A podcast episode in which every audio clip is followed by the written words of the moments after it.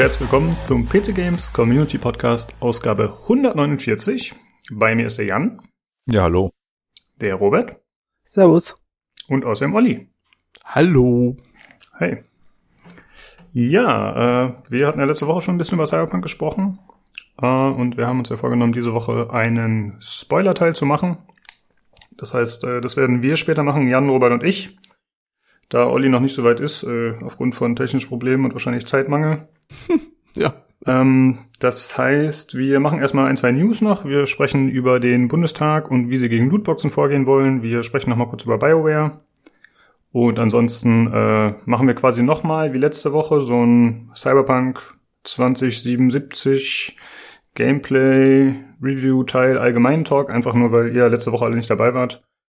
Und auch wenn es ein bisschen redundant sein wird, wahrscheinlich äh, wäre es, wenn nicht schade, wenn ihr nichts dazu sagen könntet. Deswegen machen wir das noch und dann wird der Olli sich verabschieden und dann gehen wir in den Spoiler-Teil. Genau. Gut. Äh, wir haben vorher gar nicht abgeklärt, ob wir irgendwas zu erzählen haben, was wir so gespielt, gesehen, gemacht haben. Habt ihr irgendwas außer Cyberpunk gespielt? Nein. Ich habe eine Stunde Haven gespielt, aber das Ja? ist dieses Ding, wo man als Liebespaar irgendwie aus unklaren Gründen auf dem Raumschiff auf einem fremden Planeten abstürzt und die Alte sich die ganze Zeit beschwert hat, immer das gleiche zu essen gibt. Und dann sucht man was anderes zu essen. Mehr weiter war ich noch nicht. Also dieser Ja, das ist dieser ein- E- Ehe-Simulator in Space. Ja, aber ist niedlich, ja. Ja, ist so ein bisschen arzi-fazi, ne? So ein bisschen äh, Comic-Stil. So Das Intro ist ultra arzi-fazi, ja. Okay, Aber aber, du kannst noch nicht groß was dazu sagen, weil du es Nee, noch nee. nicht lang gespielt hast. Hm. Gut, dann äh, machen wir direkt weiter. Und wir kommen zuerst äh, zu den Verlosungen, die zu erwähnen sind. Und da haben wir tatsächlich das gute Haven, was der Jan gerade kurz erwähnt hat. Denn der Rocco hat das auf dem Discord zur Verlosung gestellt und außerdem noch Dragon Quest 11S Echoes of an Elusive Age Definitive Edition. das geht runter. Das- Das kann doch wieder nur irgendein Japaner sich einfallen lassen, oder? Solche Ja. ellenlangen Titel? Richtig.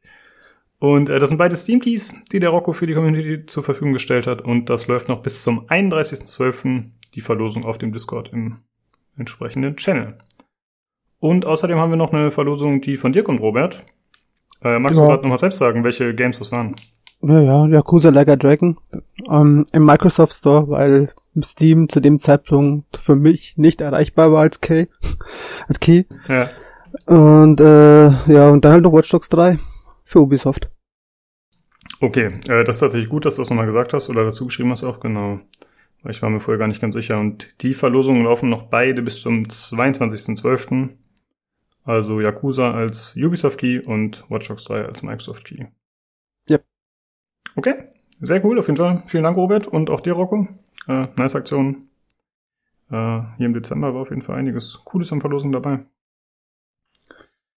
Gut, äh, dann würde ich sagen, kommen wir direkt zum Hörerfeedback. Da müssen wir mal schauen. Äh, Olli, wir haben gesagt, du liest das erste vor. Ja, und zwar muss ich mir spontan wieder reinspringen hier.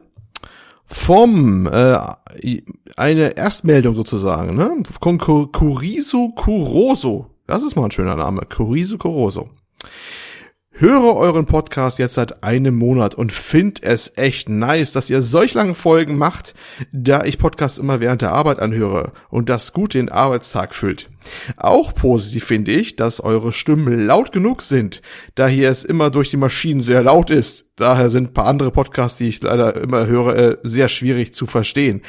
Also erstmal herzlichen Dank für deine Meldung. Das ist sehr schön, freut uns. Äh, Ich halte fest, äh, unsere Hauptstärken sind, wir sind lang und wir sind laut. Das ist, äh, das ist doch mal ein, ein, ein, ein, Seal of Quality. Also das, das können wir einfach mal ranschreiben. PCGC Podcast, lang und laut.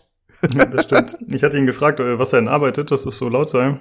Irgendwie an der CNC-Fräse ist er wohl den ganzen Tag am Stehen. Und die Lautstärke des Podcasts kommt doch wahrscheinlich am Ende nur über die Abmischung, die ihr macht, ne? Die kommt doch die hervorragende Abmischung von, von äh, Tobi und mir, natürlich. Ja. Hast du dich gerade geräuspert? Hab ich das richtig verstanden? Habe ich tatsächlich. Aber das war keine Absicht. Ähm, Ja, ja, ja. Ja, vielen Dank auf jeden Fall. Kuriso. Äh, freut uns, dass es dir gefällt und dass du jetzt im Discord gefunden hast. Sehr ja, cool. ich stelle ich stell mir gerade vor, wie auf der Arbeit ist, wenn der Kollege so anbrüllt, hast du das Teil schon fertig? Was? Hast du das Teil schon fertig? Sorry, ich verstehe nichts, der Podcast ist so laut. So mitten auf der Arbeit, du verstehst? Okay, war nicht so witzig. Ist okay. Das Schweigen hier sehr berät. Äh, dann lese ich mal das andere Feedback vor vom guten Ragamuffin. Er schreibt auf dem Discord auch, liebe T- PCGC Podcastler, ich höre euch seit Folge 121 und bin total begeistert. Mittlerweile seid ihr mein Podcast Nummer 1. Wow. Vom Humor und Unterhaltungswert seid ihr ja um Welten besser als Baywatch Berlin aus meiner Sicht. Ich bewundere euer Engagement und eure Mühe und Arbeit, die ihr in das Community-Projekt steckt. Man merkt, dass da viel Herzblut drin steckt. Bitte macht weiter so. Auch ein großes Lob an die Hardware Boys. Die finde ich klasse. Dass sie so richtig nerdig sind und oft ins Detail gehen, gefällt mir sehr gut. Genau das Richtige für uns Enthusiasten. Schade, dass Julian nicht mehr dabei ist. Jetzt, wo er sich doch so ein gutes Mic besorgt hat. Aber Nino und Jan machen das auch sehr gut. Obwohl mir vorkommt, dass Jan nicht, oft nicht viel zu sagen hat. Schade, seine Stimme ist sehr sympathisch und hat Nino vom Voice-Thron gestoßen. Sorry, Nino. Ihr seid allesamt ein cooler Haufen und ich freue mich jedes Mal aufs Neue, wenn eine aktuelle Folge kommt. Ach ja, auch hier im Norden Österreichs sagt man zum Brotende Scherz. Ich wünsche euch schöne Feiertage mit freundlichen Grüßen, Ragamuffin. Hey, danke für das Feedback. Und äh, ja, wie der Zufall so will, haben wir den Jan heute dabei. Jan, Ja. wie kommt's, dass du so wenig sagst? Was ist da los? Ja, bei jedem neuen Projekt muss man sich ja erst erstmal so ein bisschen akklimatisieren.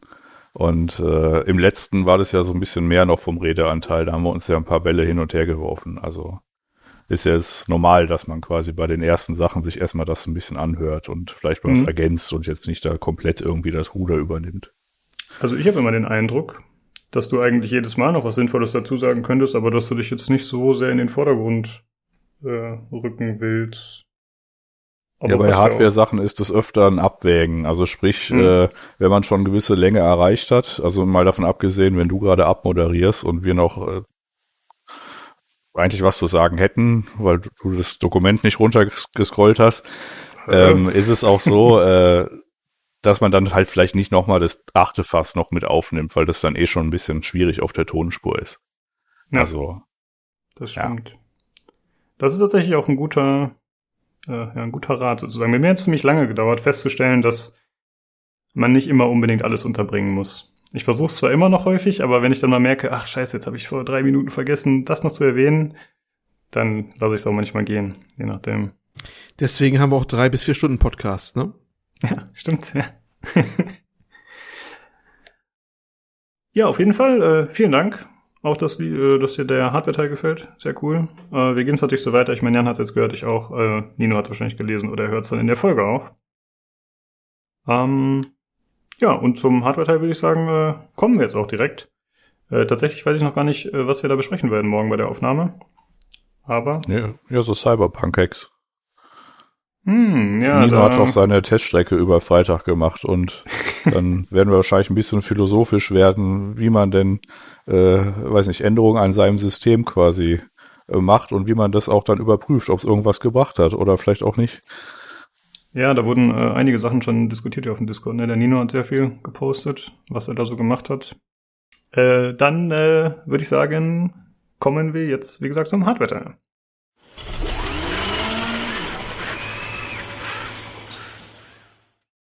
Hallo, da sind wir wieder. Das bin ich, der Lukas und der Jan Hi. und außerdem Nino. Servus. Servus. Wir sprechen heute, wie angekündigt, äh, nochmal ein bisschen über Cyberpunk und äh, diverse Optimierungsversuche, die da im Internet rum, äh, ja, rumgelaufen sind. Nino hat ein bisschen rumprobiert, ihr habt das ein bisschen ausgecheckt, inwieweit die sinnvoll sind oder nicht. Nino, bitte übernehme. Ja, äh, Optimierungsversuche, genau, das trifft's relativ gut. Ähm, ich war dann als äh, zum 17. Mal gefühlt äh, von diesem ähm, Hex-Editor-Zeug ähm, für die Memory-Datei, äh, Assigned-Datei in Cyberpunk äh, gepostet wurde und wie hervorragend, dass die Leistung bei einzelnen Leuten ähm, verbessert, war ich dann äh, einfach so ein bisschen, wie soll ich das sagen, aufgeregt. Ja, dann bin ich wütend in den Keller gestapft, habe äh, insgesamt äh, aus äh, dem, was unten rumsteht, 13 Systeme zusammengebaut und habe dann äh, ja locker 20 Stunden damit äh, wütend äh, rumgebencht, um äh, dann einfach festzustellen, dass es Quatsch ist. Ja. Das ist das, das ist die Ausgangslage des Ganzen. Ähm, also was tatsächlich ein kleines bisschen äh, funktioniert hat, war ähm, und ich habe ähm, die äh, Insert-Methode von Yamashi von äh, GitHub äh, benutzt, was tatsächlich ein bisschen äh, funktioniert hat, war ähm, hm, Kannst du einmal kurz erklären, was man da genau gemacht hat? Es ist, das ist ein bisschen, bisschen komplex, Lukas. Okay. Also nicht, nicht, nicht komplex zu erklären. Am Ende äh, führst du ähm, führst, führst du eine Datei aus, die dir die im Internet so zusammengefallenen Optimierungsversuche der Community äh, beschreibt. Der größte, die zwei größten Parts davon waren tatsächlich ähm, ähm, die Optimierung dieser äh, Memory-Datei, die ähm, unterschiedliche, ähm, ja, unterschiedliche Speicher, na, wie soll ich das erklären? Jan, hilf mir mal bitte. Ja, das ist eine CSV-Datei, wo im Wesentlichen so Speicherpools festgesetzt sind. Theoretisch. Könnte man annehmen, zumindest, wenn man diese Datei öffnet. Also, und dann waren quasi drei Systeme, einmal am PC, einmal Xbox, einmal PlayStation. Und äh, da waren dann halt irgendwelche Limits drin, Klammer auf, die eigentlich schon keinen Sinn gemacht haben, weil das Spiel hat auf dem PC schon eh mehr RAM belegt, als in den Limits da drin stand. Und die konnte man ändern und die hat aber nichts gemacht. Okay, also im Prinzip war es ein User-Patch, kann man so sagen, irgendeine ausführbare Datei, die einem dann Sachen besser machen sollte, ja? Ja, bei vielen hat's halt die subjektive Wahrnehmung verstärkt, dass es damit besser war ähm, und dass ähm, CDPR da äh, programmierungstechnisch Mist gebaut hat. Ähm, mhm. gleich, gleichzeitig lief halt noch durchs Netz, dass aufgrund ähm, des Starts ähm, des Codings für das Projekt, was ja irgendwann 2012 war, ähm, noch ähm, Bulldozer CPU, also die alte Architektur von ähm, AMD genutzt wurde, um das Spiel zu optimieren und dass dadurch die SMT, also die Hyper-Threading-Probleme von äh, AMD kamen, ähm, die ähm, ich halt bei mir nie beobachtet habe. Aber das liegt halt auch daran, weil 16 native Kerne auf äh, den Systemen, die hier so rumstehen und im täglichen Gebrauch sind. Und ich musste tatsächlich extrem lange im Keller suchen, um irgendwas zu finden, was unter sechs Kernen hat ähm, deswegen, deswegen war das ein bisschen, war, da, war das ein bisschen schwierig. Also wie gesagt, ich habe mich damit tatsächlich äh, 20 Stunden im Keller eingeschlossen, ähm, habe äh, wahnsinnig durchgebencht und ähm, ähm, alle Messungen, die ich gemacht habe, sind am Ende äh, innerhalb äh, plus minus fünf Prozent und das kann durch alles kommen. Also das ist tatsächlich Margin of Error. Ähm, das kann Messtoleranzen sein, in welcher Form auch immer. Ich habe mit äh, CapFrame X ähm, die äh, Benchmark, also nicht die Benchmarks durchlaufen lassen, habe mir einen sehr spezifischen äh, Punkt innerhalb der Stadt gesucht, also nicht draußen irgendwo in der Einöde, sondern da, wo wirklich viel abgeht. Und habe dann halt, ja, äh, 13 mal 6, kann sich jeder denken, wie oft ich äh, die gleiche Szene gebraucht habe oder mir angesehen habe und halt so Runs, Runs zwischen ähm, ja, einer Minute 50 und äh, zwei Minuten, zwei Minuten zehn ähm, so lange bin ich halt auf dem Motorrad durch die Stadt gefahren und habe mir dann angeguckt, wie es äh, vorher und nach Insertion äh, dieses Yamashi-Hacks ähm, genauso aussah wie davor und danach. Okay. Ähm, das habe ich dann, ich war dann, wie gesagt, äh, leider, ich habe dann auch sehr, sehr schnell alles zusammengefasst und im Channel, äh, im Cyberpunk-Channel zusammengefasst, damit äh, die Leute vielleicht aufhören, ähm, das, das zu machen, weil es äh, wirklich nicht zu dem Zeitpunkt subjektiv im Nachhinein kann man ja sagen, es gibt äh, eine deutlich größere, äh, größere Versuchsmasse, ähm, äh, nichts gebracht hat. Also, ja. Also das ist so ein bisschen das Äquivalent zu, ich nehme jetzt was Pflanzliches. Und äh, seitdem geht's mir besser. seitdem geht's mir besser, ja. Also ähm, vielleicht mal so zwei, drei, beziehungsweise wir können ja auch gleich mal so grundsätzlich äh, in die in das Problem mal so ein bisschen beschreiben. Ähm, die wahrgenommene oder gefühlte Mehrleistung, das ist natürlich immer so eine Sache. Also es ist immer ganz schön, wenn man äh, das tatsächlich vielleicht mal testen würde und auch mit so Frametime-Graphen oder FPS-Graphen mal irgendwie belegen könnte und jetzt nicht einfach nur in einem, äh, in ins Forum geht und sagt, aber mir hat's geholfen. Na, und das ist natürlich nicht ganz so leicht. Das ist vor allem auch ein Open-World-Titel. Also das heißt, man muss da schon jetzt äh, sein Safe-Game äh, erstellen, äh, idealerweise ähm, die Settings einmal machen, dann das Spiel nochmal ausmachen, nochmal neu starten, das Safe Game laden, vielleicht ein bisschen warten, bis sich die Open World eingeklinkt hat, nach 30 Sekunden dann loslaufen, immer das gleiche machen und so weiter und so fort. wenn man das aber macht, und das, da habe ich ja dann auch zum ersten Mal, als ich die Daten gesehen habe, hier von Nino einigermaßen laut gelacht, weil da doch so viel Varianz drin ist, nämlich es hat sich exakt nichts getan. Also das waren immer so, weiß nicht, drei Prozent oder so auf einem alten Xeon äh, oder, oder, oder, oder vier Prozent auf dem alten Xeon-System, wo es gebracht hat. Ansonsten war das irgendwann so äh, ein Prozent. Also das ist fast schon schwieriger, ähm, in der Open World die gleichen Ergebnisse irgendwie hinzubekommen als alles andere. Also das war eigentlich schon faszinierend. Ja, also um das relativ einzusagen, das ist halt äh, zumindestens für den PC und logischerweise können wir können wir weder für die armen PS4-User noch für sonst wen äh, reden, ähm, war es tatsächlich in einer Art und Weise konsistent, die ich selten bei bei Spielen gesehen habe, über eine Hardware hinweg. Ja, also ich konnte tatsächlich in, in drei, drei Runs die ähm, also Ergebnisse mit einer Messtoleranz von plus minus ein Prozent regenerieren. Also da ist es schon, so hart das klingt, und ich weiß, viele Leute sind, gehen, gehen frustriert an das Spiel ran, weil ähm, die Hardware vielleicht doch nicht ganz so stabil ist oder ganz so ähm, äh, weil CD Projekt Red vielleicht auch gesagt hat, okay, das sollte auf eurer Hardware laufen.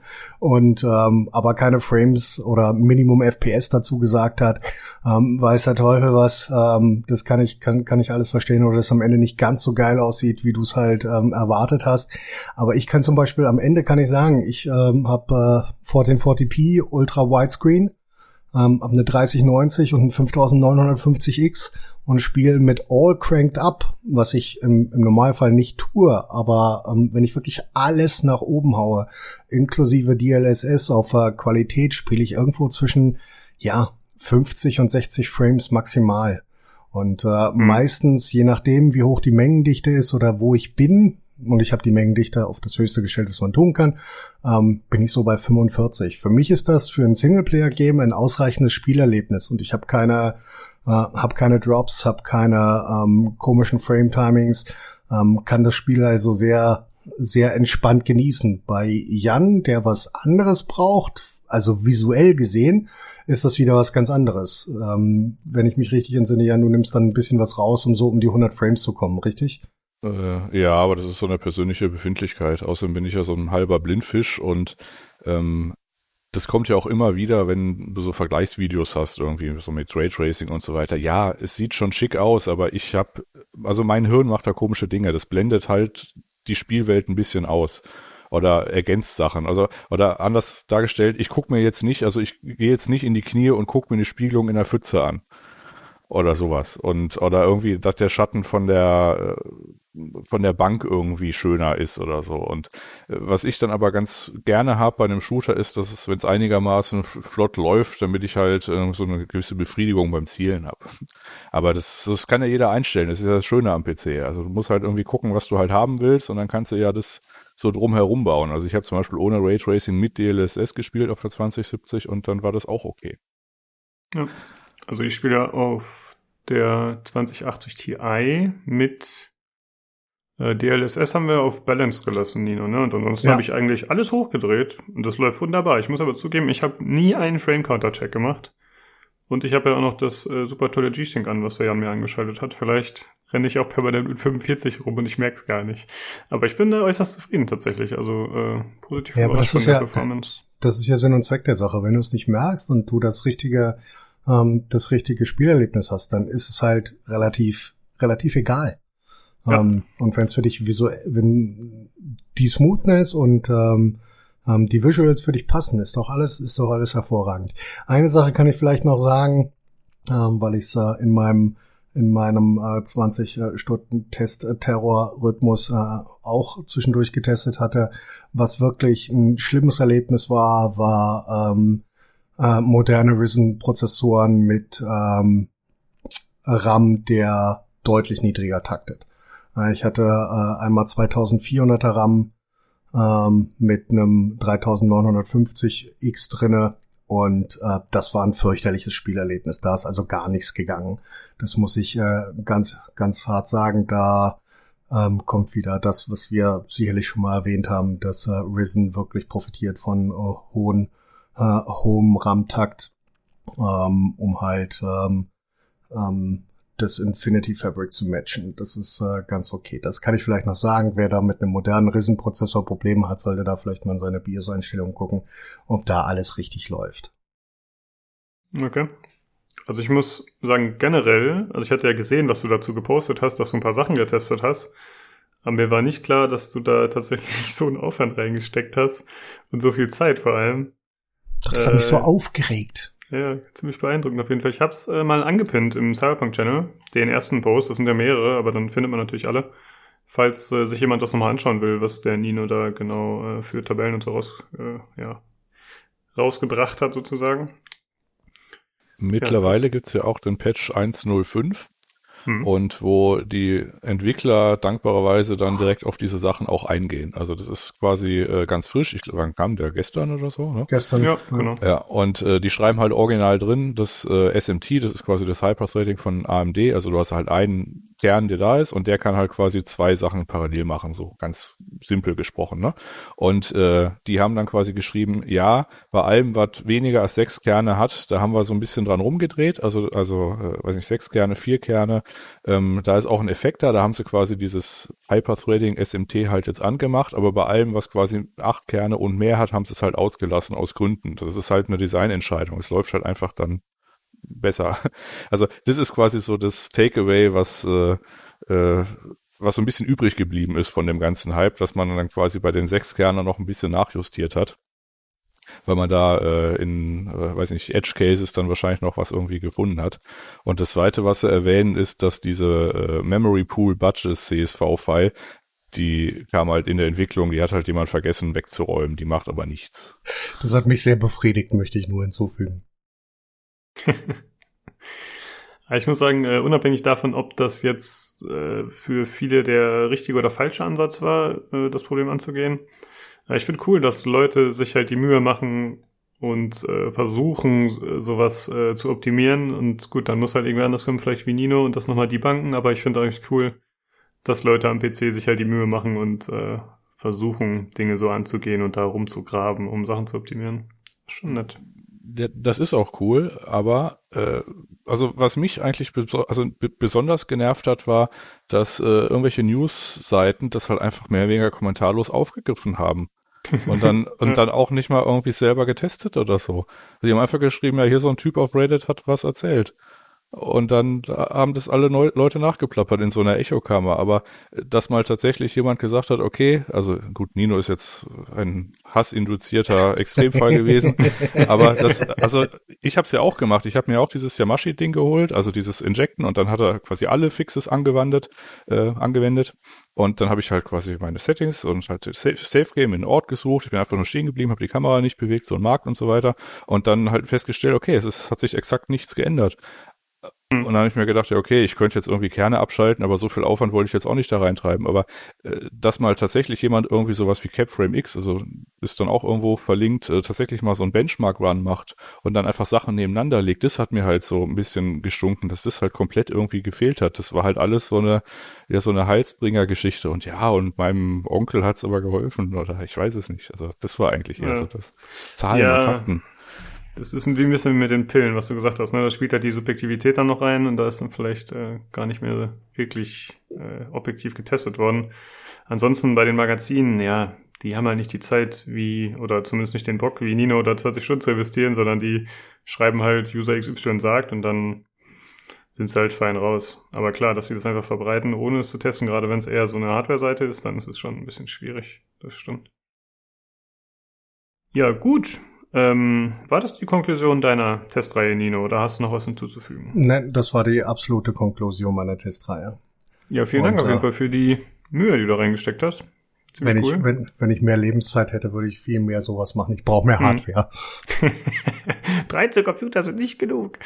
Es ähm, waren, am, waren am Ende nur 10. Drei ah. waren dann, drei waren dann äh, aus den äh, anderen 10 zusammengesetzt, inklusive meinem und dem persönlichen Rechner meiner Frau.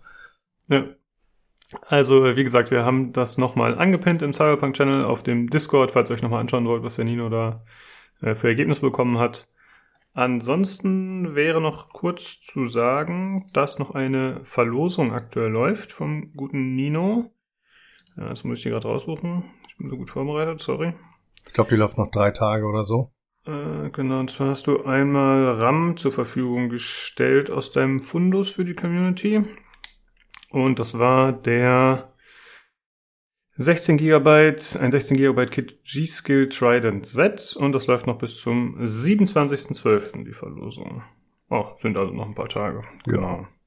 Äh, wenn ihr da teilnehmen wollt, dann bitte dem Discord joinen und da im Verlosungschannel den Anweisungen des Giveaway-Bot folgen. Gut, Jungs. Danke, dass ihr wieder am Start wart. Und dann sprechen wir uns wahrscheinlich nächste Woche wieder. Macht's gut. Tschüss. Reingehauen und frohe Weihnachten. Stimmt, frohe Weihnachten.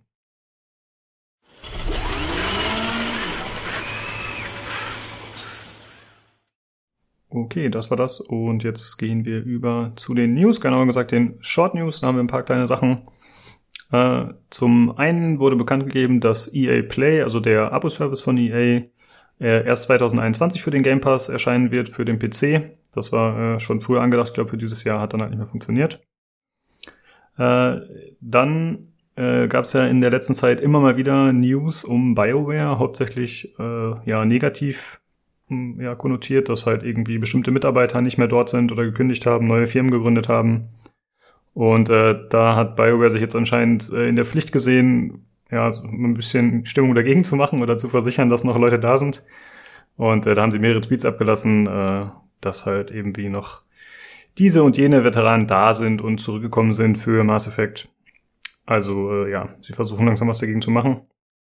Gleichzeitig gab es aber auch noch von EA eine Meldung, die irgendwie so bedeutungsschwanger gesagt haben, äh, BioWare hat sein Schicksal selbst in der Hand, mehr oder weniger. Das klang echt ein bisschen strange. Das war, das war, das war sehr gut, oder? Also mir lief's da so wirklich so kalt den Rücken runter. Also die Formulierung alleine schon. Ja, das klang schon so ein bisschen äh, bedeutungsschwanger und so in dem Sinne von, ja, wenn sie es jetzt nochmal verkacken, dann sind sie auch weg. So, also wenn man so deuten will. Ja, keine Ahnung das, das war wie so die, die, die, äh, die Ansage von einem Mafia-Boss in so einem Film, weißt du? Ne? ne? Es ist, ihr habt es alleine in der Hand. Das ist ein gefährliches Business. So ungefähr wurde es ja wirklich gesagt. Ne? Das ist ein sehr anstrengendes, herausforderndes Business, so nach dem Motto, und sie haben es alleine in der Hand und so. Wo ich mir denke, wow, also der Richtblock, der, der steht schon da und das, die Axt wird schon geschärft, ne? Mach überhaupt kein Geheimnis draus, so nach dem Motto. Ja, mal schauen, ob es äh, wirklich so schlimm sein wird. Äh, dann wollte ich einmal kurz erwähnen, weil ich das durch Zufall gesehen habe, dass es jetzt äh, die Diablo Immortal, also die Handy-Variante des Spiels, in der Alpha spielbar gibt in Australien. Und da kann man sich dementsprechend auch Streams zu anschauen, falls das jemand interessiert. Und außerdem plant Riot, also die Macher von League of Legends, planen ein MMO im gleichen Universum. Also die sind auch fleißig weiterhin dabei, ihre Finger in anderen Genres auszustrecken. Aber da gibt's noch nichts Spruchreifes. Gut, das waren die Short News. Und dann kommen wir jetzt einmal zu einer Geschichte, die Olli äh, aufgetan hat. Und zwar geht's um äh, ja, Gesetzesänderungen und um den Bundestag, der gegen Lootboxen unter anderem vorgehen möchte. Äh, und zwar geht's um die Überarbeitung des Jugendschutzes. Das Ganze wurde schon beschlossen, aber wie das genau umgesetzt wird, ist noch ein bisschen unklar. Und äh, der Entwurf beschäftigt sich mit verschiedenen Jugendschutzthemen und das ist äh, so ein bisschen zentriert um Online. Da geht es um so Geschichten wie Online-Mobbing, Hassregel, Tracking, simuliertes Glücksspiel und Kostenfallen. Und da werden auch explizit Lootboxen halt erwähnt, weil das auch mit in die Richtung geht. Und äh, zukünftig könnte es dazu führen, wenn Lootboxen eingebaut sind, dass äh, dementsprechend eine höhere Alterseinstufung erforderlich ist für die Spieler. Und außerdem sollen FSK und USK reformiert werden, das heißt, äh, da müsste auch einiges dann dementsprechend angepasst werden, logischerweise. Und die Bundesprüfstelle für jugendgefährdende Medien soll zur Bundeszentrale für Kinder- und Jugendmedienschutz werden. Keine Ahnung, ob das jetzt nur nominell der Name ist oder ob sich da auch einiges Relevantes ändert. Und es gibt auch schon ein bisschen äh, Gegenstimmen aus der Industrie. Äh, da haben sich äh, so ja, Branchenverbände gemeldet, und zwar Bitkom, Wownet und Game. Die warnen, dass das Ganze nicht ja, umgesetzt werden könne aktuell, die Pläne. Ja, was sagt ihr dazu? Äh, guter, wichtiger Schritt oder ja? Ich, ich frage mich jetzt erstmal, warum es nicht umgesetzt werden kann. Hm, ich denke mal, weil die meinen, dass man online nicht so den, den Zugriff äh, drauf hat und das alles äh, ja teilweise auch aus anderen Ländern kommt und so. Und dass man es in Deutschland nicht so gut regulieren kann, das wäre mein Tipp. Also ich finde generell bei FSK und USK finde ich das gar nicht mal so schlecht, wenn man es mal jetzt reformieren würde, bisschen anpassen würde, weil ähm, zum Beispiel bei Dinge wie Fortnite ich nicht der Meinung bin, dass es ein Spiel werde für, sagen wir mal, Zwölfjährige, die halt, Mhm. äh, da finde ich einfach, muss halt der, der Tatsache im Auge schauen, dass die Leute da wirklich mit Knarren aufeinander losgehen. Ich bin der Letzte, der sagt, der, ähm, äh, der Spiele indizieren will. Das bin ich der Letzte. Ich sag immer, ab einem gewissen Alter ist man alt genug, dass man das und das spielen kann, wie zum Beispiel, wenn man sagen darf, Dying Light. Aber man muss halt de deutlich Grenzen setzen, bis wann halt jemand das spielen darf. Und ein, ein Shooter mit Lootboxen, was halt halt nun mal auch äh, Fortnite hat, ist kein Spiel für Zwölfjährige. Mhm. Hm, also ich muss sagen, von den Shooter-Elementen her, Elementen her finde ich es nicht so schlimm. Also ich, ich halte das Spiel nicht für so übermäßig brutal oder, oder nicht angemessen für Zwölfjährige. Aber ich finde einfach, äh, dass Online-Spiele und die Umwelt, in der man sich da befindet, teilweise, dass man das ein bisschen hinterfragen könnte, inwieweit äh, ja, man da vielleicht die Jugendlichen mehr schützen sollte. Hm. Ich glaube, dass die, die Frage der Umsetzbarkeit ist, bezieht sich vielleicht auch auf Sachen wie das Online-Mobbing und Hassrede und hast du nicht gesehen. Auch das Tracking eventuell. Wie willst du das denn kontrollieren, dass da kein Mobbing ist? Willst du da laufend äh, alles mit Verzögerung äh, und nur mit einer Freigabe dann weiter zustellen, die Nachrichten oder wie? Oder beim Live-Chat, du müsstest ja laufend alles moderieren, auch bei, bei Chats oder sowas. Also jetzt bei, bei, bei Voice-Chats auch, das ist doch fast äh, nicht machbar. Äh, Und was, wie soll das dann auch äh, umgesetzt werden? Gerade in, in, bei Sachen, da, wo die Leute heute ja äh, Chatsysteme teilweise nutzen, die außerhalb des Spieles liegen. Ne? Also wenn die, ich kann das beim, beim äh, Main hier beobachten, wenn wir die zocken, dann nehmen die doch nicht mehr den, In- den Ingame-Chat, dann nehmen die Discord oder sowas. Weil dafür sind äh, alle wieder intelligent genug, dass sie schon Discord ge- kennengelernt haben und sich einen eigenen Server da aufsetzen. Da sind sie gerade mal 13. Und äh, da sind sie natürlich auf dem Discord unterwegs und quatschen dann miteinander, während sie spielen und nicht auch bei, bei dem Spiel. Also das kann dem, dem Spielhersteller also ziemlich wumpe egal sein, weil das machen die vollkommen außerhalb der, der Geschichte. Und da kann es natürlich auch zu Mobbing kommen. Ne? Das ist alles so, äh, ich weiß nicht, man, es ist ja schnell passiert bei Politikern, dass die was regeln wollen, was sie selber nicht verstanden haben. Ne? Das ist ja nun, äh, mangelnde Sachkenntnis hat ja noch nie verhindert, dass jemand äh, einen Misterposten kriegt, sag ich immer. Ne? Das ist ja, äh, es, ist, es ist ja äh, Klassiker. Ja, man, man, man muss halt ich auch so ein schnell- bisschen lesen, umsetzbar. wie es da steht. Also es steht ja so geschrieben, dass die werfen ja alles in einen Topf. So, und jetzt hat, also wie Online-Mobbing, Hassrede, Tracking, ist was anderes als wie Glücksspiel. Also, das ist, das eine ist, wie, kannst du nicht mit dem anderen vergleichen, aber die werfen das alles schön in einen Topf und jetzt hoffen wir mal, dass wir eine Lösung finden, wie wir alles gemeinsam Ja. lösen. Ja, es sind vor allem das ist echt äh, teilweise völlig unterschiedliche Sachverhalte, sind ganz eigene Probleme und das ist jetzt, fand ich, ein bisschen eine komische Aufzählung, ne? Also, ne, das mit, den, mit den Lootboxen, das ist ja echt so ein Thema, das haben wir hier auch schon äh, häufig genannt. Gerade vom Lukas hier ist das ja so ein Steckenpferd, ne? Also habe ich auch diesen Brocken, diesen Nussbrocken ihm hingeworfen, weil er sich da gerne immer hochzieht dran. und ähm, ja, da müssen Leute, die schützenswert sind, wahrscheinlich auch vor geschützt werden, durchaus. Ähm, ist natürlich auch schwierig, ne? Bei manchen, EA selber hat schon genug Haue da abbekommen, hat es bei manchen Spielen rausgenommen, wie Star Wars Battlefront 2, äh, haben es dann entfernt. Bei FIFA dann nicht, natürlich nicht, weil das A ihr umsatzstärkstes Spiel ist in dem Bereich wahrscheinlich mit den, diesen Lootbox-Mechaniken. Das ist ja, glaube ich, da nichts anderes im Prinzip, wenn du dann eine Packs da aufmachst mit den Spielern, wie immer das da, wie heißt es da überhaupt? Äh, Foot, ne? Dieses äh, Ultimate Team, ja. Ultimate Team Krams, ja. Und bei anderen Sportspielen hast du genau das gleiche. Das ist ja bei Madden ja auch, bei den ganzen Kram. Und das ist ja schon, das ist ja schon die Kultur da eingezogen. Du hast ja Twitch-Streams ohne Ende, die sich fast nur damit beschäftigen, wie einer am laufenden Band irgendwelche Packs aufmacht, ne? Da würde nichts anderes mehr passiert. Da, da, wird, da wird kein Match mehr gespielt oder so. Du siehst laufend nur Packöffnungen zu. Ne? Und das ist ja schon ein Zeichen, wie, wie in- integraler Bestandteil das jetzt geworden ist. Also Das ist schon, äh, ja, gut, kann man, kann man auch so oder so sehen. Ähm, aber das ist sicherlich ein Punkt, da kann man mal hingucken. Bei anderen weiß ich nicht. Ich befürchte wieder eine Überregulierung oder dass da was getan wird von Leuten, die sich nicht auskennen. Und das ist selten gut ausgegangen. Deswegen sehe ich das so ein bisschen zwiespältig, die ganze Geschichte. Ja, das ist ja häufig so, ne? Sei es Artikel 13 oder andere Geschichten, dass da halt irgendwas beschlossen wird und dann nur so semi gut funktioniert oder nicht so komplett sinnvoll ist. Ähm, ja, ich sag mal fingers crossed. Hoffen wir mal, dass es was Anständiges wird und wir können ja mal das nochmal aufgreifen, wenn es da was Konkreteres gibt. Das äh, dauert ja in der Regel ein bisschen. Gut, dann äh, würde ich sagen, gehen wir weiter zu Cyberpunk. Äh, wie gesagt, wir sprechen erstmal über unsere generelle Spielerfahrung und noch nicht mit Spoilern. Das kommt später und das wird auch nochmal ausgewiesen in den Timestamps. Also wenn ihr die Folge irgendwo hört, dann könnt ihr das Ganze dementsprechend überspringen. Gut, äh, ja, ich habe ja letztes Mal schon ausführlich mit den anderen drüber gesprochen, deswegen würde ich euch so ein bisschen den Vortritt lassen, aber vielleicht mal so als Einstieg äh, wäre es eigentlich ganz cool, wenn ihr mal alle kurz erzählt, was ihr so für ein Charakterbild gespielt habt, welche Schwierigkeit und was so euer aktueller Stand ist. So, das wäre ganz nett. Äh, Jan, magst du vielleicht anfangen? Gut, das kann ich gerne tun.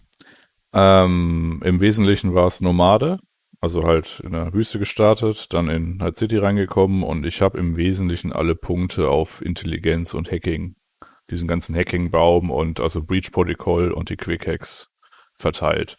Hm. Ähm, ich habe später auch nochmal umges, also auf dem ganzen Playthrough habe ich quasi noch ein bisschen auf äh, Tech gemacht, also um mir halt so ein paar Sachen grafen zu können. Und dann habe ich mal irgendwann auch zwischendurch mal umgeskillt und nur auf äh, Int gemacht, aber dadurch, dass ich mir vorher schon die wichtigen rausgepickt habe, war es eigentlich auch kein Unterschied, ob ich jetzt, also ich hatte dann quasi die Essentials schon. Und äh, gespielt habe ich auf normal, gebraucht habe ich so 60 Stunden, habe alle Sidequests gemacht, den ganzen Sammelkram habe ich ignoriert, weil der ich den nicht gut fand. Ich interessiert Sammelkram einfach nicht. Und ähm, ich war bis auf, äh, ich war eigentlich bis zum Ende im Wesentlichen Two-Hit, weil ich halt keine Konstitution hatte. Mhm. Und äh, am Ende war ich zu mächtig und äh, bis dahin war es, ich sag mal, so ein Schleichen und Hacken und wieder Schleichen. Aber es war okay. Also hat mir gefallen im Playthrough, wie ich das jetzt gemacht habe. Also man konnte damit durchkommen. Mhm. Okay, also 60 Stunden ist ja schon eine ordentliche Zahl. Hätte ich nicht gedacht, dass du so lange gespielt hast, obwohl du ja sagst, du hast den Sammelkram weggelassen. Das ist nicht schlecht auf jeden Fall. Ja, so ein bisschen habe ich ja schon die Welt mal so, äh, weiß nicht, eine Stunde lang rumgelaufen und so weiter. Und wenn man alle Sidequests macht, also das Spiel hat hier die Eigenheit, äh, dass man Sidequests nicht so verpassen kann, weil irgendwie so man ein Dorf am Kartenrand wie bei Witcher 3, man da einfach nicht, nicht durchkommt sondern du wirst halt angerufen von Leuten und dann ja. geht man halt hin. Und wenn man das dann alles macht, bis halt keiner mehr anruft und, und, und dann die Hauptquest fertig, dann sind es so 60 Stunden, ja. Hm, das ist richtig. Okay, äh, Olli, wie sieht's bei dir aus? Du bist noch nicht so weit, weil du musstest ein bisschen warten auf deine Version, ne? Konntest noch nicht so viel spielen. Ja, äh, diverse Gründe. A, hatte ich nicht so viel Zeit, mich äh, überhaupt zu beschäftigen nonstop. Ähm, dann kam meine Version 1 bis zwei Tage später, physikalische PS4-Version, die ich mir zuschicken lassen. Die war nicht gleich am ersten Tag äh, bei mir. Ähm, ja, und äh, dann ist ja noch das andere Thema, auf das wir noch zu sprechen kommen werden, nämlich äh, die Güte der PS4-Version, die auch nicht geholfen hat, dass das Ganze zügig vonstatten ging. Ähm, ich bin gegenwärtig ein Corpo, ähm, noch unterhalb von Level 20. Wie Stunden ich drin bin, kann ich nicht sagen. Das gibt's ja nicht so in der, P der PS4, so eine Anzeige, glaube ich, wenn das erst kürzlich reingekommen. Ich meine, was gehört zu haben, seit PS5 gibt's das irgendwo oder im PlayStation Store irgendwo, ich weiß es nicht. Aber jedenfalls es ist es in Game, so, glaube ich, eine Anzeige. Tatsächlich. In-Game? Ach, gibt's ja. In-Game eine Anzeige mit Stunden? Ich Im Ernst? schon. Ich meine, okay. ich habe das irgendwo gesehen im Menü oder so, oder Inventory. Irgendwo geht das, glaube ich. Ah, okay. Ah, ja, Im, im Safe-Game steht's drin.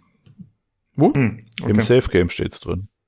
Im Safe Game steht's drin. Oh. Ja, logischerweise jetzt nicht mit quasi, wenn man äh, speichert und dann zwei Stunden zurückgeht und dann, also natürlich nicht die komplette Ingame-Time, die man da drin verbringt, aber quasi bis zum Safe Game dahin. Okay. Naja, gut. Ähm, ja, weiß nicht, wie viele das jetzt sind. Ich, Hauptstory bin ich noch nicht so weit. Äh, äh, klar, die ganze, ganze Prolog, also Live-Path sowieso, ist ja noch was anderes, der Live-Path, als der Prolog. Der Live-Path ist ja ganz kurz immer nur das Segment. Prolog alles durch. Ähm, ja, jetzt bin ich irgendwo, ja, was heißt eine Hauptstory? Ich, man springt ja, also ich springe zumindest immer hin und her. Ich mache ein Stück Hauptstory, dann mache ich wieder Nebenstory. Heute habe ich mich mit abgemüht, diese ganzen Tarotkarten zu finden, falls das jemand kennt, die Mission. Hm? Ja, die habe ich, die habe ich alle eingesammelt, äh, die Karten. Warum auch immer. Warum ich das getan habe, weiß ich nicht, weil ich es einfach weghaben wollte wahrscheinlich. Und einfach die durch die Gegend gondeln wollte. Und äh, ja, ne, und bin da jetzt irgendwie drin. Das ist mein Stand so ein bisschen, aber irgendwo noch ziemlich weit am Anfang von der Geschichte. Hm, okay. Wie sieht's bei dir aus, Robert? Ja, ähm, ja, ich habe auch einen Nomaden gespielt. Ergo bin ich halt ein bisschen so ein fahrendes Volk, von dem komme ich halt her und das, das sieht man auch in der ganzen Geschichte entlang. Und geskillt habe ich ähm, auf Reflex, auf Gewehre. Am Anfang aber noch nicht. Am Anfang habe ich mir ein bisschen das, so eingewöhnt, dass ich mir die Punkte aufhebe und dann je nachdem, wo ich sie gebraucht habe, habe ich sie erstmal eingesetzt, ob ich jetzt eine scheiß Tür hacken musste oder ob ich jetzt ein Gespräch führen wollte, vielleicht um eine andere Gesprächsoption damit freizuschalten. Und dann habe ich irgendwann mal meine, sagen wir mal, ich, ich nenne sie mal die Traumwaffe gefunden, mein, mein Scharfschützengewehr. Und dann bin ich direkt auf Reflex, habe dann alles erstmal auf Scharfschützengewehr gestellt und den Rest auf Techie und hab halt tatsächlich mit Kameras und mit allem drum und dran wir alte Gegner schön ausgekundschaftet und dann durch die Wände ein nacheinander ausgeschalten. Ja. Und das Ganze habe ich dann halt ähm, auch auf sehr schwer gespielt. Fand ich jetzt nicht, vielleicht auch durch meinen Spielstil natürlich entsprechend nicht sehr anspruchsvoll. Hab dafür knapp 50 Stunden gebraucht.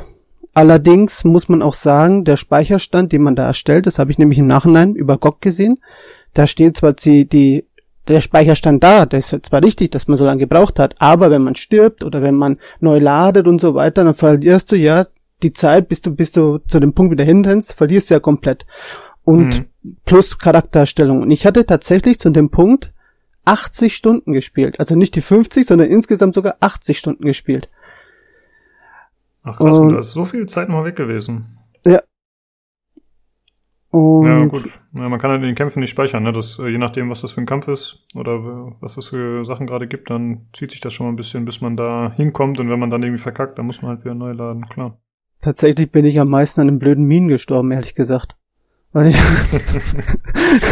dann läufst halt so lange, das ist einem wirklich immer ein One-Hit gewesen. Da konntest du machen, was du wolltest. Ja, da hatte ich glücklicherweise nur eine Stelle. Aber gut, ich würde sagen, da kommen wir später ein bisschen drauf. Ähm, ich würde sagen, wir sprechen einfach mal über die Präsentation, äh, wie ihr das so fandet. Ich, wie gesagt, ich würde mich da ein bisschen zurückhalten und euch so ein bisschen das äh, Ruder überlassen. Äh, Olli, wie hat's dir so gefallen von der Präsentation? Also von der Präsentation her fand ich das prinzipiell alles, ähm, na, alles nicht. Vieles sehr schön.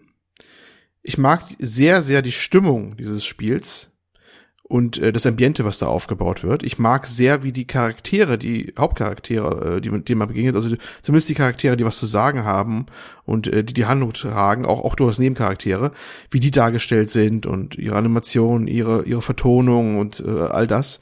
Das finde ich sehr sehr schön. Ähm, das ist auch der Hauptgrund, warum ich dieses Spiel mache, weil es einen voll reinzieht. Es ist, ist wirklich in der Richtung sehr immersiv. Ähm, was ist dann allerdings wieder für mich wieder Bericht, aber ich weiß nicht, ob wir jetzt schon in dem Part sind, weil da geht's ja schon in das Gesamtthema rein und, und Kritik, äh, was ich geben könnte, ist, dass es bei den anderen NPCs, die so rumfleuchen, so draußen rum, da wird das Niveau nicht gehalten, also zumindest auch nicht ansatzweise leider nicht gehalten. Ne? Mhm. Und das ist so ein bisschen, was mich arg immer rausbringt, finde ich. Es ist Hui bei den ähm, Hauptsachen bei den Hauptcharakteren und, und, den, und den Charakteren, die eigene Dialoge haben, es ist Pfui bei allem anderen, was drumherum ist, sozusagen. Das ist so mein, mm. meine, meine Meinung bei dem ganzen Ding.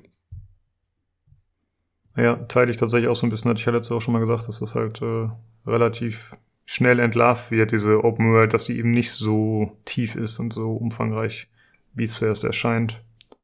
Ja, nicht nur das, ich finde auch, dass sie, das hat man fast schon mal besser gesehen. Also es geht ja darum, in der Open World musst du als Entwickler bescheißen, auf gut Deutsch gesagt. Ne? Du musst eine lebendige, komplexe Welt ja vortäuschen. Und das ist immer irgendwie mit, mit, mit äh, Lug und Trug. Anders kannst du es nicht machen, weil so viel, so viel Power hat noch kein System, dass man wirklich den, den Lebenswandel von äh, x tausenden Personen durchgängig simulieren würde und alle eine sinnvolle Reaktion hätten in jeder Situation. Es ist immer nur die Frage, wie gut bescheißt du den Spieler quasi. Und ich finde, da ist Cyberpunk relativ schlecht, was das angeht. Ne, weil ja. das ist wirklich sehr, sehr stumpf, was es da tut. Es fängt schon mit so Sachen an, dass du die, ähm, die Leute in den gleichen Ecken stehen und die gleichen Dialoge führen Tag ein wie Tag aus. Und das merkst du natürlich gerade bei den Ecken, wo du häufig die auffällst, wie zum Beispiel vor deinem Apartment, dass immer die, das Polizistenpärchen da an, an dem, an dem Tresen da sitzt und die gleiche Unterhaltung führt, ne? Ähm, oder vielleicht auch nicht, aber zumindest tun sie es noch. Und da tun es schon ein paar Stunden bei mir. Tatsächlich ähm, ist es so, dass im Verlauf vor allem der Story ähm, äh, auch in Apartment Dinge passieren, die bevor nicht da waren. Da ist vielleicht jemand umgeschossen worden, da ist vielleicht, da ist dann da dadurch da was abgesperrt, dann ist dann mal zwischenzeitlich auch eine Quest, auch mit natürlich mit Polizisten, die halt irgendwo hin wollen und so weiter. Es sind nicht, es ist zwar, wenn du jetzt natürlich immer, äh, sagen wir mal, in einem gewissen Story-Bereich immer hin und her läufst, dann tut sich da wirklich nicht viel. Es ist dann kein Skyrim, wo dann, was weiß ich, die Leute von A nach B quer durchlaufen. Aber im Verlauf des Spieles ändert sich durchaus was. Kann man schon ja, so das, das, äh, das weiß ich durchaus. Ich weiß auch, dass so ein Apartment vorne mal, mal eine Absperrung ist, weil da gerade ein Mordfall ist oder so. Das habe ich alles gesehen. Aber es gibt mir generell, dass da bestimmte Sachen, bestimmte Personen immer wieder sind, die immer das gleiche wirklich original erzählen, die ihre gleiche Unterhaltung regelmäßig in Abständen auch erzählen, egal was da kommen mag. Und das fällt schon sehr auf. Oder was auch Lukas erzählt hat in der letzten Folge, das, das plötzliche Spawn von Polizisten oder sowas und dann wirklich in your face fast schon spawnen, ne? Wo andere wenigstens mal so ein paar Blöcke weggespawnt haben, schon vor Jahren. Andere, andere äh, ähnliche äh, Produkte wie GTA oder sowas vielleicht. Hm. Und äh, da ist es, da ist es nicht nur nicht nur durchschnittlich, da ist es sogar super, würde ich sagen. Also unterdurchschnittlich sogar teilweise, was Cyberpunk da macht. Und das beißt sich mit den hervorragenden anderen Teilen. Also das ist, äh, es ist schon etwas ambivalent, finde ich, das ganze Cyberpunk. Ja, das stimmt. Da kann man halt nur hoffen, dass das äh, sich über die Zeit noch ein bisschen regelt. Bei den Spawn-Sachen fiel mir gerade ein mit den Polizisten. Also die spawnen ja tatsächlich direkt hinter einem immer. Also eigentlich spawnt immer alles hinter einem, auch wenn du die Karre rufst und so weiter. Ne? Dann musst du dich halt umdrehen und dann, ah, mein Auto. Oder Motorrad, oder je nachdem. Und äh, ich habe, fiel mir gerade so ein, dass du es gesagt hast, ich habe relativ, ich habe am Anfang mit den Leuten gesprochen, die halt keinen, äh, so pass mit den Passanten ähm, also halt, wo immer steht reden und dann geguckt, was die sagen. Das habe ich halt nur in den ersten fünf Stunden gemacht und dann halt nie wieder, weil ich halt dann für mich festgestellt hatte, okay, das, da kommt nichts bei rum. so richtig. Die erzählen halt irgendwie nur, dass ich mhm. abhauen soll oder das Kind beschimpft einen, dass ich irgendwie eine Hackfresse habe. Oh, ja, und dann war es das halt. So ja, bisschen. was wirklich Produktives kommt da nicht bei raus, das stimmt. Aber ich glaube, das machen auch keine anderen Open-World-Spieler. Also äh, korrigiert mich nicht falsch, Flieger, aber zum Beispiel GTA, da kannst du halt auch äh, Klar kannst du hingehen und ein, zwei Phrasen austauschen. Aber im Prinzip äh, passieren da auch keine großartigen Dialoge. Ja, das fällt nur deswegen so auf, weil das Spiel es einem bei jedem anbietet.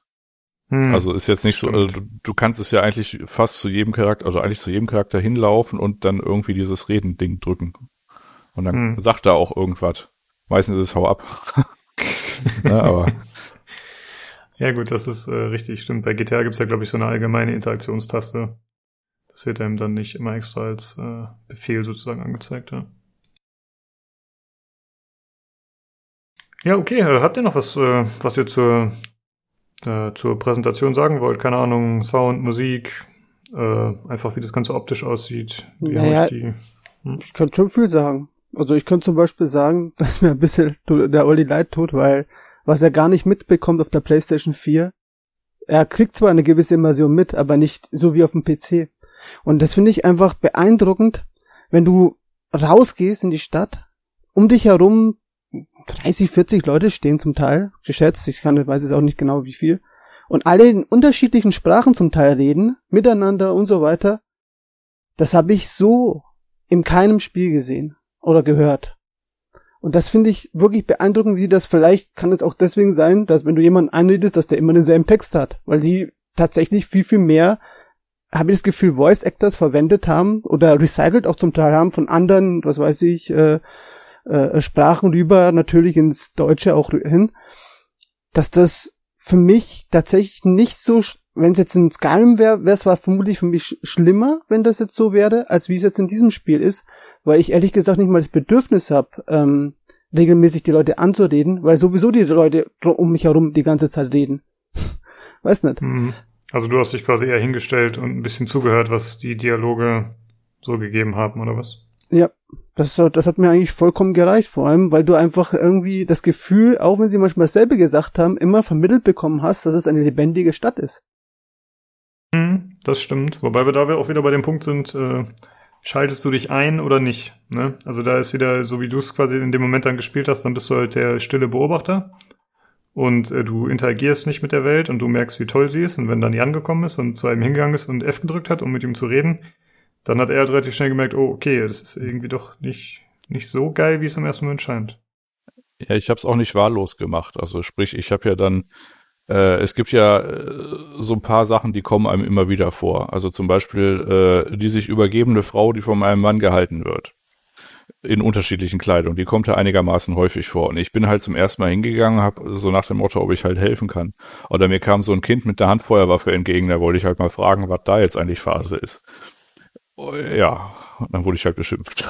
Ja, das sind so Sachen, die kommen so häufig vor. Das ist das Standardrepertoire halt an Animationen, die da drin sind. Das merkst du ziemlich schnell. Ne, das ist, ich habe auch Leute schon gehabt, die sind nebeneinander hergelaufen, die haben unterschiedliche Kleidung gehabt, aber genau die gleiche Animationsphase, wie sie gerade gehumpelt sind. Synchron, ne? Und solche Sachen. Also man merkt irgendwie schon, dass das irgendwie doch sehr beschränkt ist in dem, was es da eigentlich hat bei den äh, Befüller-NPCs, sage ich mal so, die da rumlaufen. Das ist wie jedes Open-World-Spiel so ein potemkinsches Dorf, ne? Aber ein sehr, da hier ein, eins, was sehr schnell auch wirklich umklappt, wenn du, wenn du anstößt, finde ich. Mehr vielleicht noch was bahn. Also ich bin da ein bisschen, echt ein bisschen, was heißt ernüchtert, aber wenn ich wieder auf diese, das können wir jetzt einen kleinen Podcast draus machen, auf diese Wertungsdiskussion wieder kommen würde, ne, wo die ja PC Games auch so ein bisschen um die Ohren geflogen ist, wieder ein bisschen, oder anderen, äh, ähm, für eine, für eine, wenn es wirklich eine 10 wäre jetzt, eine echte 10 und nicht, was sie da sagen, alles von 9 bis 10 ist eine 10, aber das müssen wir jetzt nicht ausführen hier, was sie da diskutiert haben mit ihrem Bewertungsschema, äh, da ist es mir dafür eigentlich ein bisschen zu wenig, was da gemacht worden ist, weil es ist nichts groundbreaking, was da passiert ist, ne, ganz im Gegenteil. Das ist doch etwas, was sehr schnell da auseinanderfällt und manchmal auch wirklich die Immersion bricht. Also wie oft habe ich es gehabt, dass ich mich mit irgendeinem äh, wichtigen Story-Charakter unterhalten habe, oder was ist wichtiger, oder auch so eine Nebenquest einen unterhalten habe und bin da gerade irgendwie komisch reingeplatzt in die Szene und alle kauern sich hin, erschrocken. Lukas, du kennst das, ne? Einmal falsch mhm. aufgetreten und alle äh, hocken sich hin wie die Kaninchen, weil äh, angeblich Schießerei wäre oder falsch mit die Waffe einmal kurz gezückt nur oder sowas. Und du triggerst jetzt den einen Charakter mit seiner Unterhaltung, dann machst du mit ihm die Unterhaltung, wenn der Rest weiter am Boden hockt, als müsste er gerade ein Häufchen machen. Ne? Und ähm, das das sind alles Sachen, die, die sind doch schon irgendwie arg immer, finde ich, daneben teilweise. Ne? Im Zusammenspiel auch mit der kaputten Physik und allem, was dazugehört. Das ist so, ach ja, das ist, wie gesagt, es hat so zwei Gesichter. Manche Sachen sind sehr, sehr schön und andere Sachen sind schon eher unterdurchschnittlich oder da fehlt noch, ja, vom Polish wollen wir schon gar nicht reden, aber das kommen wir auch später zu. Von wegen, hm. dass es Polish wäre, was da fehlt. Ich glaube, da fehlt manchmal noch ein bisschen mehr. Ich habe mal eine Frage an die anderen beiden, weil mir das gerade eingefallen ist mit diesen NPCs. Das Spiel hat ja dieses Dialogsystem, dass du jetzt nicht wirklich in so einem Dialog eingehakt bist, sondern ähm, die sprechen halt mit dir und dann kannst du antworten, du kannst aber auch weglaufen oder du kannst auch wieder hinlaufen und äh, du, du hast jetzt keine Verabschiedungsfloskel, um so einen Dialog zu verlassen, so dediziert, sondern du antwortest halt einfach auf Dinge. Und mir fiel gerade so eine Szene ein. Ähm, ich habe dann irgendeine Polizistin oder irgendeinen NPC gesucht auf einem Markt und auf einmal spricht, und ich habe mich wohl zufällig neben den NPC gesetzt. Ähm, und der spricht mich an, ob ich jemanden suche, so nach dem Motto. Und dann habe ich mich halt mit dem unterhalten und der hat mir halt geholfen, weil er halt auch Nomade in der großen Stadt ist. Und da fiel mir aber oh, ein, okay. so richtig kam sowas dann irgendwie nie wieder vor. ich weiß nicht, ob das dann so ein Fehlversagen von mir ist, dass ich dann in Zukunft immer zu schnell weggelaufen bin oder so. Aber das fiel mir gerade so ein, weil da, das, das, da dachte ich noch, oh, das ist ja fantastisch. Ich werde hier einfach so, so angequatscht. Und dadurch, dass das Dialogsystem ist, wie es ist, habe ich ihn nicht angequatscht, sondern ich konnte mich einfach umdrehen und ihm antworten. Mhm. Das, das ist cool. Das hätte ich auch äh, lieber häufiger gehabt, solche Sachen. Aber genau solche Sachen, finde ich, die machen es ja eigentlich aus, ne? Das ist ja das einzige ähnliche, was ich hatte als Corpo, als du mal in dieser Hotelbar bist, in, in dieser, ohne Spoiler jetzt noch, bei dieser großen Prologmission, ne? Und äh, der ist halt Corpo und erzählt sich da einen vom Pferd, weil er aber sauer gerade ist. Und du kannst dann sagen hier, ja, äh, nimm dich ein bisschen zurück, du weißt ja, wie da unsere Kollegen so ticken nach dem Motto, ne? Äh, das war so, auch so ein Hauch so ähnlich, wo man das wie hören konnte und eingreifen konnte, aber das war keine aktive Ansprache von ihm. Da fand ich deins fast noch cooler. Das hätte ich gern häufiger. Wenn, wenn, wenn irgendwelche zum Beispiel Nomaden in der Stadt leben würden, die dich aktiv ansprechen können, wo du nicht weißt, wo die sind, dass die einfach so wie bei begegnest oder sowas. Hm. Äh, ist das denn bei dir im Prolog passiert oder wann war das, Jan? Weil ich finde, das klingt nach so einem Ding, was man anfangs eher erlebt. Äh, das war eine Nebenmission, die einem Regina gegeben hat. Da sollte man hm, eine mhm. Polizistin suchen und dann ist man auf einem der ersten Märkte, wo auch so ein paar Henchmen rumstehen und dann, äh, du gehst halt so von so einem Kreisverkehr rein in den Markt und der Markt ist so ein bisschen nach unten versetzt. Und da stand ich halt zufälligerweise genau neben dem Typen, der halt auf so einem Plastikstuhl saß. Und der hat mich dann angequatscht. Hm, cool weil ich halt ja. noch geguckt habe, wo ich hin muss. T tatsächlich, wenn ich mich richtig erinnere, bei der Quest ist sogar so, dass du auch da wieder viele mehr Möglichkeiten hast, das zu schaffen. Einerseits kannst du es natürlich über den einen machen. Ich mach's momentan, ich bin ja im zweiten Run, äh, auch als Corpo. Und äh, da äh, war es so, dass ich zuerst auch mit dem einen Kerl reden wollte. Aber der hat mir dann einen, einen saftigen Preis verlangt, weil er ich kein Nomade bin, sondern Corpo. Und dann bin ich halt einfach weitergegangen und dann habe ich tatsächlich noch eine äh, Prostituierte gefunden. Und die hat mir zwar auch Geld verlangt, aber die war mir sympathischer. Ex exakt das gleiche auch. Der Typ hat bei mir auch äh, einen riesen Preis verlangt, hab gesagt, nee, äh, lass mal bleiben. Das zahle ich nicht. Und die andere Tante, der, die war, die war schlicht und greifend günstiger. Ich habe die dann auch, habe ich die bezahlt und dann wusste ich dann, wo die Gesuchte halt ist, ja. Das war bei mir genauso. Ja, ich habe die auch bezahlt mit den 600 Eddies, aber ich glaube, man kann auch einfach das so finden. Also eigentlich ist man nicht auf die angewiesen, aber war dann natürlich ein bisschen einfacher. Aber um, um deine Frage zu beantworten, ähm, ich habe das schon öfters gehabt tatsächlich, aber ich habe auch das Gefühl, dass das Spiel nicht immer triggert, wann, wenn es soll. Ich habe schon öfters mal auch das Gefühl gehabt, dass ich bin ich an den Gegner, an, an, an, eigentlich sollte es sofort triggern, genauso wenn du aus dem Gespräch rausgehst, und du gehst, sag mal, aus der Tür raus, dann schreien die noch mal hinterher, ja, bis nächstes Mal oder klär mal später und so weiter. Und selbst das triggert nicht immer. Ich glaube, das ist einfach ein Problem vom Spiel, dass das hm. so ist. Das kann sein. Also, ich meine, ich weiß natürlich nicht, wie das jetzt bei Jan war, aber mir ist es auch schon öfter passiert, dass ich äh, tatsächlich ungewollt Menschen angesprochen habe in dem Spiel. Ich wollte halt irgendwas looten, habe einfach F gedrückt und die Hitbox ist, sag ich mal, relativ groß anscheinend, wie du einen NPC ansprechen kannst. Und dann kann man auch schon mal einen Meter an dem vorbeigucken und den trotzdem anquatschen. Hm. Ja, okay. Ähm, ja, wir kommen ja schon so ein bisschen in Bereich Gameplay, habe ich das Gefühl. Wenn ihr jetzt nicht noch äh, was zur Präsentation loswerden wollt, dann könnten wir da eigentlich schon ein bisschen rübergehen. Ja. Ich finde auch sehr schön, ähm, Musik ist noch ein Thema bei dem Ding, was sie an, an Musik gemacht haben, die anscheinend eigens dafür gemacht worden ist. Wenn man die Radios mal durchhört bei den Fahrzeugen, ne? Das merkst du am Text auch, wenn sie über Night City irgendwas singen oder sowas. Da haben die auch erstaunlich viel Aufwand reingesteckt bei der ganzen Geschichte. Finde ich auch mal sehr, sehr äh, schön. Auch überhaupt die Soundkulisse generell mit den Geräuschen auch im Hintergrund teilweise sehr schön gemacht ist. Also gut, äh, darauf musste ich mich auch ein bisschen konzentrieren, weil äh, ja, Grafik ist bei der PS4-Version ja nicht unbedingt in manchen Ecken so der Hammer, aber da, da muss man sich mehr auf die Geräusche konzentrieren und auf die Musik. Äh, ja, aber das ist, finde ich, auch noch sehr, sehr schön. Aber wie gesagt, allgemein die Stimmung finde ich genial. Ne? Und manchen Szenen mehr, manchen Szenen weniger, aber das, das reißt für mich immer wirklich immer noch raus. Hm. Also so schön ich die Präsentation optisch auch fand, ich würde auch tatsächlich, glaube ich, sagen, dass ich finde, der Sound macht noch einen besseren Job insgesamt. Äh, wie du sagst, die Musik ist super. Das äh, ist halt auch ein cooles Worldbuilding, was aber relativ ja nebenbei passiert halt so. Ne, dann hast du halt mal irgendwie einen Radiosender, wie es halt bei GTA auch so ist. Dann ist mal kurz eine Talksendung oder eben einfach Musik darüber. Das äh, haben sie schon ziemlich elegant tatsächlich gelöst und der Sound ist generell finde ich sehr sehr gut. Ja. Da fällt mir noch gerade ein, was sie auch finde ich gerade in der Präsentation ganz, ganz, ganz gut gemacht haben, war, wie sie diese ganzen Produkte und diese ganzen Items als Werbung im Spiel integrieren. Und nicht nur das, also sie nehmen zum Beispiel auch diese äh, gewisse BDs, die sie sogar als Quests irgendwann mal später auch einbauen, die man auch mit erlebt. Du siehst erst das irgendwo als, als Plakat, aber du hast noch keine Ahnung, dass du vielleicht genau dies irgendwann mal machen wirst.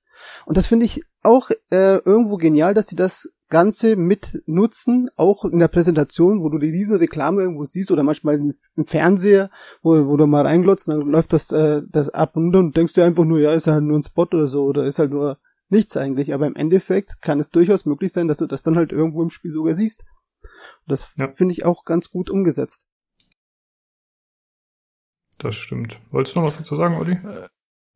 Nö, stimmt, stimmt schon.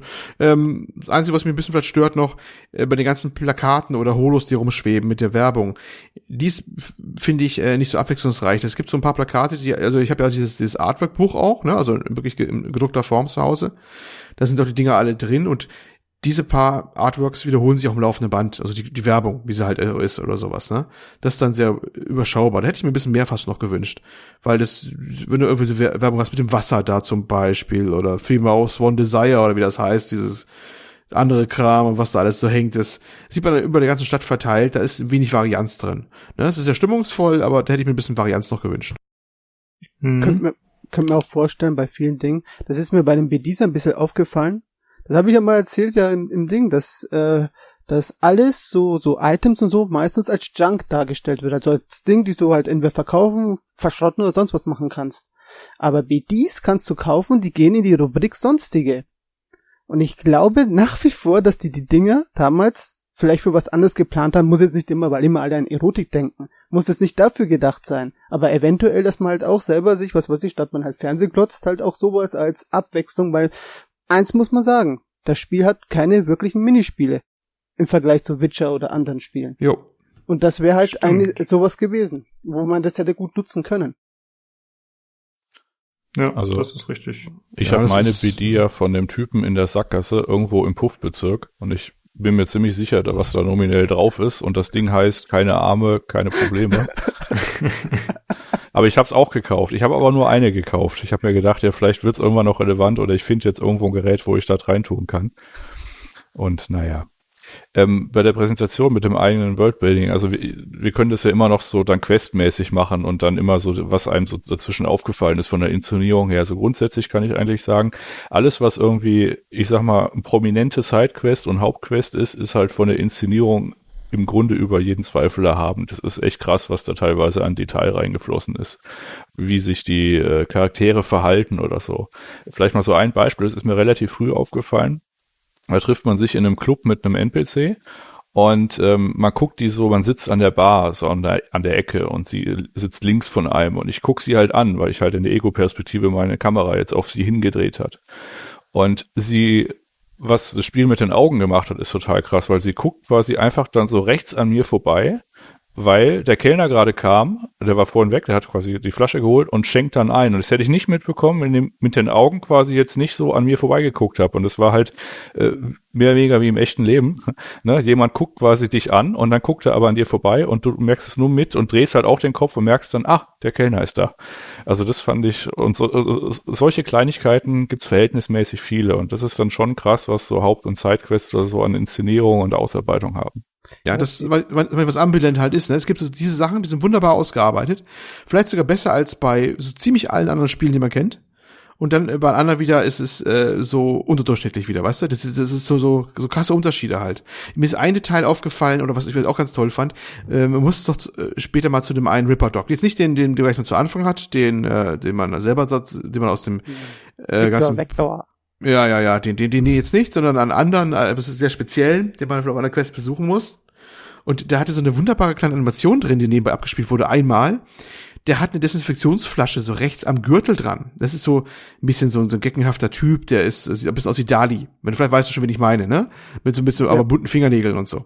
Und Fingers der, der, heißt der gute Genau, Fingers ist das, genau. Finger oder Fingers. So, und der, also wenn der redet, äh, greift er sich so rechts ran und desinfiziert sich einmal so die Hände, indem er dieses Spender betätigt, der rechts an seinen Gürtel hängt. Und das war so eine Animation, die sie einmal abgefeuert haben, nur so nebenbei, als, als er anfängt mit dir zu reden das war so, das war so ein Detail, da dachte ich mir, wow, das ist so, weißt du, das ist so Liebe zum Detail mal wieder was gewesen. Das sah richtig cool aus in diesem einen Augenblick, aber macht auch nie wieder, macht er nur einmal oder da. Und das ist dann wieder ganz toll, was sie da wieder rausholen, ne? Das sind mal diese ganzen, diese ganzen kleinen Momente wieder, die, die wieder toll und immersiv sind halt wieder. Das ist, äh, zweifelsohne eine Stärke von dem Ding. Ja. Vielleicht entsteht dadurch auch so ein bisschen dieser Unterschied. Ja, also, dass man halt sagt, man hat diese teils genialen und glaubwürdigen Animationen und Interaktionen und dann hast du halt auf der anderen Seite manchmal Dinge, die dann eben nicht so hundertprozentig perfekt aussehen. Und dann fällt es halt vielleicht noch mehr ins Auge als bei anderen Games, wenn da halt eben äh, das nicht auf der gleichen Höhe ist. Ja, ich glaube, dass, dass die das schon äh, irgendwo durchdacht haben, aber nicht komplett umgesetzt haben. Das mit den Augen zum Beispiel ist ein super Beispiel, weil ich mache ja die Fotos ja in meinem Channel. Und da hast du die Funktion, dass du halt vom Charakter dich ansehen lassen kannst. Und was macht der Charakter? Er dreht sich erst mit den Augen zu dir und dann den kompletten Kopf. Und dann guckt dich halt der ganze Kopf gerade an. Obwohl es vielleicht in manchen Situationen einfach bescheuert aussieht. Und da denke ich einfach, dass die das soweit einfach noch nicht umgesetzt haben. Eventuell, weil es vielleicht noch einfach noch nicht wichtig ist. Aber im Ende, aber sie haben durchaus diese Mechanik mit drin. Sie müssten es halt nur weiter fördern. worum geht's jetzt konkreter? Dass im Fotomodus dass er Mhm. den Kopf nicht zur Kamera weil, drehen soll. ja, weil? Jan von doch erzählt hat von dieser einen Szene, wo der, wo die einer an einem vorbeiglotzt und mit den Augen nicht, weil im Filmspiel ist ja so meistens, da bewegen sich ja die Augen nicht, sondern bewegt sich immer der Kopf beim Drehen. Das ist ja eigentlich so ein Detail, das, das finde ich, da äh, hebt sich grafisch immer meiner Meinung nach ein bisschen ein Spiel von dem anderen ab, wenn das das kann. Das und und diese Mechanik, die funktioniert nur in den in den Szenen Hm. obwohl sie, obwohl sie vielleicht auch überall funktionieren könnten, wenn sie wollten. Das, ist- das ist halt das, was ich jetzt gemeint habe im Fotoprogramm. Bei dem Fotoprogramm siehst du es ganz genau. Da funktioniert zwar die Mechanik auch, aber im Endeffekt ist sie umsonst, weil er dich trotzdem geradeaus ansieht und statt nicht mal, was weiß ich, was weiß ich, mit den Augen nur anguckt oder so. Hm. Ja. Ja, aber das ist was im Zeitverlauf. Also deine Kritik ist ja, dass dann sich trotzdem der Kopf dreht und sich nicht nur die Augen ist. Äh, Genau. Das funktioniert auch bei Passanten übrigens. Also wenn man ganz nah an Passanten vorbeiläuft und das ein paar Mal wiederholt, dann hatte ich das öfter, dass zuerst quasi die dich angucken, nur mit den Augen und dann entweder weitergehen, wenn du halt zu langsam bist, oder halt dich tatsächlich dann irgendwann ansehen, wenn die halt stehen bleiben. Also das funktioniert dann schon, aber es ist halt äh, nur manchmal, sagen wir es mal so. Hm. Ich hätte jetzt angenommen, das liegt vielleicht auch einfach daran, dass diese Geschichten, wo es vielleicht mal mehr auffällt, dass die teilweise auch ähm, mit Motion Cap gemacht wurden, mit Motion Capturing, dass halt da dementsprechend mehr Aufwand reingeflossen ist während der äh, Haupthandlung. Na, ich glaube, das kann man ausschließen. Also die ist wirklich, das ist alles wirklich in der Engine drin. Es ist halt nur, nur nicht, äh, ich würde mal sagen, 100% umgesetzt. Hm. Ja, da gibt's dann halt auch so einen kleinen Gap leider. Aber ich muss sagen, äh, also dass es im Fotomodus nicht drin ist, geschenkt. Ich meine, der ist eh nicht perfekt. Äh, der hätte ein bisschen schöner sein können, aber ich äh, fand schon ganz nett, dass wir den als Feature haben. Das war jetzt nur ein Beispiel. Ja. Äh, ja, was meint ihr? Sollen wir ein bisschen übergehen zum Gameplay und wie ihr so gespielt habt, wie es euch so gefallen hat? Jo. Jo. Äh, Olli, wenn du magst, äh, fang doch mal an. Ich meine, du bist ja noch nicht so weit, aber wie, wie sagst du so grundsätzlich zu? Ja, ähm, vielleicht noch eine kurze Sache zum Nachholen, die hatte ich vorhin vergessen. Ich habe ein ziemlich gleichmäßiges geskillt. Ich mache leider das, was viele machen, ähm, sich nicht entscheiden können und dann halt die Punkte so weit verteilen. Das ist wahrscheinlich wird mich diese Entscheidung noch irgendwann in den Hintern beißen. Aber so ist es halt. ähm, ja, gefallen hat's mir bisher soweit ganz gut, dass äh, die Shooter-Segmente gehen besser, als ich dachte, sag ich mal so mit der Einschränkung der PS4-Schwächen, darauf kommen wir ja noch, oder? Ähm, ja, ich weiß gar nicht, es gibt eigentlich da gar nicht, gar nicht viel zu sagen. Ich habe im größten Spaß immer eigentlich bei den ganzen Story-Sequenzen und, und was da so passiert und dem Drama, das sich da abspielt.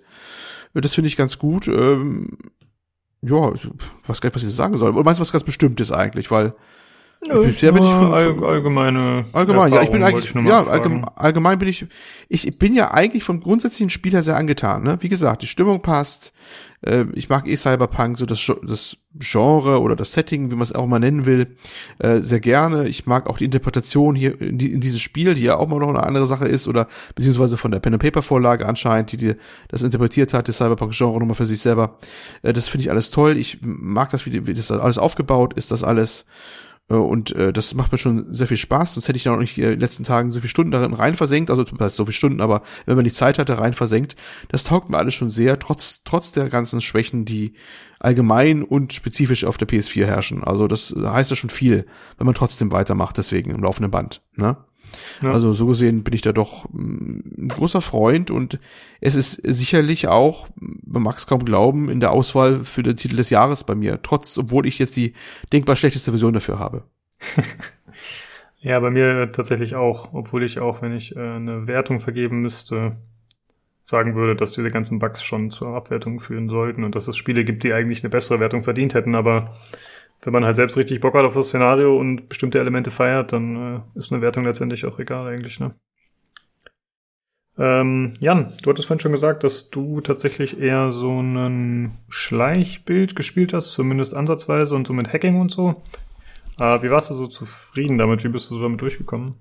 Ja, ich habe relativ schnell aufgehört damit. Also diese Schleichgeschichte, das ist eher so eine Spezialität vom Deus Ex und von Dishonored oder so. Also da ist es tatsächlich so, dass ich diese Spiele tatsächlich durchspiele, ohne irgendeinen umzubringen.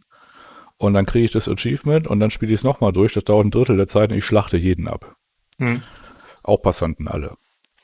So, und äh, bei dem Spiel, äh, da steht einem die Technik so ein bisschen im Wege. Also das Schleichsystem äh, am Anfang, das ist so ein bisschen überschaubar. Also es funktioniert so grundsätzlich. Du kannst dich halt ranschleichen, Leute irgendwie so äh, bewusstlos am Boden niederlegen. Äh, das Problem ist, ähm, die Physik, die glitscht halt. Also das heißt, wenn ich jemanden dann quasi irgendwo hinlege, dann kann es schon mal sein, dass der zu einem blutigen Ball äh, oder Blut, zu, zu einer blutigen Lache auf dem Betonboden wird. Und dann, das ist mir so fünfmal passiert, dann habe ich mir gedacht, ja gut, ich muss ja auf, also jetzt ist er halt tot. Blöd. Und dann ist halt so die nächste Frage, ja gut, aber dann funktioniert es ja eh nicht, so mit der Geschichte, dass man das halt irgendwie durchspielt, ohne irgendeinen umzubringen, weil das ist dann schon irgendwie mein Ansinn. Also wenn, dann will ich mich ja da irgendwie durchsneaken und das halt auch schaffen. Und wenn das halt nichts Halbes und nichts Ganzes ist, dann kann ich auch direkt denen die Köpfe wegballern. Und dann mhm. habe ich das mit den Schleichen relativ äh, schnell aufgehört. Das Lustige übrigens ist, wenn man dann Hackerman ganz am Ende ist, dann kriegt man so einen Skill, ähm, so eine Art Verseuchung und die springt halt so weiter und dann kann man quasi so am Eingang einen nehmen, dann hackt man ein paar Mal den gleichen Skill drauf und dann sind alle tot. Und dann okay. sagt er dann am Ende, wow, du warst ja wie ein Geist, ich hatte ja keiner entdeckt. Ich so, ja, ja, weil alle tot sind. Also ich habe relativ schnell, also ich habe auch am Gamepad oben angefangen auf dem PC, äh, ähm, also auf meinem äh, Wohnzimmergedöns und habe dann aber relativ schnell festgespielt, das ist kein Spiel, wo man sich so durchschleicht. Das ist halt im Wesentlichen ein Shooter. Also zumindest habe ich das so für mich wahrgenommen. Und dann habe ich es auch als Shooter im Wesentlichen gespielt. Halt trotzdem mit Hacken, aber ich habe halt trotzdem geschossen. Ja, ja, so haben es, glaube ich, auch alle wahrgenommen. Ähm, Du hast ja gesagt, du hast erst ein bisschen mit Schleichen versucht. Hattest du dann auch schon entsprechend Skills in diesen äh, Schleichen-Tree reingepackt oder, oder warst du noch nicht so weit? Mm, das war so, ich habe danach, ich habe da quasi bei der Hotelmission schon das Thema ad acta gelegt für mich. Mhm. Also das okay. waren so die vier Stunden oder so. Ich habe es ein bisschen probiert. Ich hatte dann vielleicht mal so diese Optik-Neustart oder so, weiß ich nicht, ob ich die da schon hatte ansonsten ist es auch nicht richtig notwendig, weil am Anfang die Gebiete sind ja nicht schwer. Also äh, mit den Kameras und so weiter, Breach-Protokoll, das kriegt man schon einigermaßen hin, dass man die Kameras mal für drei oder sechs Minuten ausschaltet und sich da durchschleicht. Also ich habe auch so äh, Gefängnis-Ausbruchmissionen habe ich auch mal komplett ohne irgendjemanden äh, äh, zu behelligen quasi durchgemacht und ihn rausgebracht. Das funktioniert schon, aber ich habe dann halt für mich dann relativ schnell festgelegt, nee, das mache ich da jetzt nicht, weil gibt kein Achievement für und dann baller ich lieber rum. ja, ja okay. kann ich nur unter, unterstreichen, dass das äh, gut, ich bin eh nicht der große Schleicher bei irgendwelchen Spielen, das endet meistens in der äh, irgendwann in der Wüstenschießerei und äh, das Cyberpunk ist auch keine Ausnahme. Ne? Ähm, ich, mir ist eine, vor allem eine Mission in Erinnerung geblieben. Ähm, ich hatte es gestern schon mal auf Discord, glaube ich, erzählt, äh, aber jetzt auch mal an dieser Stelle hier. Ähm, da soll man so ein Joy-Toy befragen in so ein Etablissement, ne? Und ich war noch ganz stolz, wie ich da so sneaky reingekommen bin, also im VIP-Bereich auch und so. Und ich weiß nicht, was dann passiert ist, aber jedenfalls gab es dann das übelste Gemetzel und alle waren tot und, und es war ganz furchtbar. und ähm, Johnny Silverhand himself, zu dem Zeitpunkt ist er ja schon, äh, ich glaube, ich spoilere jetzt nichts, ist ja dann, dann schon dein virtueller Begleiter, der zwischen nochmal auftaucht. Ne? Das ist ja auch schon aus dem, denke ich mal, jeden bekannt, so ein bisschen, der mal irgendwann einen Trailer mal gesehen hat. Ähm, taucht dann so auf und er hat dann passend zur Situation reagiert und meinte so, ja, äh, fürs diplomatische Chor empfiehlst du dich nicht gerade so, sinngemäß hat er gesagt. Ne? Also wegen, weil über die Leichen halt lagen, so nach dem Motto, ne? Mhm. War, war, was wahrscheinlich die, nicht die gewaltfreie Lösung war. Und äh, ich, mir tat leider leid, dass ich, also so witzig ich diese Bemerkung fand und wie schön die gerade passend rausgehauen wurde anhand der Sachen, die mir gerade da passiert sind oder wie ich gehandelt habe, wollte ich schon sagen, ja, die, die Aussage von demjenigen, der mit einer taktischen Nuklearwaffe ein komplettes Hochhaus gesprengt hat, mal vor, vor 30 Jahren oder sowas, ne? Oder 40 Jahren. das, ist, das fand ich sehr bemerkenswert wert dann. Also ja. Ja das, gut, äh, der legt ja äh, verschiedene Standards an, der gute Mann, aber ich würde sagen, der gute Mann, wir beim Spoiler-Teil im genau. Detail drüber. Aber wie gesagt, äh, bei mir endet es auch Schleichen, endet äh, zwei, drei Takedowns am Anfang und nachher äh, wüste Schießerei. Ja, okay. Äh, Robert, ich weiß, du hast auch viel rumgeballert, aber hast du vorher auch versucht, den schleichenden Weg zu gehen oder warst du von vornherein auf Konfrontation aus? Ich spiele jetzt meinen zweiten Rand, da mache ich den, den schleichenden Weg oder mehr oder weniger. Komplett schleichen werde ich auch nicht, weil ich bin da ehrlich gesagt äh, zu praktisch. Wenn es dann mal wirklich einen Gegner äh, gibt, wo man wo sich vermeiden lässt, dann mache ich es ja, aber wenn nicht, dann mache ich es nicht. Aber meinen ersten Run, da habe ich erst spontan gespielt und dann habe ich mich halt auf mein auf mein Scharfschützengewehr dann äh, äh, äh eingeschossen und bin auch ganz gut damit gefahren bis zum Ende. Also ich kann jetzt nichts sagen. Also, mir hat auch das Spiel sehr, sehr viel Spaß gemacht.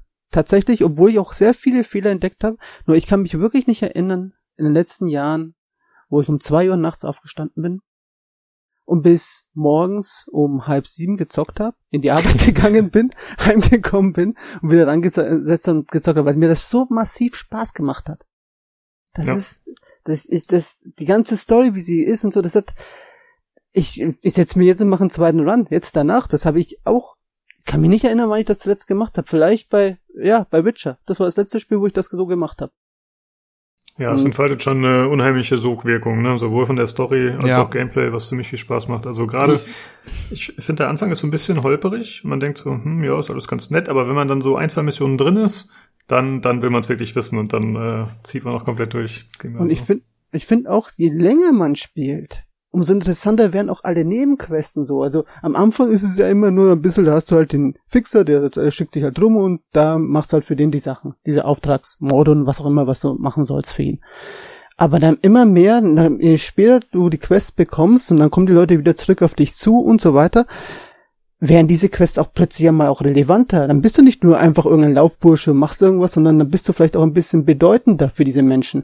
Und das finde ich ist schon schön gemacht. Schade nur, dass es halt nicht von Anfang an ist, weil am Anfang habe ich mir gedacht, ja schade, Witch hat mir da die Nebenquests besser gefallen.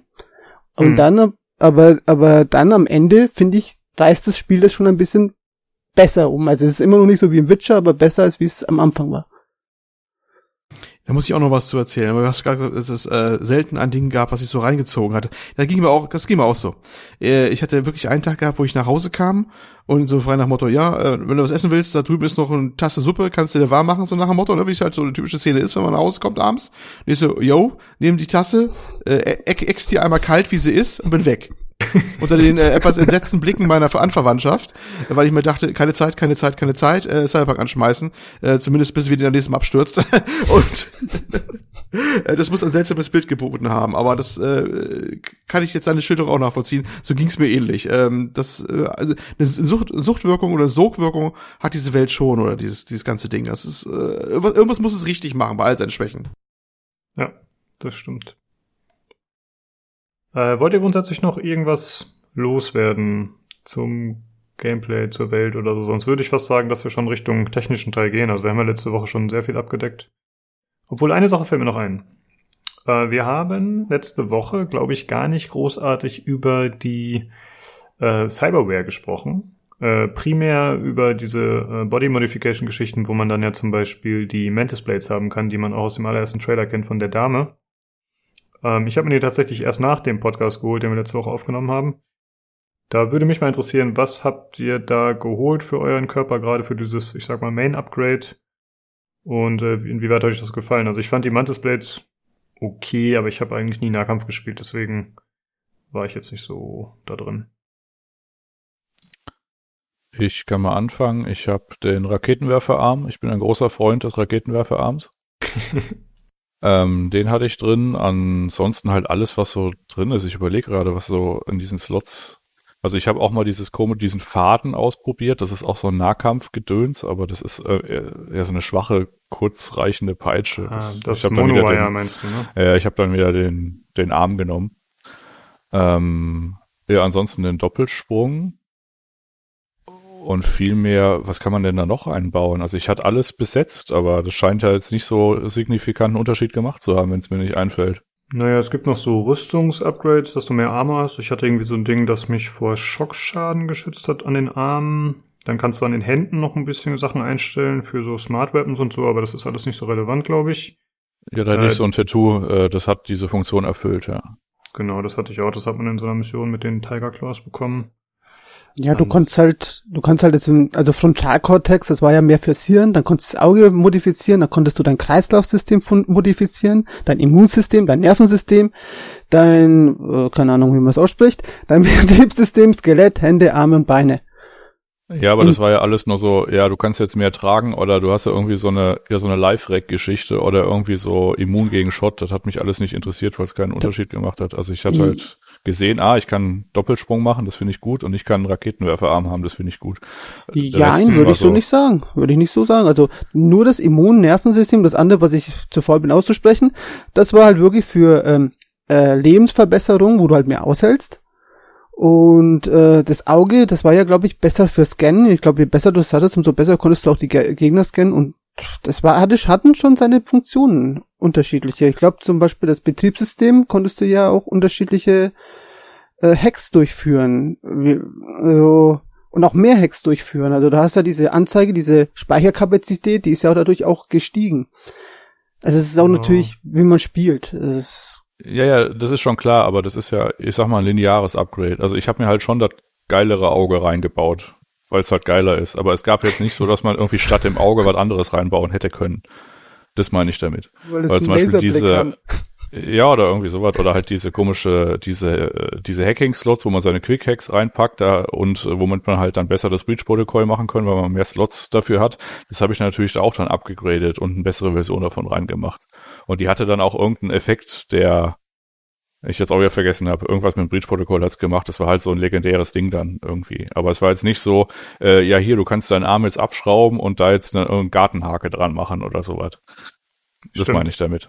Das wäre Mhm. tatsächlich ziemlich cool. Also nicht unbedingt eine Gartenhake, aber grundsätzlich hätte man da einiges machen können. Also ich habe dann tatsächlich auch jetzt vor kurzem erst äh, den, ich sag mal, Frame für das Gehirn da ausgetauscht oder was das war, den Chip.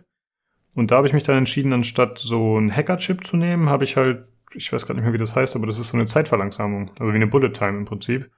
Das bedeutet dann aber auch, dass du keine Hacks mehr mitnehmen kannst. Aber da mein Charakter da eh relativ schwach war, habe ich das mal ausprobiert. Das war ganz okay. Ich habe es dann nicht so häufig genutzt, wie ich hätte machen können, aber da hat man zumindest auch nochmal Veränderung. Ansonsten ist es so, wie Jan sagt halt, dass man äh, nicht so viel hat, was wirklich den Spielstil gravierend verändert. Wie war es bei dir, Olli? Ich habe tatsächlich erst heute mich äh, mit den ganzen Implantaten da beschäftigt.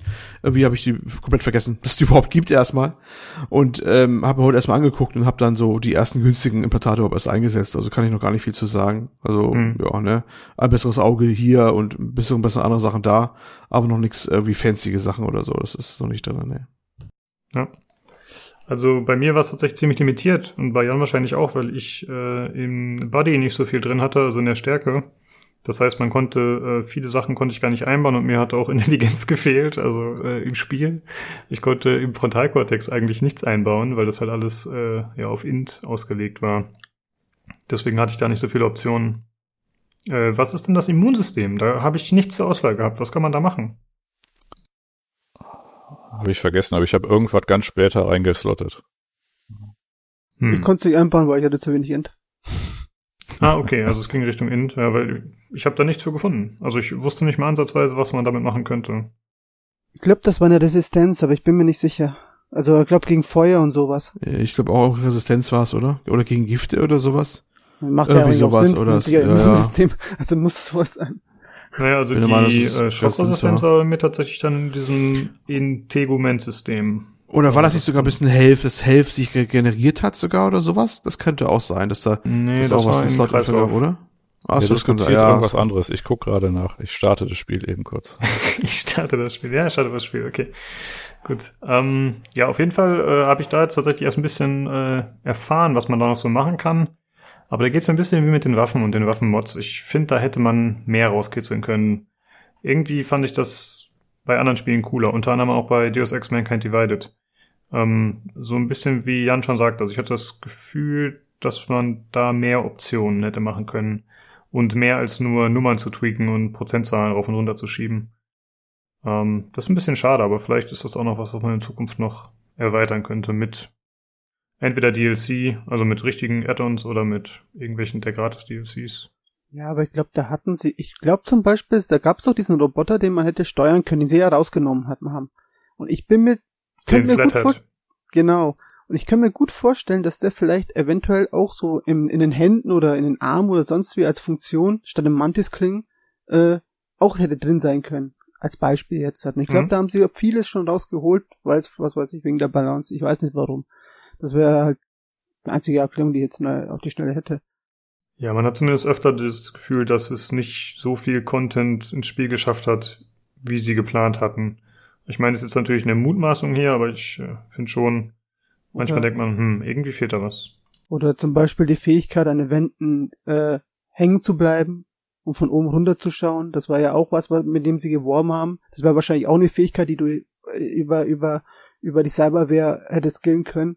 Die ist Hm, ja auch nicht dabei. Genau, aber das hatten sie relativ früh kommuniziert, das hatten wir letzte Folge auch schon mal erwähnt.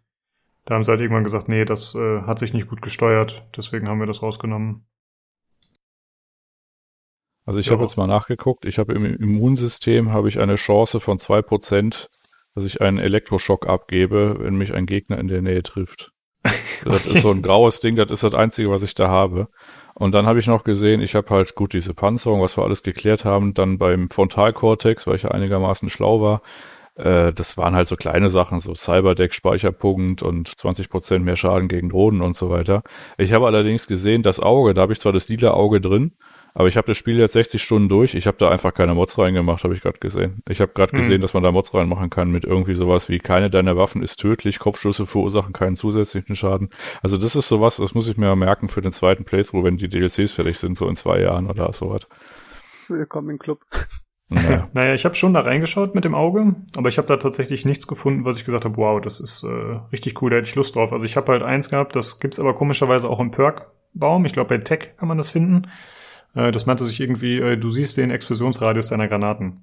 Und das kannst du halt entweder im Auge als Mod einbauen oder aber über einen Perk freischalten.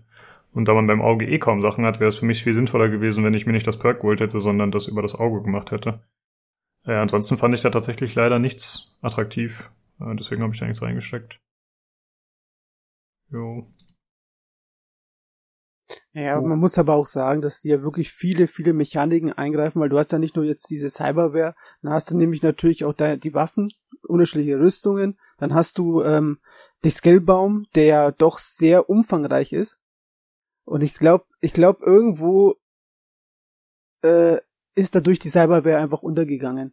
Durch die ganzen anderen Sachen, auch in der vielleicht in der bei der Bearbeitung her. Hm. Ja.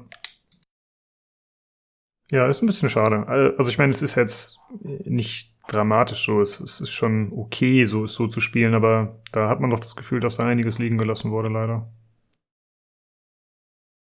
Ja, wenn ihr nichts mehr habt vom Gameplay, dann würde ich sagen, gehen wir nochmal zur Technik über im Sinne von Bugs und äh, Ollis PlayStation 4 Problemen und so. Oder habt ihr noch was? Nö, ich nicht. Nö. Okay.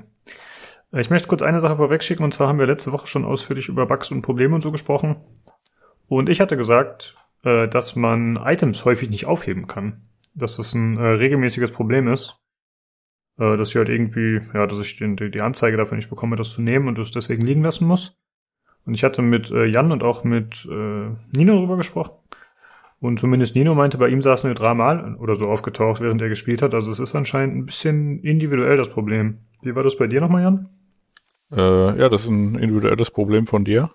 Äh, nee, also ich hatte in den 60 Stunden, äh, ich, also wenn man sich quasi, also wer schon mal irgendwie ein Bethesda-Spiel gespielt hat, sowas wie Fallout oder so, äh, der kriegt dann relativ dickes Fell für. Und ich habe mir dann bei diesen Open-World-Geschichten dann halt äh, gedacht, ja okay, das ist halt so und dann darüber hinweggesehen. Aber ich hatte jetzt nichts, was funktional kaputt war. Also ich hatte halt einmal eine Quest, wo ähm, die Frau nicht mitgekommen ist zum Aufzug, weil ich irgendwie die optionalen Sachen irgendwie noch machen musste. Und dann habe ich die halt gemacht. Bin halt zurückgelaufen, bin halt einmal ins Bad gegangen, dann wieder raus. Das Original nichts gemacht, aber dann wurde halt der, die Quest weiter getriggert. Aber so an, an Bugs, dass ich irgendwas nicht aufheben konnte oder äh, gut, ich hatte halt, weiß nicht, sowas wie verschwindende Waffen oder halt Dinge, die mal in der, in der, in der Luft stehen oder das Handy, das ist halt äh, dann mal, wenn jemand das in der Hand hat, dann bleibt es halt da, auch wenn das wegsteckt und so weiter. Ähm, aber das hatte ich einigermaßen überschaubar selten und wenn irgendwas tatsächlich kaputter war, also jetzt mit Quests, dann oder irgendwie ein, ein, Untertitel ist hängen geblieben, dann habe ich halt eben gespeichert, kurz geladen. Das dauerte in dem Spiel jetzt auch nicht irgendwie minutenlang auf dem PC, sondern nur so ein paar Sekunden und dann war eigentlich alles wieder schick. Ja. Also Das war auch so meine Erfahrung mit dem Neuladen, dass das eigentlich das meiste fixt. Da waren wir uns auch letzte Woche recht einig. Also das ist natürlich nicht schön, aber das ist zumindest eine äh, Lösungsstrategie, die immer funktioniert hat. Ja, größtenteils. Also beim Waffen, bei diesen verpackten Items hat mir das häufig dann nicht geholfen, ab und zu schon. Äh, aber ansonsten gebe ich dir recht, bei den ganzen anderen Problemen hat's geholfen und das mit den Items war jetzt auch nicht so super relevant. Äh, wie war's bei Bei- dir, Robert? Hast du spezielle Sachen gehabt oder auch die standardmäßigen? Also was die verpackten Items angeht, habe ich das Gefühl, weil es jetzt im zweiten Lauf, dass das nicht random ist, sondern dass wirklich es gezielt gewisse Items, wie zum Beispiel das aller, aller, allererste Item, was man findet, das ist so ein Kar- Kartendeck, keine Ahnung. Das liegt in einem Auto. Das ist das, die allererste Mission, die man macht mit dem Jackie, wo man halt dann in dieses Hotel zu dieser einen Dame geht, um die halt rauszuholen. Und da gehst du, gehst du durch die Tiefgarage und da siehst du ein, ein offenes Auto und gehst da hin und das kannst du nicht aufheben. Das, das ist einfach, das habe ich nicht mit meinem, mit meinem Main geschafft, also mit meinem ersten und mit meinem zweiten habe ich es genauso wenig geschafft. Da konntest du dich buckeln, das kannst du nicht. Und so habe ich das Gefühl, wenn, wären vielleicht ein paar, also ich meinen kompletten Rand waren es glaube ich sechs Items in etwa geschätzt, wo das nicht ging. Aber nicht, weil ich die jetzt, äh, äh, weil ich das vom Gegner runtergeschossen habe, sondern weil die schon dort gewesen sind. Also die Hm, waren. also du meinst händisch platziert quasi. Genau. Und äh, so an Bugs, ja, halt das Typische, was man so kennt. Ich hatte aber auch einen ganz lustigen Bug. Ich hatte eine Quest nicht abschließen können, weil ich, äh, ähm, äh, wie nennt man die, die, die, die Psychos da, die Cyber- Cyberpsychos. Genau. Da habe ich eine von der Karte runtergeschossen. dann konnte ich die nicht mehr ab, äh, nicht mehr beenden, weil die hatte natürlich die ganzen Sachen zum Aufheben, um die Quest zu beenden. Das war ein bisschen blöd gelaufen. Und ich Hm. hab's erst im Nachhinein, ist mir dann gekommen, ja komm, jetzt ist auch das Spiel neu gestartet. Oder neu geladen. Das war dann auch wieder zu spät. Ja. Also mein Lieblings, mein Lieblingsfehler war übrigens, äh, dass das, äh, dass so Glasflaschen explodieren. Oder auch so Müllsäcke, wenn man über die läuft, weil die Physik halt irgendwie geglitscht ist. Also in Fallout 4 war das ja immer so, du konntest deine Items immer irgendwo hinstellen und dann bist du in den Raum gegangen und dann waren die Items überrascht und haben sich quasi, sind so kurz gewackelt. Und ungefähr so ist es bei Cyberpunk auch. Man dreht sich so rum oder geht aus dem Aufzug raus und dem äh, Limonadenstandverkäufer explodiert erstmal die Auslage. Ne? Und dann Ja. Hört man so, äh, so von rechts hinten so klirr und ich so, ah, okay, das Glas. Und ich dachte immer, der, was weiß ich, Händler hatte eine unruhige Hand oder so gerade gehabt. Also, nee, nee, keine Flaschen Ahnung. sind Also, unter Druck. Nee.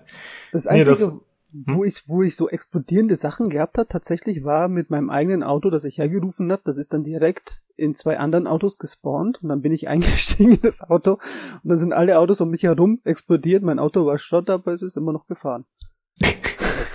okay. Ich habe einmal mein Auto gerufen und das hat nur Donuts gemacht, ist im Kreis gefahren. Wahrscheinlich, weil ich in einer komischen Position stand. Und das andere Mal ist es äh, hochkant gespawnt. Mit der äh, dem Kühlergrill auf dem Boden quasi, stand es nach oben aufgerichtet. Er hat dann langsam angefangen zu brennen, die Motorhaube ist abgefallen und dann ist es explodiert und das Wrack stand halt immer noch genauso hochkant da. Ja, passiert halt. Da fällt mir eins noch ein, es gibt ja äh, so eine Nebenmission, da fährt man quasi in so einem Polizeiwagen mit, mit so drei anderen Leuten. Und da war der Dialog rum und ich habe dann die F-Taste gedrückt, um de, die Fahrt zu skippen.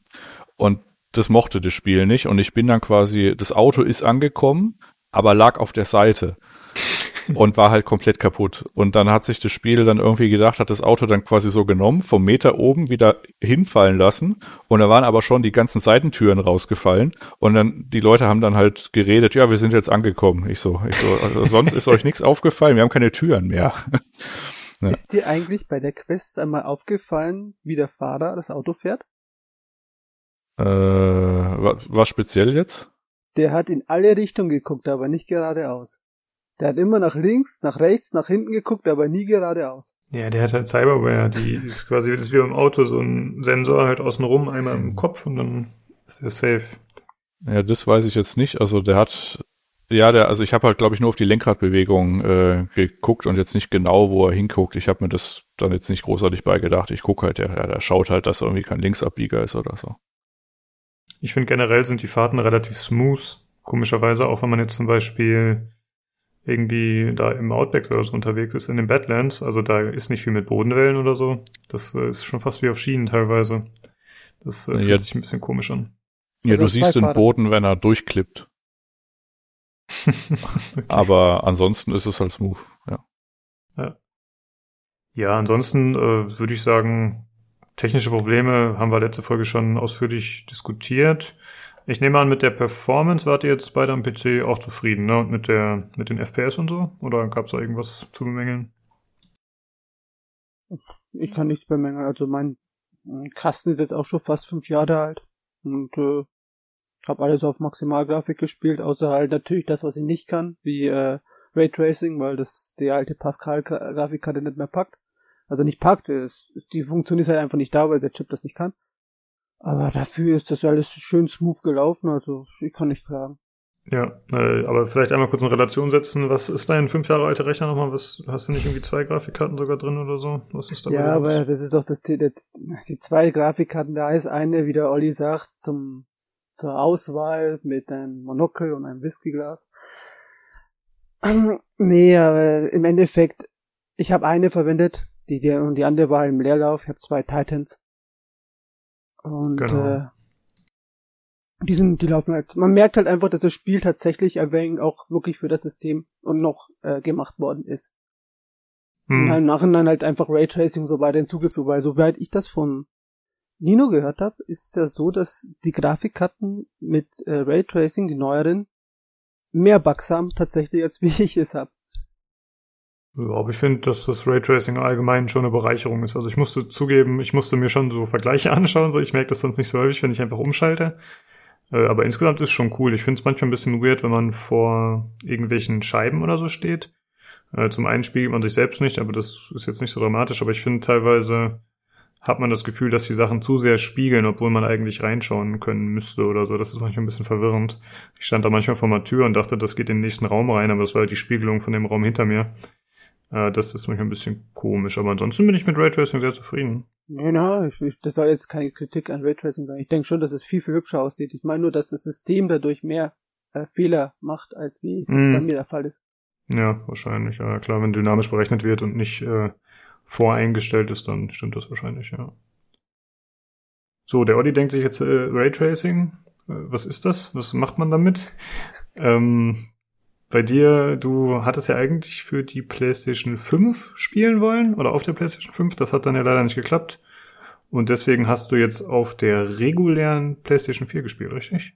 Ja, also nochmal Hintergrund. Eigentlich habe ich mir ja sogar damals einen PC gebaut im Hinblick auf Cyberpunk, ja. Das ist die Tragik in dieser Geschichte.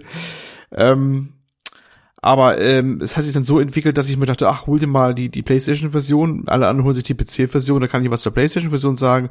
Bis dahin hast du auch deine PS5 und dann äh, macht das auch halbwegs Spaß wahrscheinlich und dann ist das alles gut. Ja, äh, hat sich anders entwickelt. Ich bin zwar einer der wenigen Glücklichen, die eine gültige PS5-Bestellung durchbekommen haben, mit ähm, anvisierten Liefertermin 19.11. Ja, wie man schon merkt, das liegt in der Vergangenheit. Ähm, sie konnte nicht geliefert werden. Mittlerweile ist das, Liefertermin auch irgendwann auf 2021 gerückt. Wurde mir mitgeteilt vor ähm, ein, zwei Tagen. Ähm, und so musste ich dann zwangsläufig äh, Cyberpunk 2077 auf einer Basis PS4 spielen, die ich gegenwärtig meine eigen nenne.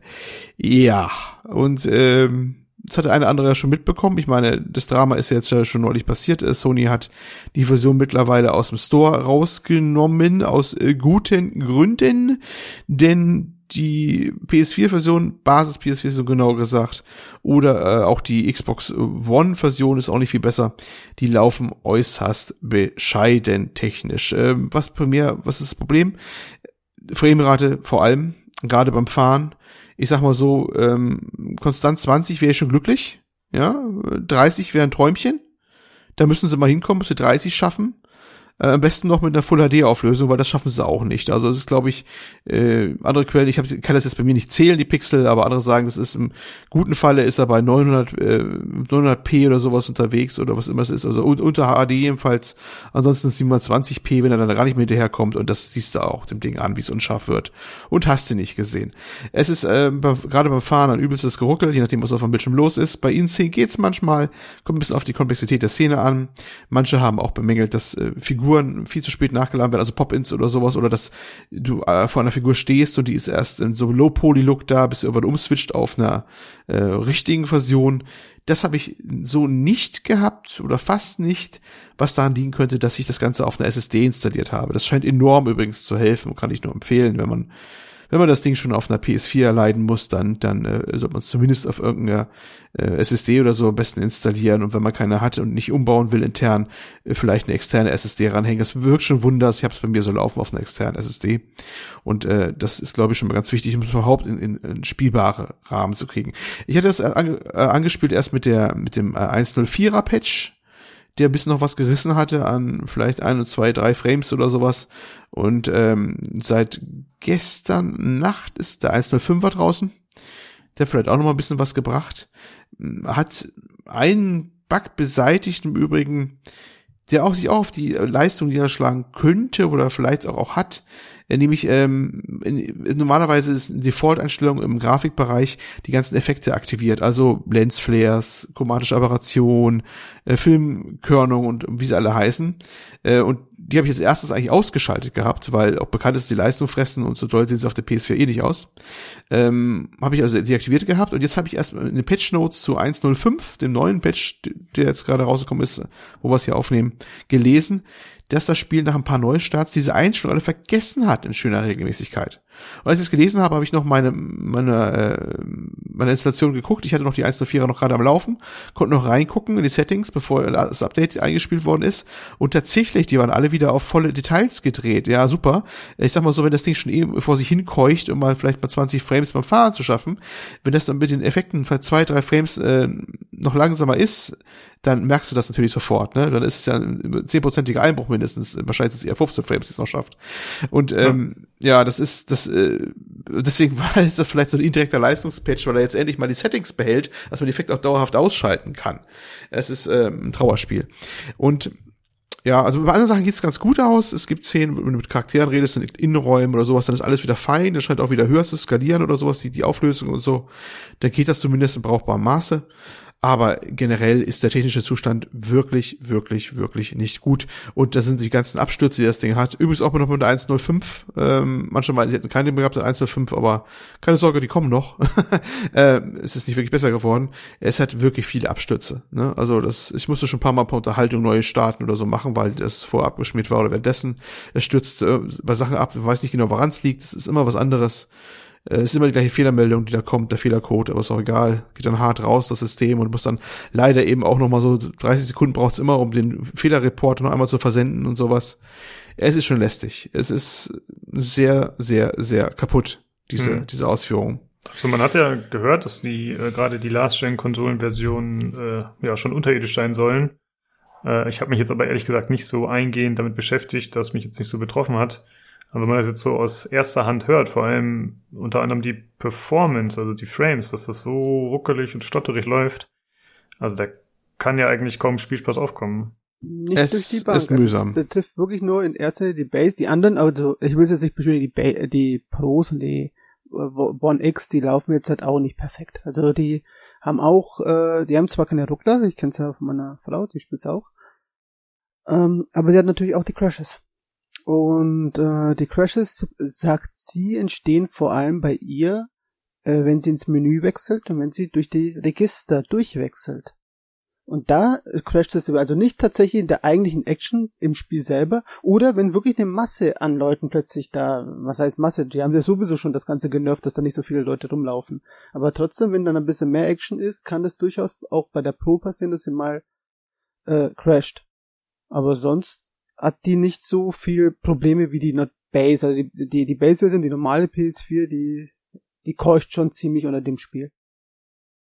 Ja. Also ich konnte noch keine, ähm, keine Regelmäßigkeit da ausmachen. Das Ding, es crasht manchmal nach einer Cutscene, wo eigentlich nur eine Person war, mit der du gehalten hast. Es crasht mal bei irgendeiner Szene mittendrin äh, oder beim Spiel mittendrin, bei der Schießerei. Ich habe alles schon gehabt. Also wirklich alles. Ne? Also es war alles schon dabei. Ähm, keine Ahnung. Also ich, ich kann es echt nicht sagen. Ich habe keine Regelmäßigkeit ausmachen können. Ich habe ausgedacht, kann man vielleicht irgendwas erkennen, wenn gerade große Last ist, viele Objekte oder so, aber nee, das ist völlig random in meinen Augen, was wann das mal passiert. Als würde Mhm. intern im Laufe der Zeit etwas überlaufen, dann killt sie ihn irgendwann zu irgendeinem Zeitpunkt. Das ist, der Fehlercode ist auch immer der gleiche, also es sagt nichts aus. Ich habe jetzt nicht im Kopf, aber da wurde sogar schon im Twitter schon häufiger mal gepostet. Und äh, ja, das ist ähm, wirklich, wirklich, wirklich nicht schön. Und das nimmt natürlich ein bisschen Spielspaß raus, weil ich kann so ein bisschen ahnen, das ist so wie, wie eine, wie eine es wird dir so eine, so eine, so eine goldene Banane von die Nase gehangen, die, du herjagen kannst, oder die Karotte halt, die berühmte, ne? Du siehst manchmal, wie die Stadt geil aussehen könnte, ne? Wenn du mal ein bisschen länger hinguckst und einen vorsichtigen Schwenk machst, es besser, wenn du gehst mal zu Fuß oder so, dann fällt das nicht so auf, dann hat er keine Probleme so mit der Grafik nachladen und fällt auch nicht, erscheint nicht so in diesen Skalierungsmodus zurück, dass er auf diese verwaschene Grafik zurückfällt, weil er dann wahrscheinlich so schnell hinterherkommen muss. Und da denkst du dir, oh, das könnte so geil aussehen, wenn ich ja jetzt äh, da lang fahren würde und es würde so entsprechend beleuchtet werden und so. und du, du das ist äh, das erahnst du dann auch nur so, wie geil das dann richtig mit einer richtig ordentlichen Grafik aussehen könnte. Und das ist wirklich ähm, ganz, ganz, ganz übel, weil das eben halt, also es ist teilweise, du hast manchmal Probleme, das auf, Auto auf der Straße zu halten, weil, ne, du kriegst keine saubere Kurve gefahren, weil zwischen den einen Kurvenpunkt und der nächsten Kurve Fehler per Frames, ne, und dann ist es mit, und die Steuerung der Autos ist eh nicht so pralle unbedingt, finde ich, oder sowas, und dann auch noch mit so Ruckeln oder so, da ist das nicht schön. Ich habe eine, es gibt so neben ein bisschen über Rennen fahren, ich will die echt mal probieren, keine Ahnung, ob man die überhaupt schaffen kann überhaupt in dem Spiel, weil äh, bei dem vor sich hingeruckele, viel Spaß. Bin ich jetzt schon begeistert. Lass es einfach. Okay. Also, Klingt ich also- habe ich hab das Dein Gefühl, dass ich, Schicksal. Ja, sorry. ich habe ich hab das Gefühl, dass ich im Discord hier der Einzige bin, der das Autofahren in äh, äh, Cyberpunk drauf hat. Nee, das Ja, ist auch okay, wenn man mehr als 15 ist- Frames hat. Na, ich meine ja, weil ja viele ähm, auch bei der PC-Version äh, sagen, dass das nicht gut umgesetzt ist. Naja, manche meinen aber gerade ist bei gut umgesetzt. Tastaturversion. Ja, Also Tastatursteuerung war manchmal das Problem. Mit Controller finde ich soweit ganz okay, obwohl ich manchmal die, die Bremswege abnorm lang finde bei manchen Autos, wo ich mir denke, also Das stimmt.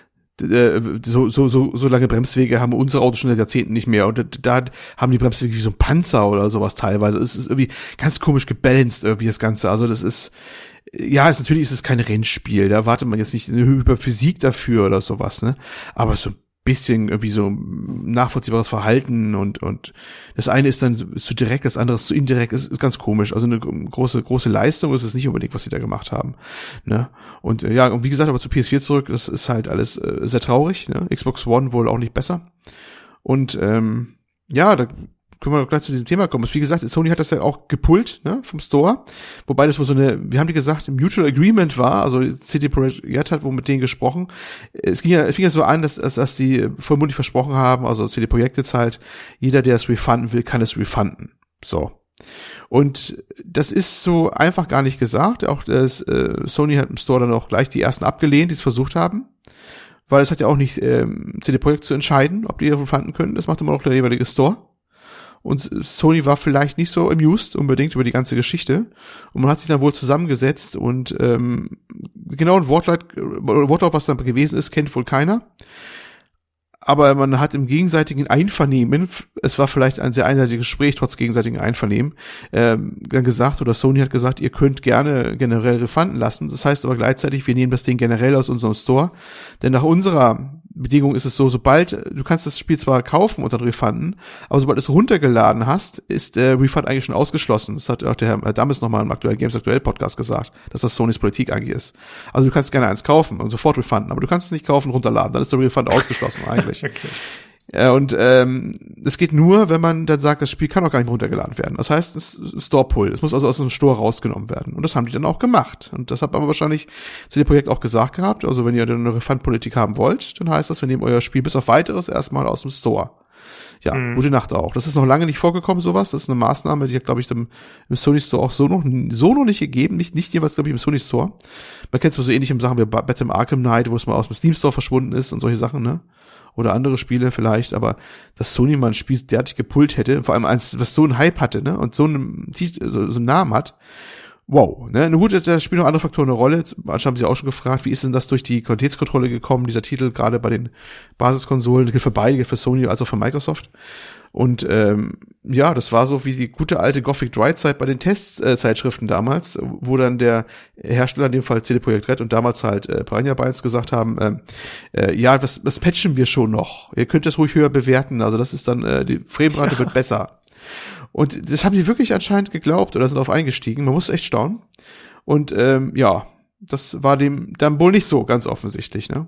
Äh, Microsoft, find, hm, das ja. ist ein guter Punkt, den du genannt hast, das würde ich mal hervorheben, dass das ja eigentlich, äh, wenn man sein Spiel auf einer Konsole veröffentlicht, das geht ja durch gewisse äh, ja, Gremien, sage ich jetzt mal, die das Ganze überprüfen und dann sagen, ja, okay, das ist zertifiziert für Konsole XY.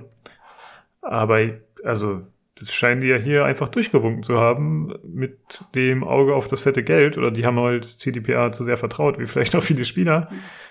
Äh, also das ist ja wirklich nach hinten losgegangen, ziemliches Desaster.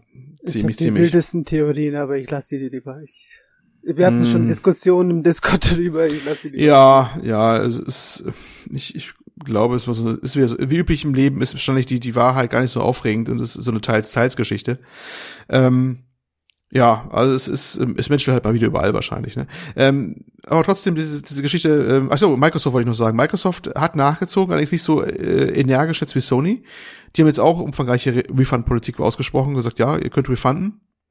Ähm, beziehen es aber nicht aus dem Store. Also die haben es drin gelassen. Naja, gut.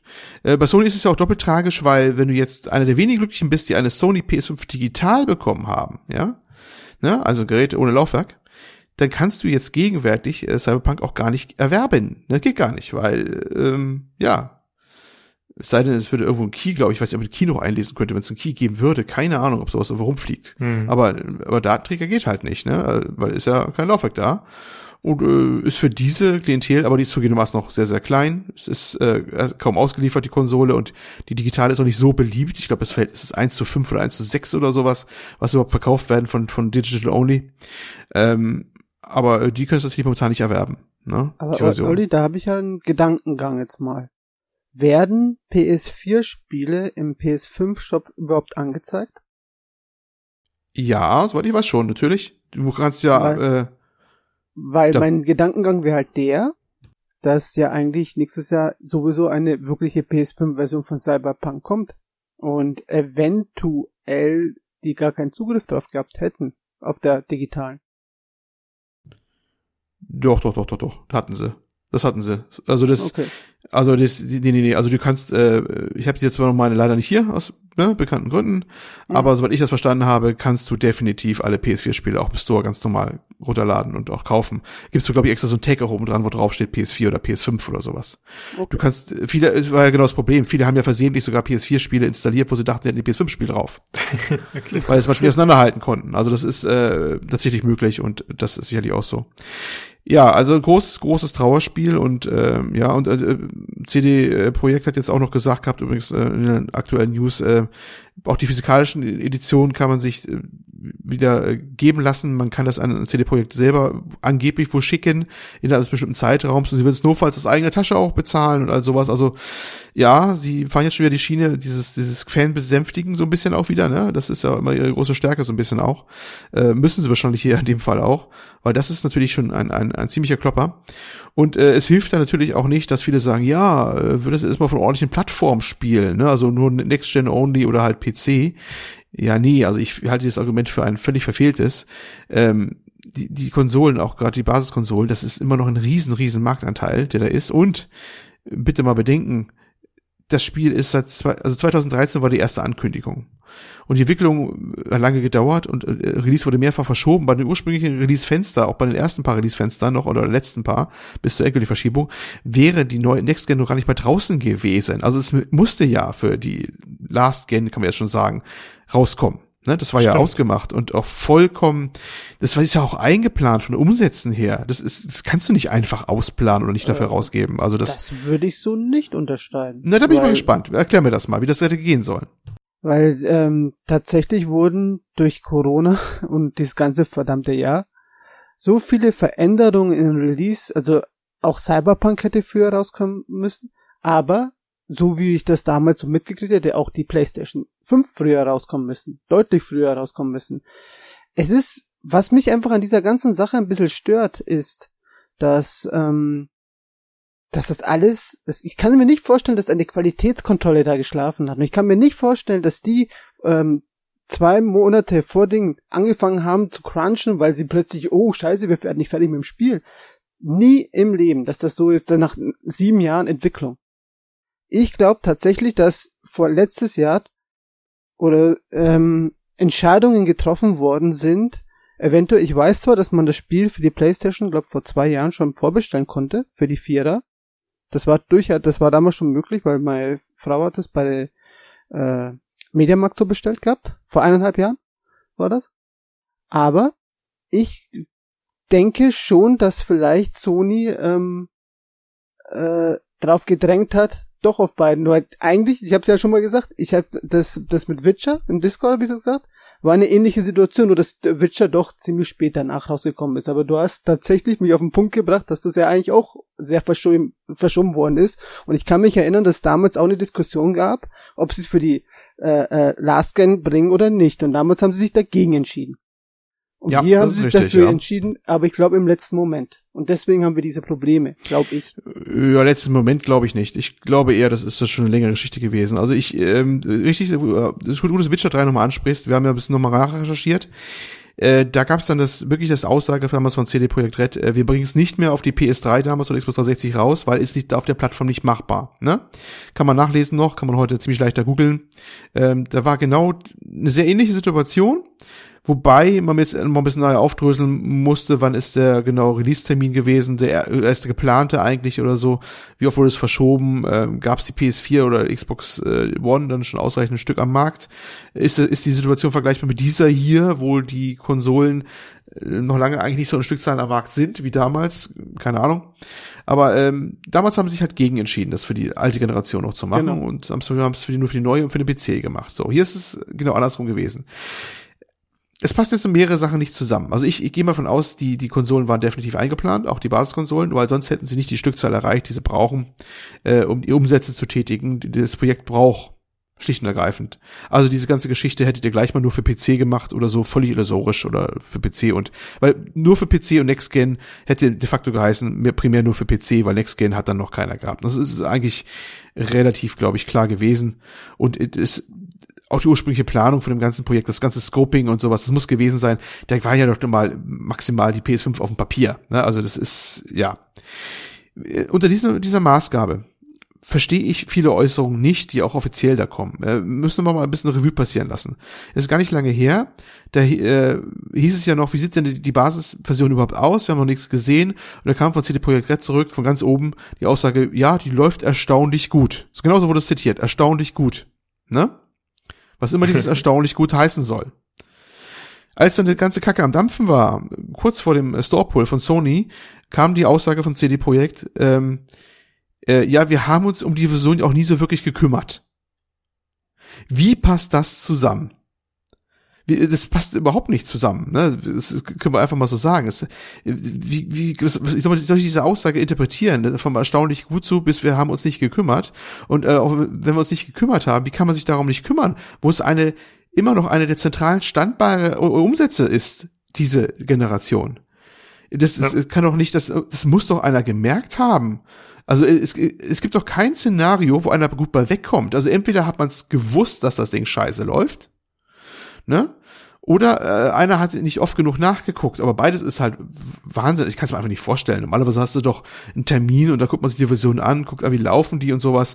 Und bei der PS4-Version oder Xbox One-Version muss man doch gesehen haben, oh oh, das äh, sieht aber bescheiden aus. Und dann fragt man die Entwickler vor Ort, meint ihr kriegt das noch hin? Jetzt haben wir vielleicht noch zwei Monate Zeit oder sowas.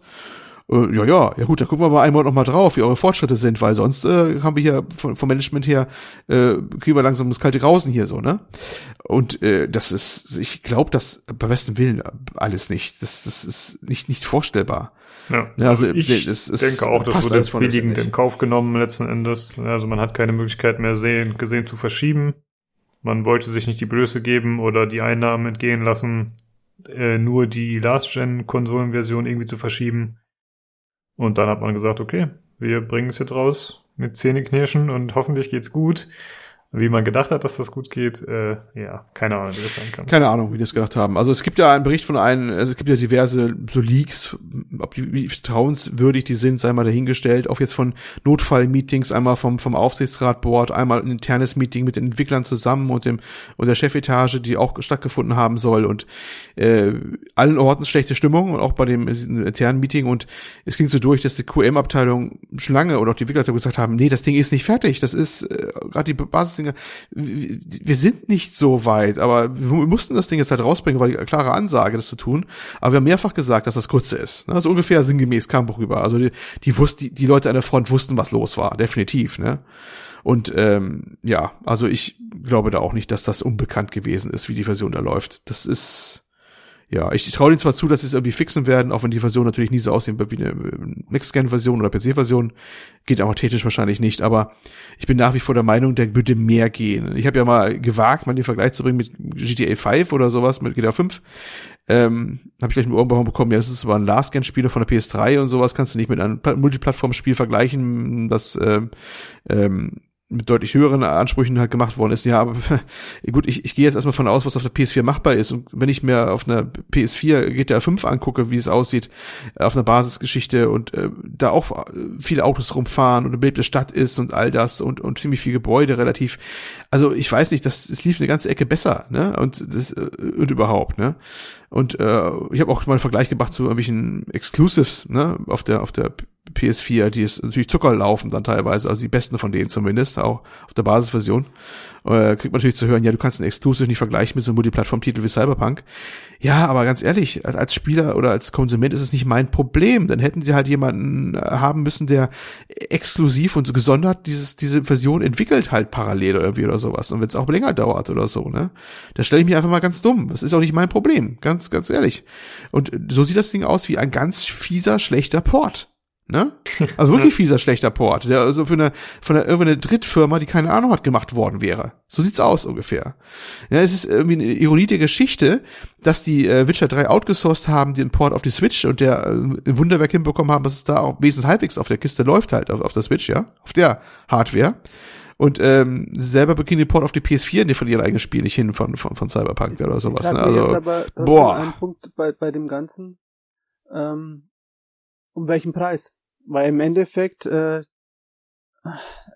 sie hätten es ja auch so, wie du sagst, sie hätten es wie Witcher runter eskalieren können, weil Witcher läuft in einen ganz, ganz, ganz äh, äh, tiefen Skalierung. Es sieht einigermaßen okay aus, aber du kannst es nicht vergleichen mit dem Witcher, was wir alle kennen. Also wir hier aus dem PC-Bereich vor allem.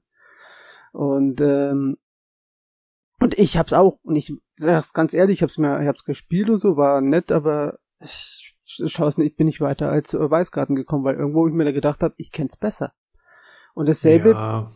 dieselbe Befürchtung habe ich halt auch, wenn jetzt halt das Spiel ähm, äh, so gepatcht wird, dass es ordentlich läuft, aber dass die Erwartungen der Leute dadurch einfach nicht mehr erfüllt werden. dann hast du genauso deinen Shitstorm dann dran, als ob es jetzt halt ein Shitstorm, weil es immer nur abstürzt und es überhaupt nicht läuft, oder ob du es halt, weil es einfach die Engine grafisch nicht mehr entsprechend gut aussieht. Weil auch Witcher 3 lief auf der Playstation nicht äh, am Anfang nicht einfach frei, danach haben sie es gepatcht und da war wesentlich weniger Bewegung, weil die Red Engine scheinbar mit der Konsole nicht so gut zurechtkommt. Das ist irgendwo ein Fakt. Ja, aber auch hier nicht mein Problem. Also ganz ehrlich, also ich sehe immer nur die ganze Umgebung und wie das aussieht und denke mir, da geht auch auf der PS4 noch mehr. Also das ist, äh, ja, es ist eine alte Hardware, die ist jetzt sieben Jahre alt circa.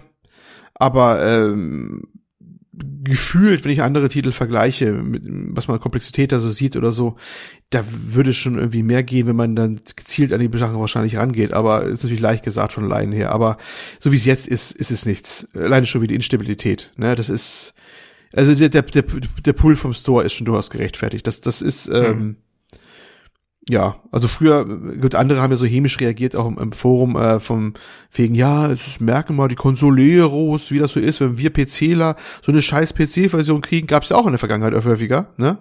Ja, bringt überhaupt keinen irgendwie was, ne? Also die ganze Diskussion finde ich da. Ja, es, es ist auch, ist auch nichts. Ich erwarte eigentlich, äh, also im Optimalfall, also in, in der bestmöglichen Welt äh, ist es so, dass für jede Plattform das Möglichste rausgeholt wird, mit einem guten Kompromiss, äh, der, der dann die Leute dementsprechend auch glücklich macht. Und das ist hier schlicht und ergreifend nicht gegeben. Ne? Und äh, das Ding, äh, wenn wenn man jetzt davon, davon spricht, erstmal A, äh, dass, dass, dass das schon die gepolischte Variante ist, was auch hier, ja, die letzten Monat nutzen wir für Polish und sowas, ne? Also die letzten zwei Verschiebungen waren und sowas. Wenn das die gepolischte ist, wie ist es denn vorher gelaufen, noch vor einem halben Jahr oder sowas? Haben die eine Dia-Show Ja. zugeguckt oder was haben die getan auf den Dingern? Ne? Also, wow. Also, boah, boah, boah, boah. Also da haben sie sich echt, ein- echt ein Ei ins Nest gelegt. Und das wird die, glaube ich, noch ein bisschen verfolgen. Ähm, ja, ich bin sehr, sehr, sehr gespannt, was sie daraus machen äh, aus, aus, der, aus der Nummer jetzt. Der Patch, der jetzt heute, also neulich rauskam, der 105er, hat jetzt keine Wunder bewirkt. Wie gesagt, es ein paar nette Sachen drinne, aber äh, war auch nicht zu erwarten, dass der jetzt plötzlich ein Patch äh, rauskommt, noch mal kurz vor Weihnachten und dann plötzlich hast du 10 Frames mehr pro Sekunde oder so. Völlig illusorisch. Ne? Ja, das der ist jetzt gerade wohl auf ja. dem PC übrigens rausgekommen, der Patch. Ah ja. Mal gucken, ja, was ja. sich da so ändert. Das kommt wir jetzt natürlich noch nicht testen. Ähm, ja, ich denke, du hast das Problem ganz gut umrissen, Olli. Ähm, die Frage wäre jetzt noch, wie machst du's? Ich meine, du hättest jetzt theoretisch die Möglichkeit, das Spiel umzutauschen, aber für mich klang es jetzt nicht so, als würdest du das in Anspruch nehmen. Nein, das werde ich nicht tun. Das werde ich nicht tun. Äh, ab, äh, erstmal wahrscheinlich müsste ich, äh, also entweder müsste ich mich an CD Projekt Red selber wenden, weil ich habe physikalische Edition, dann habe ich auch noch so eine mit irgendwie Steelcase und hast du nicht gesehen oder die ich von einem österreichischen Händler übrigens geholt habe. Äh, warum äh, muss ich jetzt hier nicht sagen, aber es ist wurscht. Äh, ist mir zu viel Aufwand, ganz ehrlich. Ich warte einfach, Mhm. bis das. Also ich sag mal so. Ähm, CD Projekt Red ist irgendwie immer schon anscheinend Meister gewesen, nachher irgendwie alles wieder halbwegs gut zu machen streng genommen dürfte man von denen eigentlich keine Spiele bei Release kaufen, Punkt. ne, also äh, die, die, die machen es dann irgendwann schon besser und äh, vielleicht gehen sie auch above and beyond. Vielleicht machen sie auch, dass da ein, ein, ein DLC nochmal dann äh, kost, der kostenpflichtig gewesen wäre, dann nochmal kostenlos machen als, als Schädigung oder sowas. Äh, Das traue ich denen irgendwie schon zu. Ne? Deswegen werde ich die behalten. Ich, ich habe schon Hoffnung, dass wenn meine PS5 irgendwann da ist, dann wird bis dahin auch die PS4 Pro Version, das ist ja de facto, was dann läuft, äh, auch mehr- mehrfach dann wahrscheinlich durchgepatcht sein und, und ganz gut laufen erstmal. Und irgendwann kommt dann auch 2021 dann die wirkliche Next-Gen-Fassung und vielleicht, vielleicht, vielleicht sind sie dann auch schlauer und testen die dann ausgiebig erstmal und wir können uns auf richtig was Schickes da freuen auf der, auf den Next-Gen-Konsolen, das dann richtig nochmal geil aussieht oder so, ne? Ähm, gut, es wird dann halt so wie eine gute PC-Version aussehen, du brauchst keine Illusion hingeben, ne? Das ist, ähm, darüber hinaus wird es auch nicht gehen, aber immerhin. Und äh, ja, ich warte, also ich, ich, ich ob ich jetzt das Spiel weiter, also zurückgeben werde ich es nicht, ob ich jetzt weiter spiele, dann bin ich hinter hin und her gerissen. Ich habe jetzt schon drei Tage oder vier Tage hintereinander gesagt, du spielst nicht mehr weiter, du wartest jetzt, bis du PS5 zumindest hast. Und dann habe ich doch wieder abends gesessen und weitergemacht, weil ich die Gegend halt so geil finde und die Story so geil finde, verstehst du? Ne, Ja, also es ist, äh, aber es tut mir gleich in der Seele weh, wenn ich mir überlege, oh, jetzt, wenn ich jetzt hier lange fahre und ich fahre über den, den Corpo Plaza und sowas, ne? Und denke mir, jetzt den bitte einmal in geil. Ne? Also, ne, das Ja, ist du schon. bist doch Streaming, Olli. Was ist denn mit GeForce Now? Weil der Nils spielt das mit GeForce Now und der ist ziemlich zufrieden. äh, was hätte ich davon, GeForce Now? Da könntest du mir doch gleich für meinen PC holen. Ich muss ja trotzdem kaufen bei GeForce So, Now. ich dachte, dein Rechner macht's nicht so gut mit oder so, deswegen hättest du es für Konsole gekauft. Bitte? Ich habe Ja. mir doch Anfang erklärt gehabt, ich habe da extra einen PC gebaut für Cyberpunk. Er hat sogar extra meine Version, ich hätte ihm ja aus Mitleid eine gegeben, aber er hat sogar abgelehnt.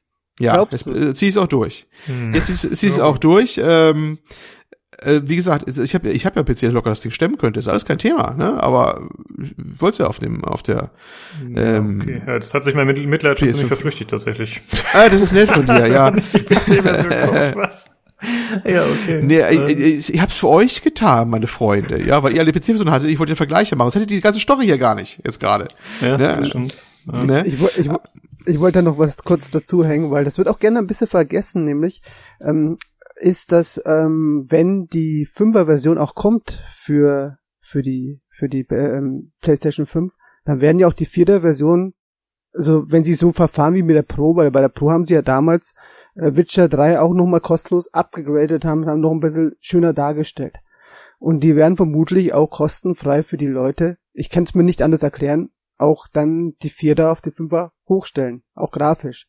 Also deswegen, dass wenn jemand das jetzt abgibt, kann er ja machen, aber im Endeffekt vielleicht auf lange Sicht gesehen würde er jetzt nicht wirklich was davon gewinnen. Äh, zumindest nicht, wenn du das Spiel behalten willst. Also das PS5-Upgrade gibt's ja eh kostenlos, haben sie schon gesagt. Das haben sie schon vor Release gesagt. Ne? Okay. Also wenn du, das haben sie von Anfang an immer klar gesagt gehabt, äh, dass, dass die, die, die PS5-Version, die 2021 rauskommt, musst du nicht neu erwerben. Die hast du dann inklusive. Und Ne? Xbox Auch auch wohlgemerkt. Ne? Und der Xbox Series X und S natürlich auch. Also das ist, das haben sie aber schon immer im Vorfeld gesagt gehabt. Die wird kostenfrei für alle sein, die jemals äh, Cyberpunk 2077 erworben haben, also auf der Konsole. Ne? Kein, kein Thema. Das ist ja schon, das ist ja schon trockene Tüchern schon gewesen die ganze Zeit. Ne? Aber ja, das ist ein kleiner Trost nur. Ja, ein, Ja. ein schwieriges Thema. Das würde ich sagen, reicht auch zur Ja. technischen Misere, wenn man sonst die ganzen Bugs so letzte Woche schon besprochen. Ja, dann wäre das, würde ich sagen, der Teil, wo wir soweit durch sind mit dem Gameplay und generell dem Eindruck, den wir haben und so, bevor wir zur Story kommen. Äh, Olli, bevor du dich verabschiedest, ist mir gerade noch Mhm. eingefallen. Du bist du dieses Jahr nochmal am Start für den Podcast? Also ich mache ja wahrscheinlich nächste Woche eine Folge mit Sugi und Nils, wie es aktuell aussieht. Äh, bist du dabei oder bist du erst im neuen Jahr wieder am Start? Was ist los bei dir? Äh, voraussichtlich, wenn mich will, bin ich da, ja. Hm, okay. Ja, dann quatschen wir uns ja vielleicht oder hören die Zuhörer dich nochmal dieses Jahr. Wir müssen mal gucken, wir haben das noch nicht so ganz genau ausgemacht, aber wir machen wahrscheinlich noch die Folge 150 und dann vielleicht ein, zwei Wochen Pause und dann im neuen Jahr erst weiter. Mhm. Haben wir noch gar nicht so genau geklärt, aber nur, dass die Leute schon Bescheid wissen. Der Tobi ist ja aktuell bei seiner Family in Deutschland und da kann er, soweit ich weiß, gar nicht aufnehmen. Das heißt, der fällt auch erstmal vielleicht noch ein, zwei Folgen aus, je nachdem. Jo. So Ui. ist das. Grü Grüß, Grüße gehen raus. genau. Ja, und äh, wir haben es quasi so abgemacht, äh, da ja entweder Tobi oder du schneiden wird und da ihr das Spiel beiden noch nicht beendet habt und natürlich nicht gespoilert werden wollt von uns im Spoilerteil, dass ihr bis hierhin sozusagen den normalen Schnitt macht oder wie auch immer ihr das sonst macht und dass der Teil, der jetzt danach kommt, der Spoiler-Teil, dass ihr den sozusagen nur mit den Standard-Kompressoren und was ihr da drüber schickt macht und das ansonsten nicht editiert wird. Das heißt, wenn dann mal irgendwelche Nebengeräusche drin sind oder irgendwas anderes oder wenn wir da irgendeinen Fehler haben, dann kann das halt nicht geschnitten werden. Genau, also alle vorne aufs Töpfchen gehen, ne? damit keine Pause nachher ist und dann könnt ihr weitermachen. Ne? Genau. Wir müssen ein, ein One Take jetzt. Genau, so machen wir es. Und im Notfall muss ich ranschneiden. Aber das, ich hoffe, das wird nicht passieren. Ja. Genau. Ja, cool, dass du am Start warst dafür, Olli. Und Jo. äh, dann wünsche ich eine gute Nacht. Dann wünsche ich euch noch viel Spaß dabei und äh, spoilert, dass die Bude wackelt. Ne? Alles klar, so machen wir es. Bis dann, ne? Mach's gut. Jo, ciao, ciao. Bye. Ja, ciao.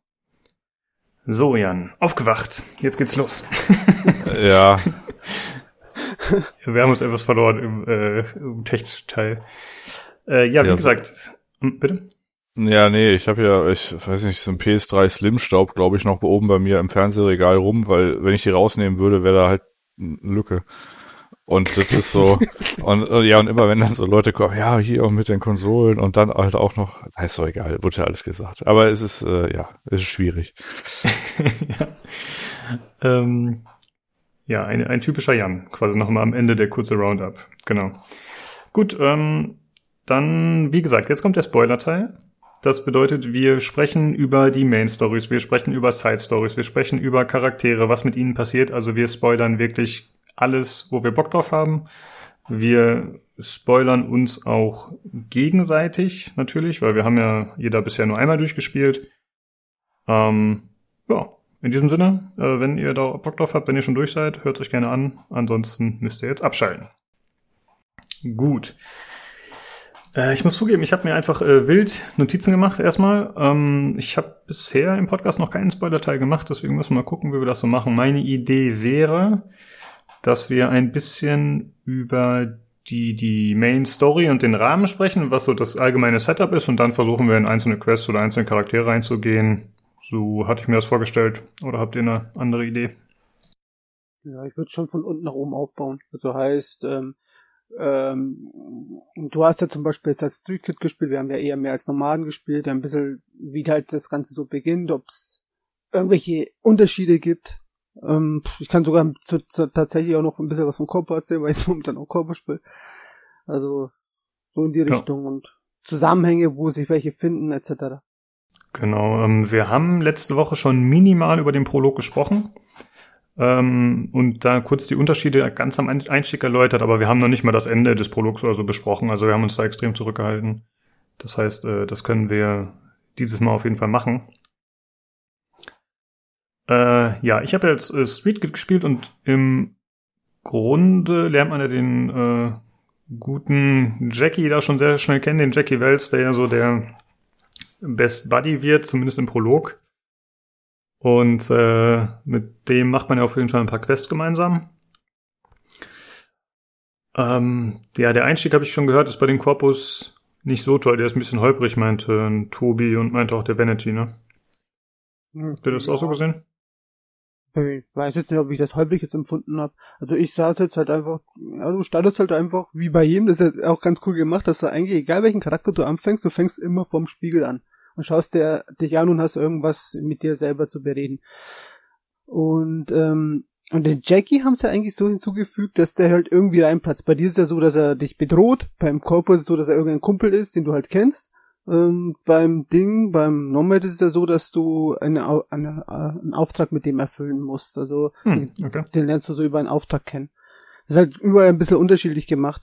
Und beim Corpo war es halt einfach so, dass äh, ähm, bevor ich jetzt einen Mist erzähle, dass ähm, man ein für ein dass man halt in, in Arasaka selber äh, angestellt ist. Ich weiß nicht mehr in welcher Abteilung, aber halt ein Chef und der Chef kommt aber mit seinem eigenen Chef nicht zurecht. Und äh, bittet dich natürlich, seinen, den seinen Chef wieder ähm, zu töten, also weil der halt ein Problem mit dem hat.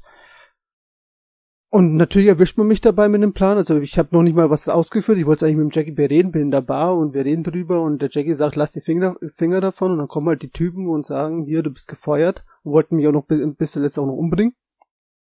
Und der Jackie hat gesagt, das ist alles, ja, dass, dass, dass sie es einlassen sollen und dass das jetzt, äh, sonst könnte es halt zu einer bösen Schießerei enden und da könnten vielleicht die ein oder anderen Köpfe rollen etc. Und ja, dann ist man eigentlich schon in der Position, wo man halt auch Nomad ist. Dann ist man halt in, kommt dieser eine, dieser eine, dieser eine Video, dieser Abspann, wo du halt auch ein bisschen die Mutti vom, äh, vom Jackie kennenlernst und wo man, was weiß ich, die ganzen Aktionen da durchführt. Ja, das ist halt so dieses Video mit den Jump Cuts, wo die beiden dann zu einem Spaß haben, Party machen, irgendwelche Brüche, Einbrüche, Raube begehen und genau. äh, wo man halt so im, im Schnelldurchlauf quasi deren Freundschaft kennenlernt. So, das fand ich äh, extrem smart gemacht auf jeden Fall. Ja. ja also, ich habe es nicht als Holblick jetzt wahrgenommen. So, das ein ganz normaler. Mhm, okay. Äh, ich war auch eigentlich ganz zufrieden äh, mit dem Einstieg als Street Kid. Da ist es ja so, dass man äh, Jackie kennenlernt, weil beide das gleiche Auto klauen wollen. Und äh, dann kommt ja die Polizei auf den Plan und äh, nimmt beide fest.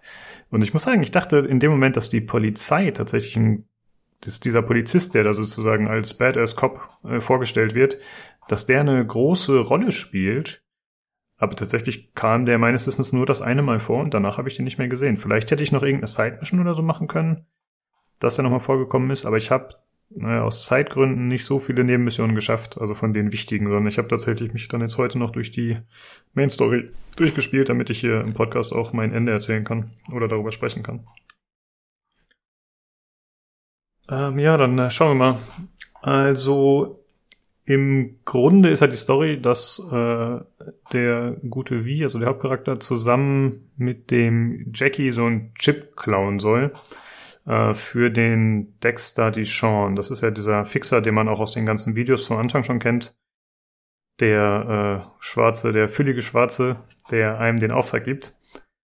Und äh, im Prinzip läuft da ja schon einiges schief. Das ist diese Schleichmission im Arasaka-Gebäude und das ist auch schon gegen Ende des Prologs tatsächlich, ne? Ja. Ähm, ja. Habt ihr vorher schon irgendwelche relevanten Entscheidungen oder so, die ihr nennen wollt, oder sollen wir direkt da reingehen? Ja, wir können ja mal kurz rezitieren. Also ich habe ja auch als Nomade äh, angefangen. Und mhm. du startest in der Werkstatt, reparierst dein Auto, fährst zum Jackie, holst eine Kiste, fährst in die Stadt, Ende des Prologs. So, das ist im Wesentlichen ja. das. Aber was ich äh, kurz sagen wollte, weil du hast ja alle Quests gemacht. Den ja. Sheriff den man ja da trifft in der Werkstatt. Ja. Hast du eine Nebenquest im Verlauf noch gehabt zu denen? Oder war der auch genauso irrelevant wie der Polizist beim Lukas? Der war tatsächlich irrelevant. Es sei denn, weiß nicht, was hattest, hattest du mit dem eine? Vielleicht habe ich sie jetzt nur vergessen. Nein, nein, ich hatte eben nichts. Ich habe ja auch nicht die komplette, nicht alle Nebenquests gemacht, deswegen habe ich die jetzt gefragt. Ja, sagen wir mal so, ich habe halt die Nebenquest gemacht, wo mich Leute angerufen haben, äh, ich habe hier einen Job für dich, weil ich davon ausgegangen bin, äh, die blöde Idee, die CD-Projekt Red in Witcher 2 hatte, nämlich dass den zweiten Akt äh, die Hälfte der Leute nicht sehen, weil der sich komplett aufteilt, das machen die nicht wieder, sondern ich krieg einen Anruf, äh, wenn irgendwas wichtig ist oder wenn irgendeine gute Quest zu erzählen ist. Aber okay. dieser Sheriff, den, äh, den habe ich dann nicht wieder gesehen. Also Okay. man kommt ja auch später wieder, aber da war der Sheriff da nicht da. Also der Nomadenprolog ist im Wesentlichen, man repariert sein Auto, man spricht kurz mit dem Sheriff, der halt so ein typischer Sheriff ist, so ja, hier, wir mögen keine Fremden, ne? Und du bist halt so ein aus der Familie vertriebener Nomade und schmuggelst halt und schmuggelst halt in, äh, in so, ja, so einen halb angefrorenen Lego an mit dem Jackie in die City und dann kommt halt dieser Jump Cut Prolog und das war's. Es ist stimmungsvoll, aber es ist nicht so, dass man so denkt, hui. Ja. Also ich war tatsächlich ziemlich zufrieden mit dem Einstieg als äh, Street Kid, muss ich sagen. Also Ich habe da nicht die Probleme gesehen, die die anderen bei dem Corpo-Weg hatten.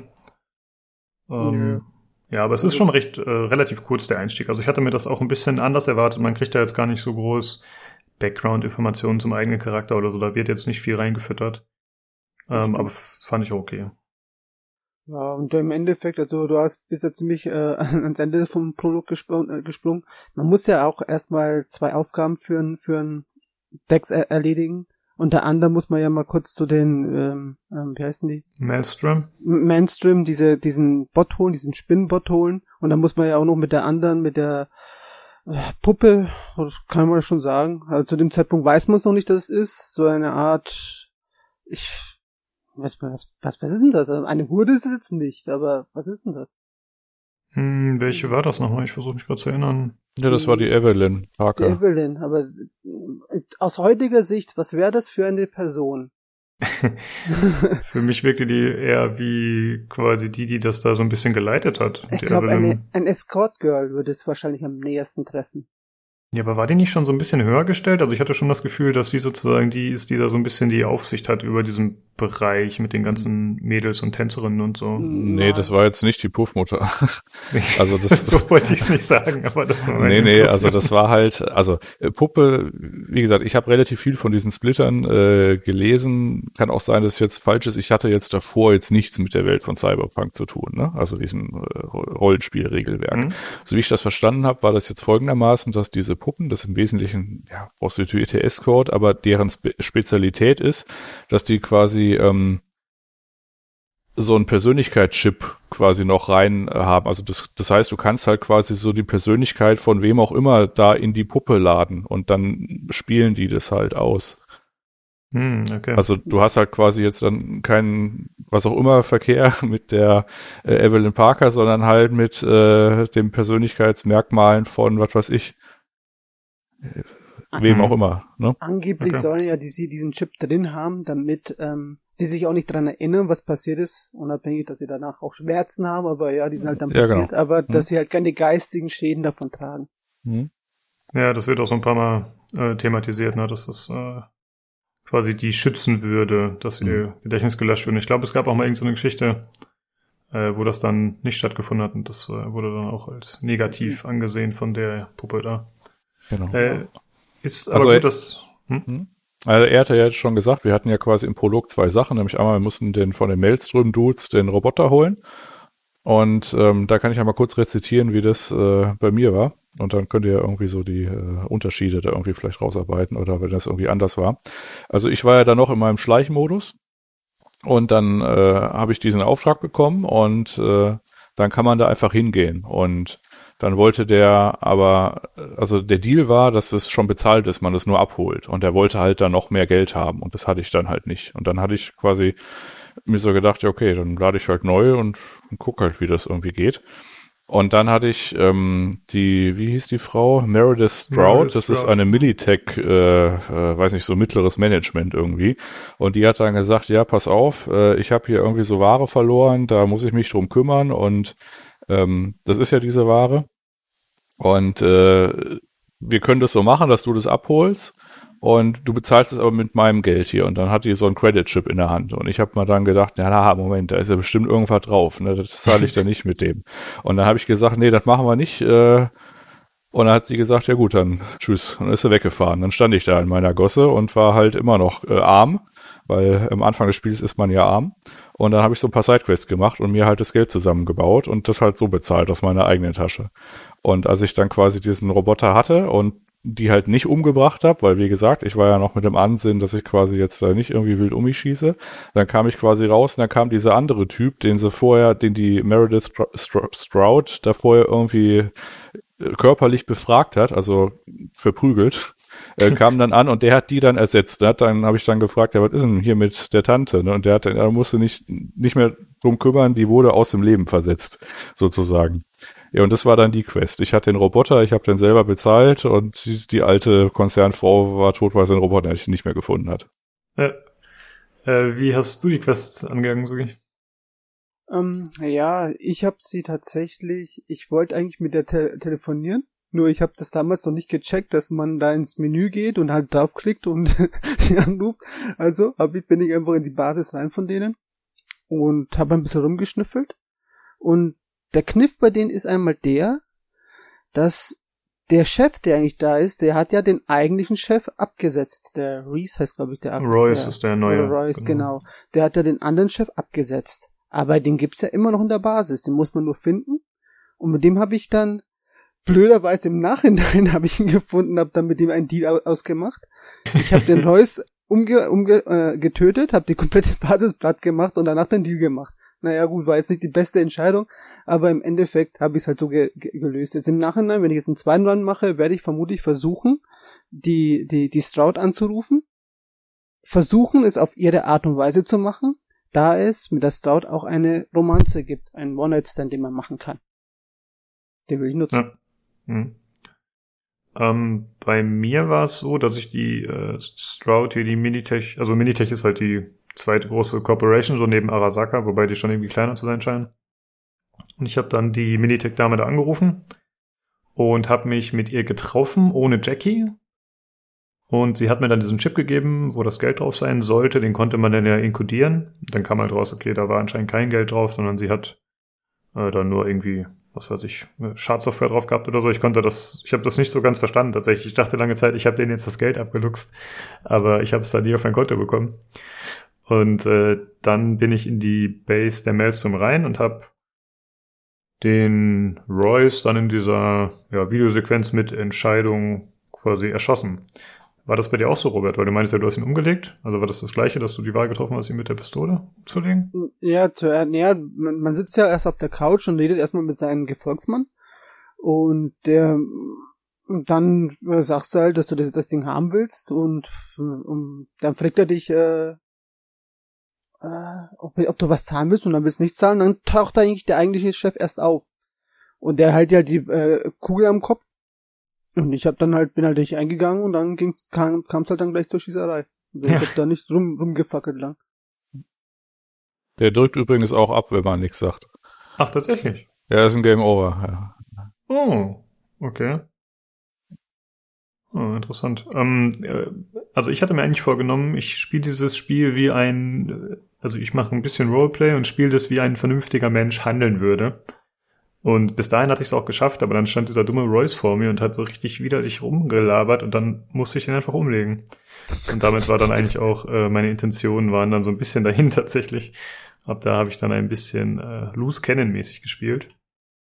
Und äh, ja, dann war es wie bei äh, Sugi auch, ich habe mich dann durchgekämpft und da kamen dann zum ersten Mal diese Hacker auch vor, die unheimlich nervig waren, weil ich erst überhaupt nicht verstanden habe, was die, was die machen und wie das funktioniert. Dauernd hat man irgendwie so Schaden über Zeit bekommen und ich habe es überhaupt nicht kapiert. Erst, dass man halt mit dem Scan-Tool dann sehen kann, von wo der Hacker einen quasi ansteuert. Äh, das war recht nervig. Und ich habe dann, ich war zu dumm leider, den ehemaligen Boss der Basis äh, zu, ja, zu befreien. Ich habe nicht gecheckt, dass da irgendwo der Code an der Wand stand oder was das war. Ja, und dann bin ich rausgekommen und dann hat die Militech plus gemacht, ja, alles super. Äh, komischerweise ist der Flathead verschwunden, also der Roboter, den man dann halt selbst irgendwie sich anscheinend eingesteckt hat. Und das war's schon eigentlich. Ja. Ähm, Robert, du hattest gerade schon gesagt, es war noch eine andere wichtige Mission. Hast du gerade noch im Kopf, welche das war? Weil ich muss zugeben, ich hatte das schon irgendwie halb vergessen. Äh, ja, Bevor es zum Arasaka Tower ging, meine ich. Ja, natürlich mit der Evelyn musstest du reden. Du bist dann halt dahin, äh, zu ihr, in, ins Lissis. Da hast du sie dann getroffen. Und das war auch der Punkt, wo, wo der Jan erzählt hat mit den Augen und so weiter. Ich glaube, das hast du doch gemeint, oder? Wo die doch genau. geguckt hat. Genau das war's. Und, ähm, und ähm, dann will sie dich eigentlich kennenlernen, was für ein Typ du bist, und sie versucht dich schon ein bisschen zu manipulieren, dass du halt den Dex schon hintergehst. Das war auch schon, äh, finde ich, auch die erste, die, der erste Moment für mich, wo ich mir gedacht habe, ja, was entscheidest du jetzt? Hilfst mhm. du, machst du es nach ihrer Nase und kriegst vielleicht mehr Geld, vielleicht hast du auch eine bessere Beziehung, wer weiß. Oder machst du es nach Dex. Und gerade bei äh, CD Projekt Red Spielen ist es ja immer so, dass du immer so das Gefühl hast, dass du gleich eine scheiß Entscheidung triffst. ja. Und ähm, ich habe da schon ein bisschen damit gehadert, aber ich habe mich dann tatsächlich dafür entschieden, Dex loyal zu bleiben. Obwohl ich im Nachhinein tatsächlich die Entscheidung irgendwo innerlich bereut habe, auch wenn sie eigentlich irrelevant tatsächlich war, wenn man ein bisschen weiter später hinsieht. Hm. Äh, ja, man hatte ja, also bei mir war es auch so, ich habe mich dann auch entschieden, obwohl sie einen gewarnt hat, dass ich quasi bei Dex bleibe, weil ich hatte bisher keinen Grund, ihm zu misstrauen und sie kannte ich ja noch gar nicht. Und man kannte ja schon aus den ganzen Demo-Videos äh, von irgendeiner der Präsentationen die Sequenz, dass man mit Dex gemeinsam in dem Zimmer ist und dann wird man von ihm angefallen oder von seinen Leuten. Das heißt, man wusste eigentlich schon, wenn man die Videos vorher gesehen hat, dass man potenziell das Problem mit ihm bekommen kann. Aber ich hatte halt die Hoffnung, dass es so weit verzweigt ist, dass ich auch im Guten mit ihm auseinandergehen kann. Wie hattest du dich denn an der Stelle entschieden, Jan? Ja, tragischerweise genau das gleiche. Also wir werden da keine weiteren Informationen raus. Einfach aus dem Grund, weil ähm, das ist ja relativ frisch in dem Spiel und da, du hast ja gerade dieses Konzept mit den Fixern hinbekommen, ne? dass es halt so eine Hierarchiegeschichte ist, dass sie sich um die, um die Mittelsmänner quasi nicht ohne Grund da sind. Und dann habe ich halt einfach gesagt, ja, okay, ähm, nee, ich habe jetzt keinen Grund, äh, da sofort äh, jemanden zu hintergehen, sondern ich spiele das jetzt erstmal mit und gucke mir halt weitere, den weiteren Verlauf an. Und von daher, genau. ja, man muss ja auch sagen, dass das ganze Spiel und die ganzen Kumpels und auch der Jackie und so weiter einen wirklich so darauf vorbereiten, dass Dex der größte Shit in der ganzen Nachbarschaft ist und äh, dass man ja alles dafür tun muss, dass man bei ihm bleibt. Dann hm. versucht man natürlich nicht das gleich ihn zu hintergehen, in der erstbesten Möglichkeit. Ja, du hast schon insofern recht, dass der sehr äh, als so eine Legende sozusagen behandelt wird. Ne? Dabei stellt sich dann relativ schnell raus, okay, so wichtig war der jetzt anscheinend nicht. Aber ich habe äh, hab hm. sogar sein Ding gelesen, in, in, in, in seinen Eintrag im Kodex. Und da steht geschrieben, dass der Kerl bis zu dem Zeitpunkt, wo wir ihn kennengelernt haben, nicht mal einmal eine Waffe abgefeuert hat oder sonst was gemacht hat, sondern eigentlich nur die Leute die Drecksarbeit hinterlassen. Also er macht ja gar nichts mehr, er ist eigentlich nur ein Wichtigtour. Ja. Ähm, ja, und dann äh, macht man ja den nächsten Auftrag für ihn. Und das wäre eben diesen besagten Biochip zu besorgen. Ne, war doch so von der Reihenfolge. Genau. Dass man, äh, ja, man soll halt äh, den Chip klauen und dann ist man, glaube ich, im Reinen mit ihm, wenn ich das richtig in Erinnerung habe. Das war der Job, den man für ihn machen soll. Und man bricht halt in den äh, Arasaka Tower ein, gemeinsam mit Jackie. Und äh, man kämpft sich da durch, eigentlich in so einer Schleichmission. Äh, ja, das hat bei mir nicht so gut funktioniert. Das hatte ich, glaube ich, letzte Folge schon kurz erzählt. Ich habe halt fett rumgeballert, während Jackie immer noch gesagt hat, äh, sei leise, Kumpel. äh, das war ein bisschen weird. Äh, hast du da noch versucht zu schleichen, Jan, oder warst du da schon komplett im Ballermodus? Äh, nee, da hatte ich es noch versucht und es hatte diesen lustigen Nebeneffekt, weil ich dachte, oh geil, ich kann ja Munition verkaufen. Und ich habe dann die Mission gestartet mit äh, keinen Waffen und keiner Munition. und äh, ja, dann habe ich quasi die Leute erstmal so erdrosselt und dann lassen die ja die Waffe fallen, aber ich musste dann auch immer äh, die Waffe leer schießen und dann im Inventar die nächste Waffe von dem nächsten, den ich gerade erschossen hatte, ausrüsten und mich da so langsam durchhasteln, weil ich ja oh so optimistisch war und quasi alle meine pazifistischen Sachen, also ich habe halt alles verkauft und dann stand ich da so da, so nackt wie ich war. Aber eigentlich, eigentlich hast du nichts verpasst, weil du tatsächlich im Dellerman Taxi, das du ja bekommst, diesen automatisierten Taxi, äh, gibst du die Waffen automatisch ab bevor du ins Hotel kommst. Also du hattest nicht mal eine Waffe. Keiner von uns hatte eine Waffe. Wir mussten sie so, uns okay, erstmal verdienen. Stimmt, Waffen nicht, aber Munition vielleicht, ne? Das weiß ich jetzt gar nicht mehr konkret. Ja, das kann durchaus sein. Also Munition war halt null, hatte ich verkauft. War, okay. war blöd. Ja. Aber ging. Also ich bin halt dann am Schluss da an diesem Roboter vorbeigelaufen und äh, das Spiel ist grundsätzlich auch von diesen Action-Pass äh, Passagen auch einigermaßen großzügig, weil ich habe mich zum Beispiel auch in dieser Anfangszeit geweigert, bei äh, aus dem fahrenden Auto aus dem Auto rauszuschießen. Ach, das ist Und dann Ja, ja, das Auto crasht halt dann irgendwann, ohne dass irgendwas passiert. Also im Grunde ist egal, kannst du treffen, kannst du nicht treffen, ist wurscht. Okay. Ja.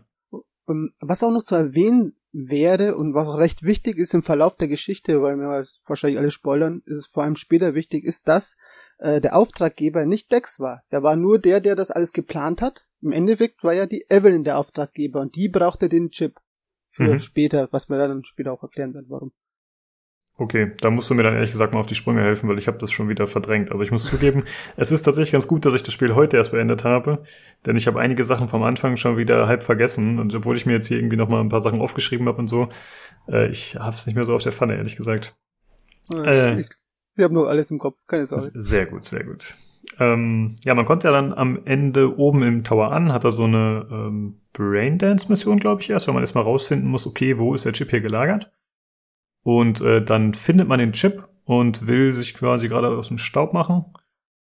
Und dann kommt aber der Yorinobu Arasaka rein, das mit seinem Vater Saburo. Also das sind halt die, äh, ja, die Familien oder das Familienoberhaupt und sein Sohn von Arasaka.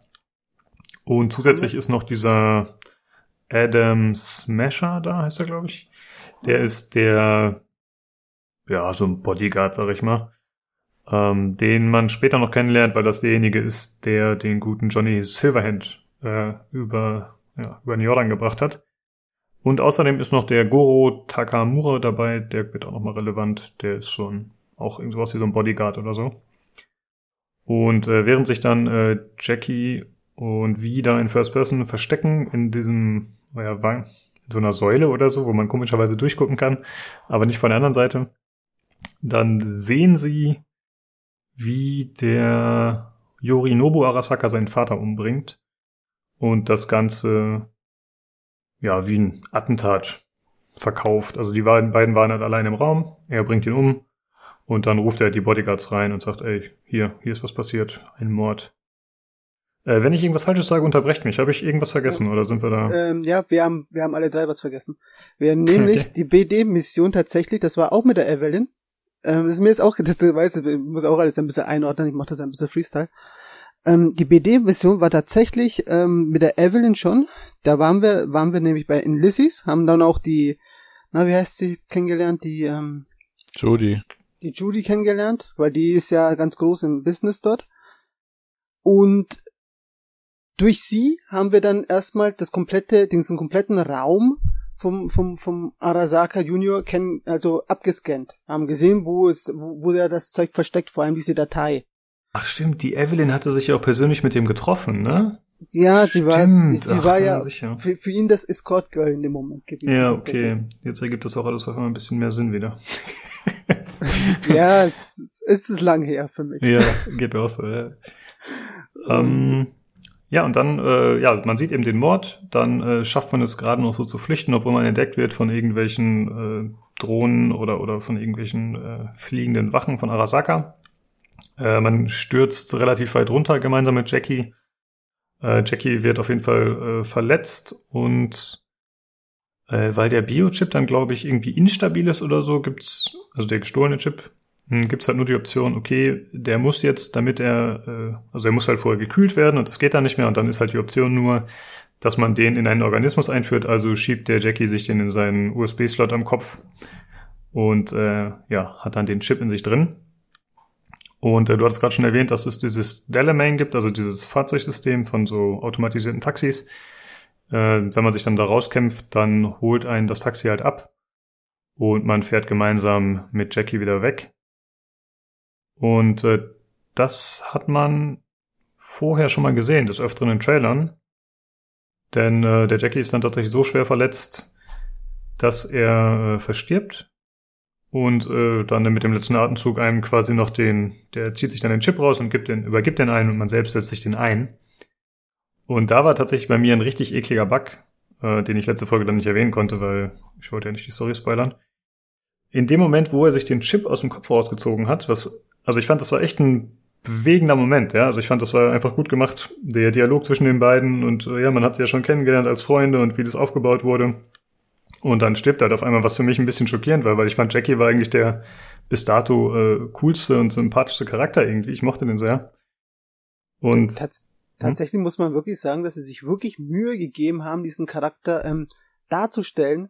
Und dann lassen sie ihn eigentlich in der Szene richtig fallen. Also damit hat keiner, glaube ich, gerechnet. Also ich habe auf jeden Fall nicht damit gerechnet. Der hätte gedacht, der überlebt und kommt halt, geht zum Ripperdog und dann ist wieder alles gut oder so, aber der stirbt halt wirklich weg. Ja, ich habe es befürchtet, weil ich ja schon die Videos vorab kannte.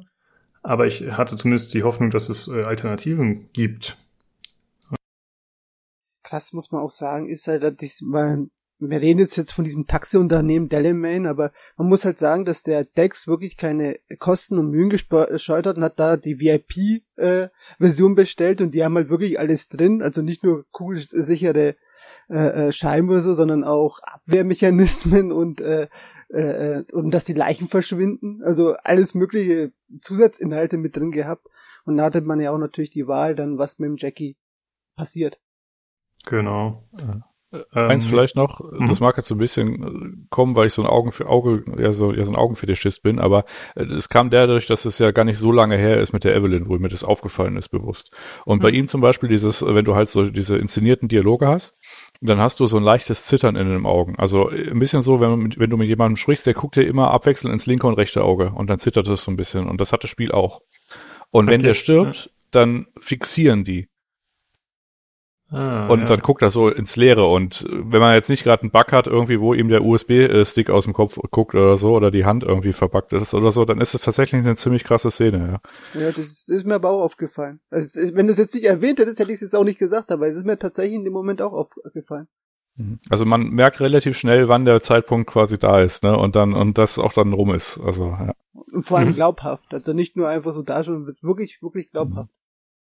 Ja, ja, das war wirklich gut. Und bei mir war es halt in dem Moment, so das habe ich jetzt gerade nicht zu Ende erzählt, in dem Moment, wo er den Chip rausgezogen hat aus dem Kopf, wurde aus irgendeinem Grund die Pistole an seine Hand dran geklippt, wie das halt manchmal so ist, ne, dass irgendwie eine Zigarette in der Luft schwebt oder irgendwas, was die halten normalerweise.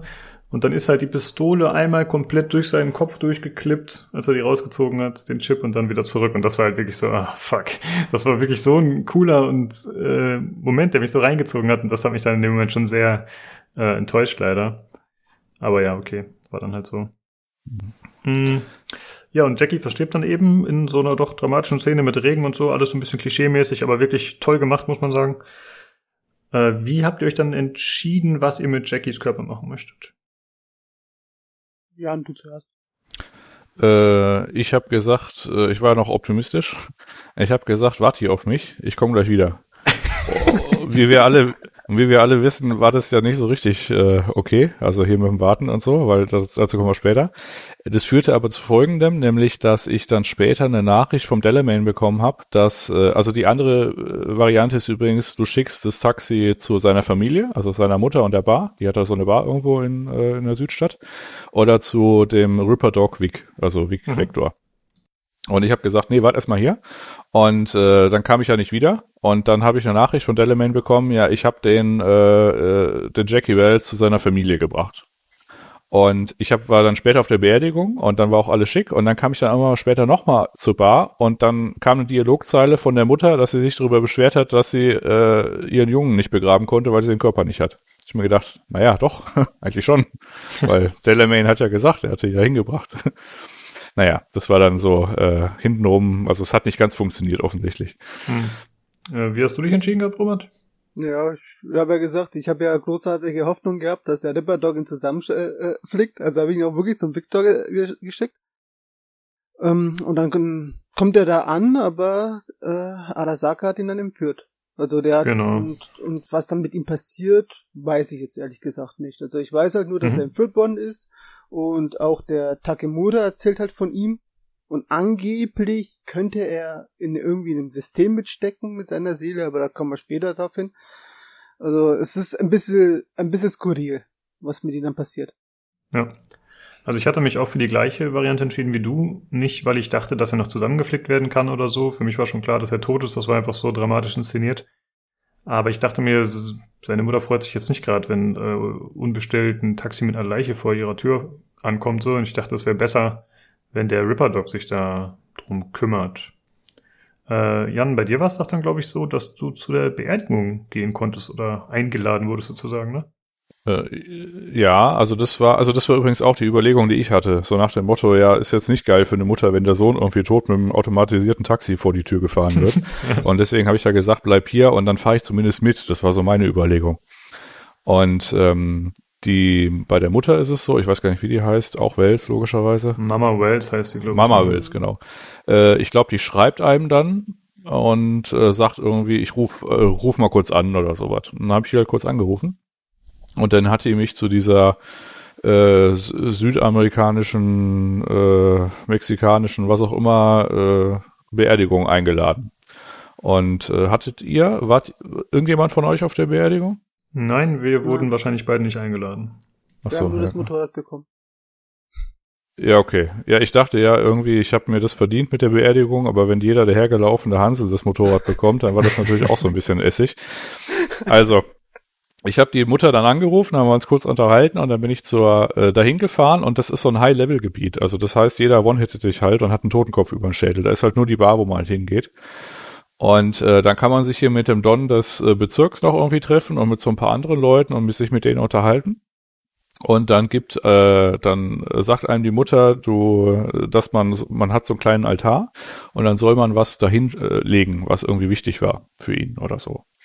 Und dann gibt sie ihm einen Schlüssel, also einem, also mir, einen Schlüssel für seine Garage. Und das ist halt so, äh, ich sag mal, seine, im Wesentlichen ist es eine Garage, aber das ist halt so eine Art Partyraum, Werkstatt mit einem mhm. angeschlossenen Partyraum. Und dann kann man rausgehen und dann äh, sitzt äh, vor der Garage sitzt die äh, Misty, hieße, ne? Genau, das ist vom genau. Ripperdoc Vic die Gehilfin, sag ich mal. Und genau, die, die esoterisch angehauchte. Ja, die genau. Vermieterin tatsächlich. Die Vermieterin, ah, interessant. Ja. Hm. Und, und, die, äh, die sitzt da halt. Beziehung mit Jackie, ne? Sorry. Genau, die hat eine Beziehung mit Jackie und das ist, äh, wird da halt so ein bisschen beleuchtet. Also die sitzt da halt und äh, die kommt aber nicht mit der Mutter klar und erzählt das halt so, dass sie da halt nicht eingeladen ist, aber sie sitzt halt hier einfach und halt, um auf ihn zu warten und ein bisschen zu trauern und so weiter. Und dann kann man in die Garage reingehen und ähm, dann sieht man halt äh, das Motorrad und so ein paar Poster und äh, ein Buch irgendwie von Hemingway, glaube ich, und ähm, in dem Partyraum äh, sieht man dann das Mandala, ähm, was er da reinge, was er unfassbar hässlich äh, gemalt hat, weil das quasi die bösen Geister vertreibt, weil sie ihm das gesagt hat und er hat das halt so umgesetzt. Ähm, man sieht noch einen Gürtel, den er hat von seinem Vater, der äh, ihn und die Mutter immer verdroschen hat. Und äh, dann war so, ja, wieso hat er den Gürtel aufgehoben? Ja, falls der Vater wiederkommt. ne? Und äh, ja, und sowas halt. Da gab's halt so ein paar Bits und da kam halt raus, dass die halt eine äh, einigermaßen lange schon eine Beziehung hatten und dann halt so ein paar äh, Inhalte noch. Und dann kann man sich quasi äh, sowas aussuchen. Also was man quasi ihm auf die Reise mitgibt. Und ich habe halt das Buch genommen, was er immer vor jeder wichtigen Lebensentscheidung quasi einmal durchgelesen hat. Hm, okay. Und dann geht man dahin und dann äh, kann man, äh, gibt so zwei Leute, auch der Don des Bezirks, die halten so eine Rede. Man kann auch selber eine Rede halten, also ein paar Worte sagen. Dann spricht man am Ende noch mit der Mutter und äh, dann sagt die einem im Dialog, äh, gibt einem die halt das Motorrad. Und dann hat man das halt im Verfügungsbereich. Und hm. dann ist die Beerdigung zu Ende. Hattest du nicht gesagt, du hattest auch eine Pistole oder sowas von ihm bekommen? Oder war das im Auto schon? Ich weiß gerade gar nicht mehr. Äh, ja, das weiß ich nicht. Ich habe halt von jedem eine Pistole bekommen. Ich weiß jetzt nicht, ob ich von Jackie auch eine Pistole bekommen habe. Ah, okay. Gut. Kann sein. Ähm, was ich mich jetzt frage, ähm, Lukas, du hast ja das Spiel als Street Kid begonnen. War, mhm. Warst du schon in einer Gang? Nee, wurde nicht so thematisiert, nein. Weil der Don, den er meint, ist, glaube ich, genau dieselbe Person, mit dem du am Anfang durch die Straßen fährst, war bei seinem alten Herrn, da bedroht dich ja auch irgendein so Spatzer irgendwie und du kannst ihm die Meinung sagen oder nicht und du fährst halt mit einem mit. Und ich glaube, das ist genau dieselbe Person und die ist deswegen dort, weil in dem Gebiet sind, glaube ich, die Valentinos und die Valentinos war ja der Jackie ja mal Mitglied gewesen. Ah, okay. Ja, der, den du meinst, das ist so ein äh, Fixer, ne? Und das ist eben auch so ein Latino und der hat irgendwie so eine Glatze genau. und ein Bart und Schnurri. Genau, das ist so ein alter äh, südamerikanischer Typ, genau. Ja. Genau. Ähm, nee, mein Charakter war nicht in der Gang tatsächlich. Aber auch, äh, das passt ja ganz gut zusammen eigentlich mit dem Fixer. Äh, aber in welchem Stadtteil war das denn? War das da in diesem Innenstadtgebiet oder war das in irgendeinem der Außenbezirke? Weil, also diese Kirche, wo du dann warst zur Beerdigung? Das war keine Kirche, das war die Bar. Die Ach, Bar von Mama Wells. Das war ah. in der Bar, ja. Ist das, das die Bar, in der ich als Street gestartet bin? Wahrscheinlich, ne? Äh, ich überlege gerade, wie die Bar eigentlich hieß. Äh, Mama Wels. Ich guck mal kurz nach. Äh, Coyote irgendwas. Ja, Äh, genau. Ja, dann ist, ah, okay, das ist die Bar, in der ich gestartet bin. Das wusste ich nicht. Coyote Kojo irgendwie. Mhm. Genau, das ist die Bar von Mama Wels. Da waren wir drin. Ah, da habe ich nie aufgepasst. Äh, was mich noch interessieren würde, Robert, ähm, das, was der Jan gerade erzählt hat, mit, mit der Misty, dass sie in einer Beziehung war mit dem Jackie, ein Jahr und so, dass das schon alles so ging, das hat sich mir, als ich gespielt habe, überhaupt nicht erschlossen. Wir hatten ja auch diesen ganzen Dialog nicht. Aber ähm, hast du das irgendwie in einem anderen Dialog oder in irgendwo Ja. mitbekommen? Hm? Tatsächlich erzählt's der Jackie, ähm, ich muss jetzt nur sehen, wo genau. Ähm, ziemlich am Anfang, wenn man den erst, die erste Mission macht, also äh, bevor man zum Dex kommt, macht man ja eine Mission, wo man, die, die kennt eigentlich jeder, aber die wird auch ein bisschen auch in den, in den Trailern, ein bisschen äh, in den ersten Gameplay-Trailern angezeigt. Da muss man ja so eine Frau befreien und die bringt man, die ist ja komplett äh, äh, schwer verletzt, weil die ähm, der im Hirn rumgevorwerkt haben und dann bringt man sie halt raus und dann kommt halt dieses äh, äh, Erste-Hilfe-Team und Das schleppt sie halt weg. Und Ja. dann holt man sich halt von dir eine, eine Krankheit. Und ähm, schläfst halt über weg und merkst halt, scheiße, ich habe ein Virus in mir, also ein Computervirus in der Hinsicht, und kommst zum Ripperdoc. Und der Jackie ist ja da in der Zeit bei der Misty und gammelt im blöd gesagt da rum. Und ich komme halt da raus und gehe hoch und denk mir, komm, laberst noch ein bisschen mit Jackie. Und da in dem Moment frage ich, habe ich ihn gefragt, wie lange er eigentlich Misty kennt. Und wie lange er mit ihr zusammen ist. Und da hat er gesagt, dass es ein Jahr ist. Ah, okay. Dann hatte ich den Dialog wahrscheinlich schon. Ich habe wahrscheinlich da nicht richtig aufgepasst.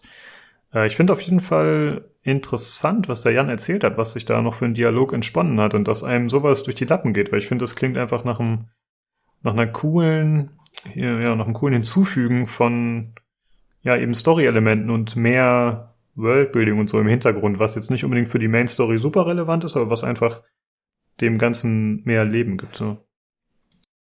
Mhm. Ja, auf jeden. Fall.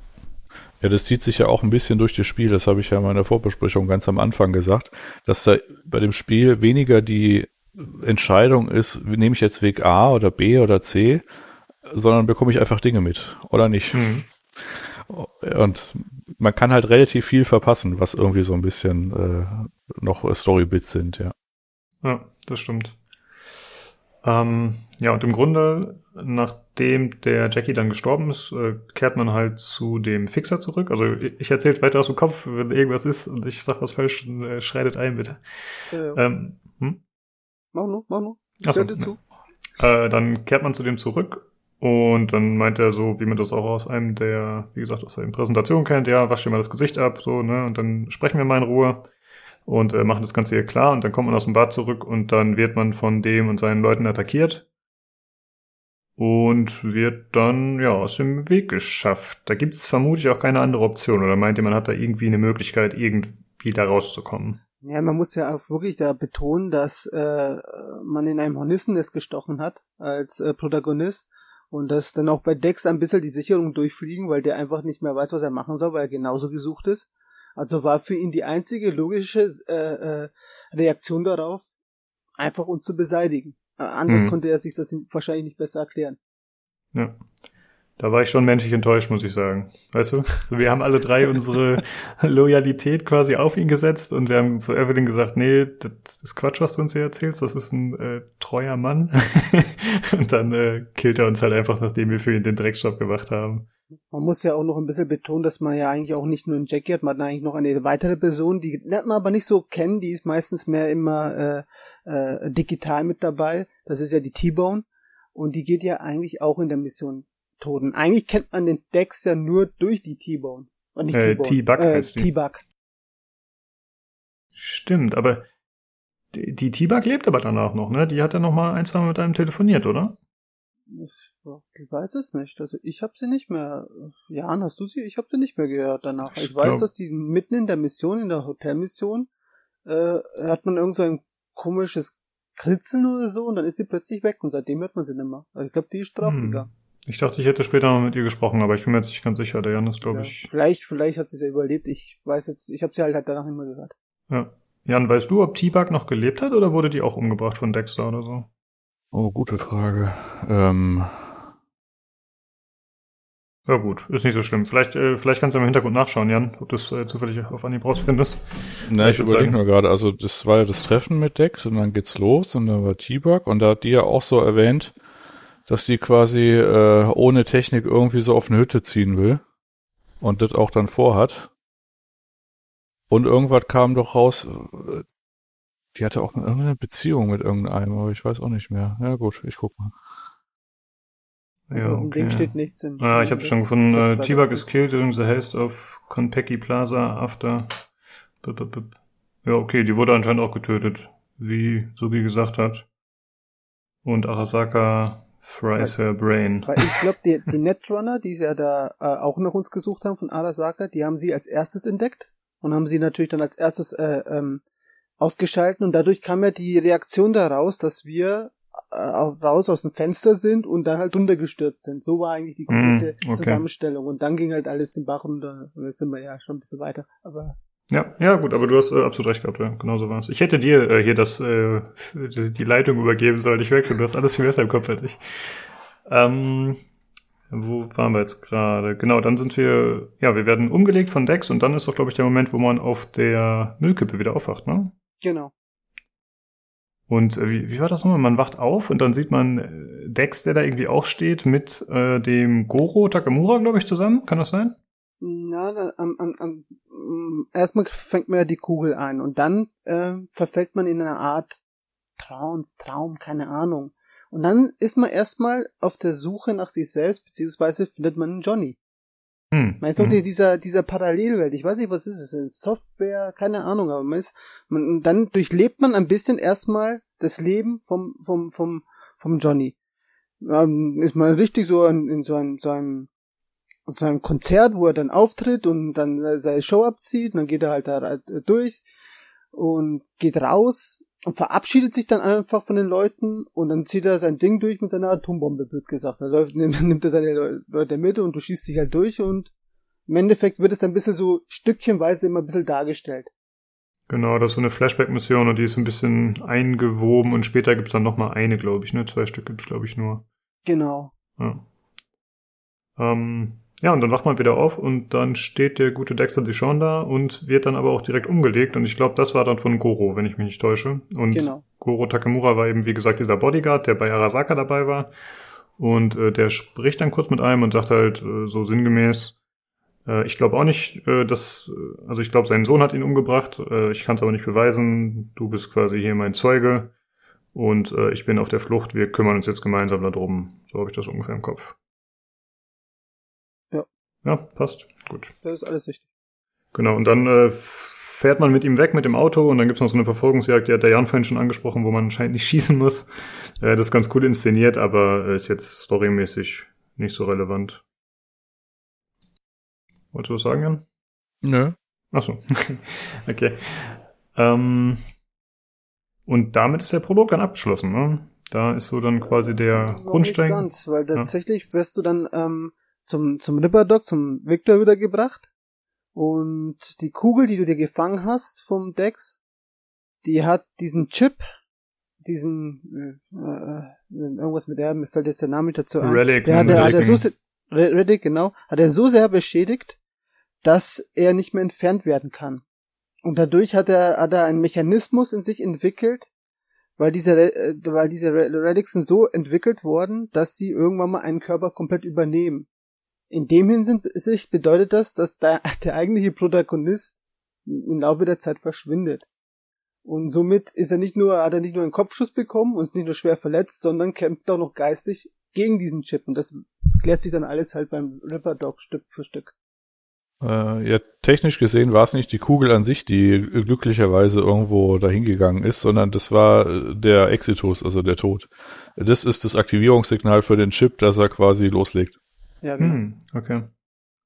Und der eigentlich ist es so, hätte er diesen Chip aber wiederum nicht gehabt, wäre er definitiv gestorben, weil dieser Chip dafür gesorgt hat, dass irgendwie der Körper erhalten bleibt.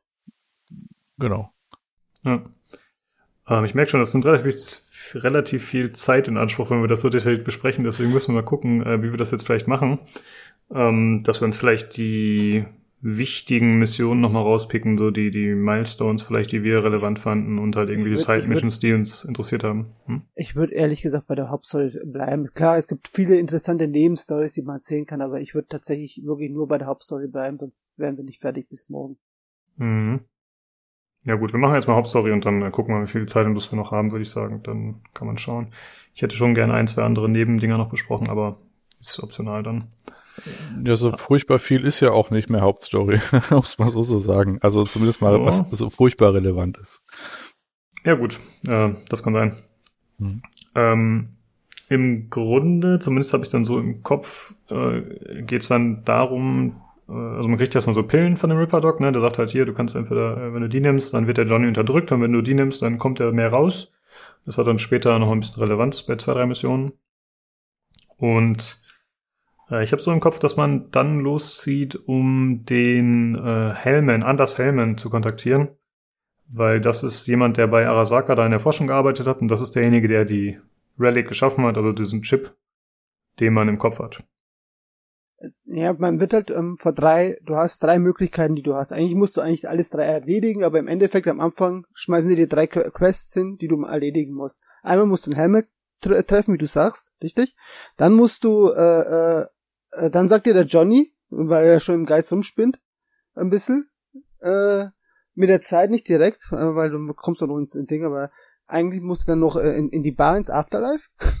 Stimmt. Und du musst noch parallel musst du aber auch noch äh, sehen und die äh, die äh, Evelyn. Evelyn finden, genau. Stimmt, die ist nur verschwunden und man weiß noch nicht, was denn mit der ist, ne? Genau. Aber bevor das halt alles geht, wirst du halt erstmal nach Hause gebracht, liegst halt da im Bett und so weiter und alle denken sich, ja, die Welt geht unter, kriegst du noch so eine Pille, so zwei Pillen, eine entweder um dir, die, dich um, um, uh, umzubringen oder eine, die halt einfach dir einen sanfteren Tod, äh, äh, einen schnelleren, aber sanfteren Tod garantiert. Was, waren das nicht nur Pillen, die den Johnny zurückhalten sollen oder nicht? Da ging es doch nicht um Selbstmord, oder was meinst du gerade? Na, die sollten tatsächlich äh, diesen Weg zu ähm, beschleunigen, dass das schneller geht, aber dass er es nicht so schnell merkt. Mm, also weißt du, okay. wenn es nicht so schmerzvoll ist. So habe ich das damals, glaube ich, verstanden gehabt. Und äh, ich überlege gerade, also ich weiß jetzt nicht mehr, wie die heißen, irgendwie bla bla Blocker oder so. Auf jeden Fall war das halt so Matrix-Anleihe, so blaue und rote Pille. Genau. Und das eine ist quasi mehr oder weniger, kommt ja auch später noch, dass du quasi Johnny das, dein Schicksal umarmst, quasi, ne, und dann äh, ihm die Kontrolle gibst. Und das andere ist quasi so ein Blocker, äh, was Johnny für eine Zeit raushält, aber halt gesundheitlich äh, jetzt auch nicht unbedingt förderlich ist, sagen wir es mal so. Hm. Genau. Weil der, weil das Relic ja am Werk ist, da dein Hirn umzubauen. Ja. Ja, genau. und dann ist man halt im, im, im, im, im Apartment äh, und dann trifft man eigentlich zum ersten Mal richtig einen Johnny. Also dann will er dir erstmal die Gurgel, will dir am besten am liebsten umbringen, versucht halt deinen Körper irgendwie zu übernehmen, scheitert aber dran, weil du selber auch an deinem Leben hängst. Und dann darf man sich zusammennehmen. Dann, also ich habe es dann so gemacht, dass ich zuerst zu Emily gegangen bin und habe mir das äh, hab versucht äh, zu sehen, wo die jetzt eigentlich äh, ist und habe das äh, mit dem Helmut erst im Nachhinein gemacht. Aber ja, wir können ruhig die mit der Emily zuerst kurz besprechen, äh, Evelyn.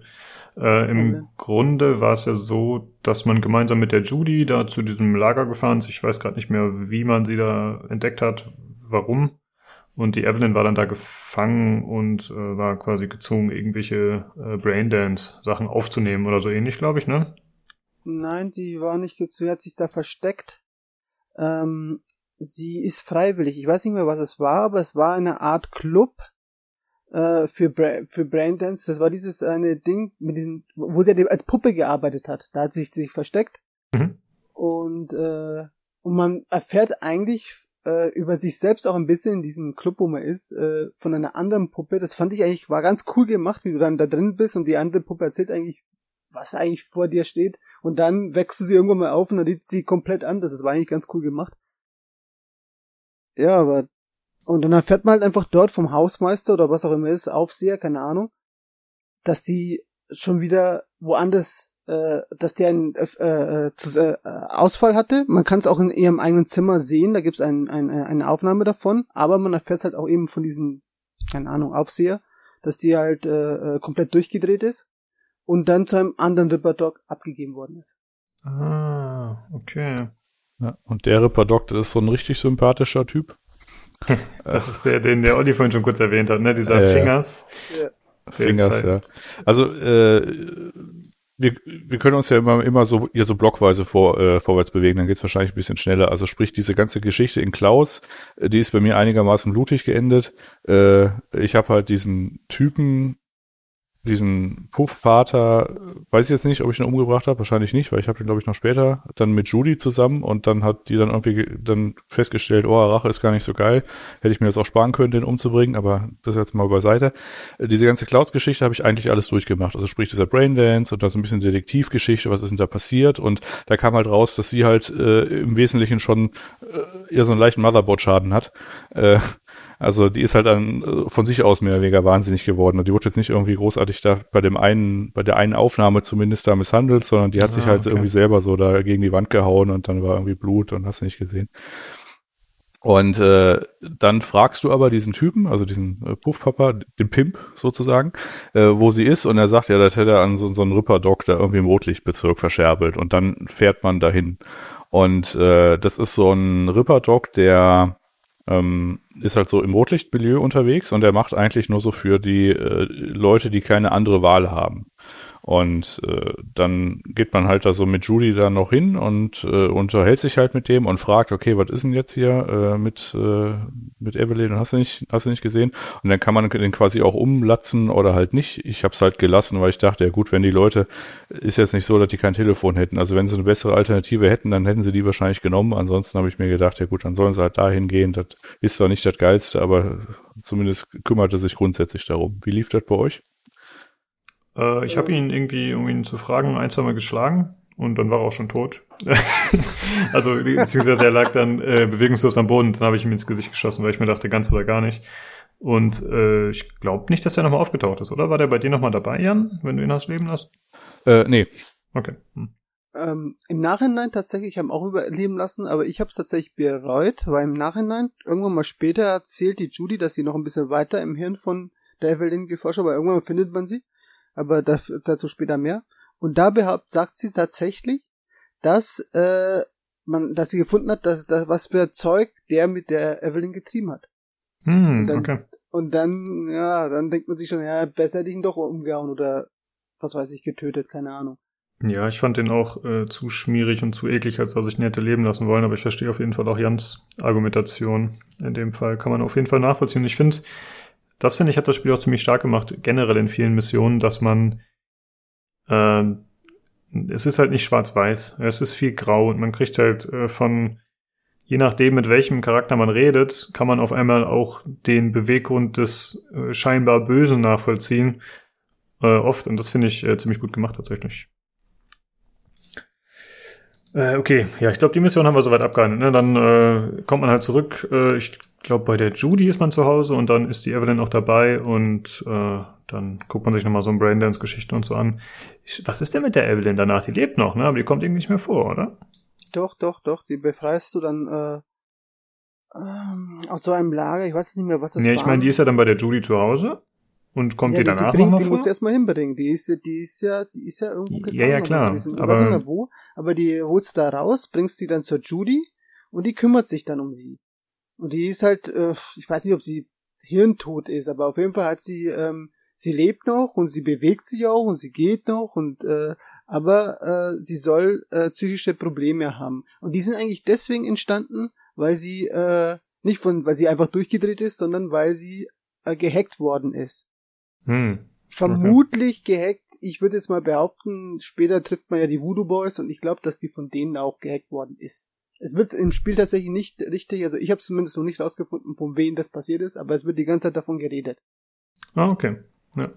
Ich muss zugeben, ich habe dann oft auch welche von den äh, Seitendialogen und so habe ich dann übersprungen. Also ich habe dann oft nur den Main-Dialogweg gewählt, wenn ich keine Lust mehr hatte auf noch mehr Story. Und ich habe auch nicht, äh, die ganzen Charts habe ich eh nicht gelesen. Du, ich bin ganz überrascht, wie viel ich in 50 Stunden alles, was ich alles mitgeschnappt habe. ich bin auch überrascht. Ich bin echt froh, dass ihr beide anscheinend euch, also ich hätte mich da besser vorbereiten sollen. Ich bin froh, dass ihr beide euch so viel äh, gemerkt habt tatsächlich und das noch in die richtige Reihenfolge bringen könnt und so. Äh, wenn ich hier mit wem anders gewesen wäre, hätte ich vielleicht deutlich mehr Probleme gehabt. Ähm, ja, da gab es auch diese Mission, dass man den ähm, Anders Hellman eben kontaktieren soll, den Erfinder der Relic. Und das geht über die Nomad. Ich weiß gar nicht mehr warum, aber man trifft sich halt mit der Pan Am. Das ist dann eine, die auch äh, relativ viele Sidequests noch auslöst. Das ist ganz cool gemacht. Und Ja, mit die, ihr. Die wird von Rogue empfohlen. Ah, Rogue aus dem Afterlife. Ne, das Afterlife ist dieser Club, wo sich die ganzen Söldner treffen und äh, ja eben ihre Aufträge beziehen und austauschen. Okay. Genau, und dann äh, trifft man sich mit der Pan Am und dann kommt man mit ihr zu den Nomad. Äh, wie war das bei euch? Hattet ihr dann da eine, eine andere Beziehung zu denen? Weil ich wurde natürlich als Outsider sozusagen eingeführt und ich war dann der Städter und die haben mich auch dementsprechend erstmal behandelt. Soll ich? Äh, Machst du? Nö, mach. Ja, ähm, man, was ich, was mir einfach gefällt, ist einfach, dass du in dem Spiel, egal was du machst, du merkst halt einfach, wenn du irgendwas, wenn du, was du am Anfang gewählt hast. Und das ist tatsächlich bei Nomen wirklich so, dass du familiärer aufgenommen wirst. Die wissen halt, die sind zwar ein bisschen misstrauisch natürlich, weil im Nomaden trauen nicht jedem, aber die wissen halt so, wie du die, wie du dich, die, diese Option ausdrückst, die wissen, du weißt, wie es läuft bei denen. Und äh, ja, also ich denke schon, dass zumindest das Gefühl vermittelt wird, dass die einen eher aufnehmen würden, als wir jetzt irgendein Städter. Hm? Ja. Ja. Also ich habe, äh, ich bin da hingegangen zu Panam und dann hat es ungefähr so zehn Sekunden gedauert und ich habe mich verliebt, ähm, weil die halt so die ganze Zeit so rumgeflucht hat. Und die hat ja dann das Auto repariert, dann gibt's so eine Dialogszene und so weiter und dann kommen wir ja quasi zu diesem Camp hin und dann fragt die halt erstmal um Hilfe, weil die hat so einen groben Plan ausgearbeitet, wie das halt vonstatten geht, aber die braucht halt da irgendwie so ein bisschen Hilfe, Schrägstrich, Equipment und dann geht man halt dahin und dann kommt wieder so eine Stärke des Spiels, nämlich diese Inszenierung dieser Story-Mission. Und das ist halt auch so äh, tatsächlich richtig fantastisch, weil man steht da so da und sie spricht halt mit den beiden, irgendwie Mitch und, ah, habe ich vergessen, Nash oder wie auch immer er hieß. Scorpion. Ja, oder Scorpion. Ach ja, genau, das Motorrad. Naja.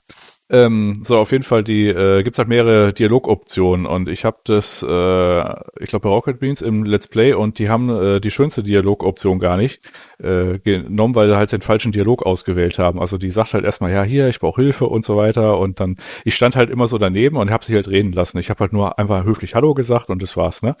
Und dann meinten die aber, nee, wir können da nicht helfen, aber du kannst halt die, die Waffen holen, ne? Und sie meinte dann irgendwie so, ja, aber äh, ein bisschen Hilfe, ein bisschen mehr wäre schon schön. Und ich habe dann so in diesem, äh, es gibt ab und zu so Dialogoptionen, die haben einen Timer. Und dann kann man sich entweder entscheiden, man sagt nichts oder man unterbricht es halt. Und ich habe die alles erstmal ausreden lassen, weil es ist ja ihre Familie, ne? Und dann stand aber da so als Option, ja, aber ist ja auch nicht so wichtig, weil das schaffen wir auch zu zweit, ne? Und dann habe ich so ge kurz gesagt, ja, aber was ist denn, wenn wir das nur zu zweit machen? Und sie dreht sich so um und sagt so Schnauze. ich halt so, ah, okay, gut. Dann habe ich da nichts mehr gesagt. ja.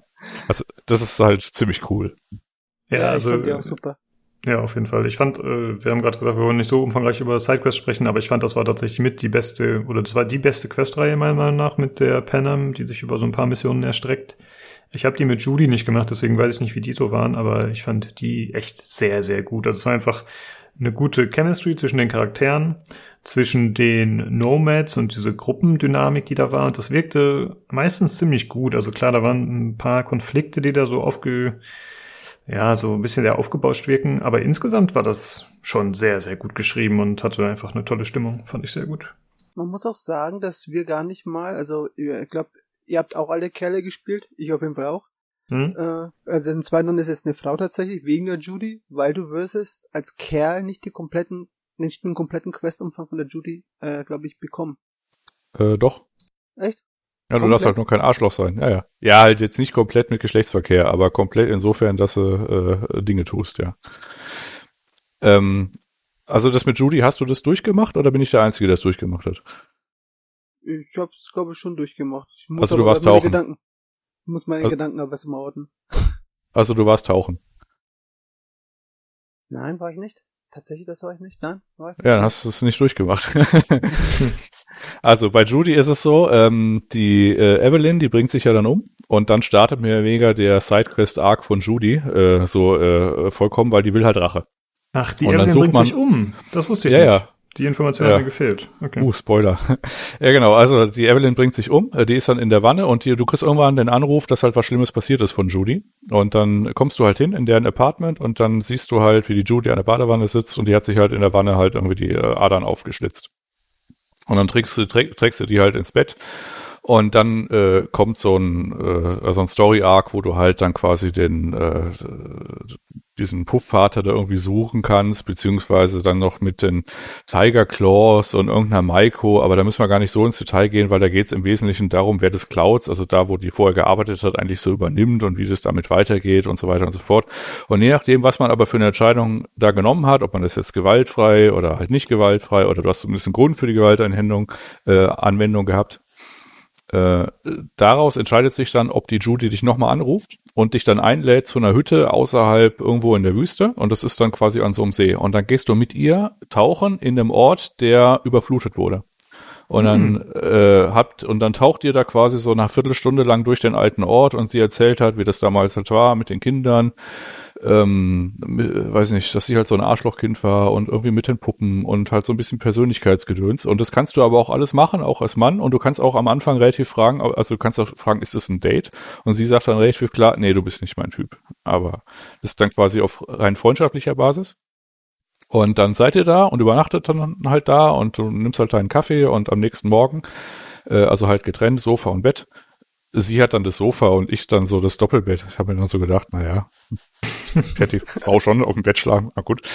Naja, und auf jeden Fall, man kommt dann so hin und äh, dann unterhält man sich quasi und sie sagt dann aber, das ist ihr jetzt zu viel und sie geht jetzt auf Reise. Also sie verlässt Night City und äh, ja, sie verlässt halt Night City und äh, was man dann aber hat ab und zu, so alle, weiß nicht, zwei, drei Stunden oder so, kriegt man halt so eine SMS oder halt eine Nachricht von Jodie. Äh, ja, ich bin jetzt gerade in Seattle, äh, ich gucke mir gerade Folgendes an, ich hoffe, dir geht's gut und so weiter. Also das passiert echt so drei, vier Mal, dass die irgendwie so den, das Update gibt, was sie gerade macht. Und das ist Mhm. im Wesentlichen so der Questart von Jogi.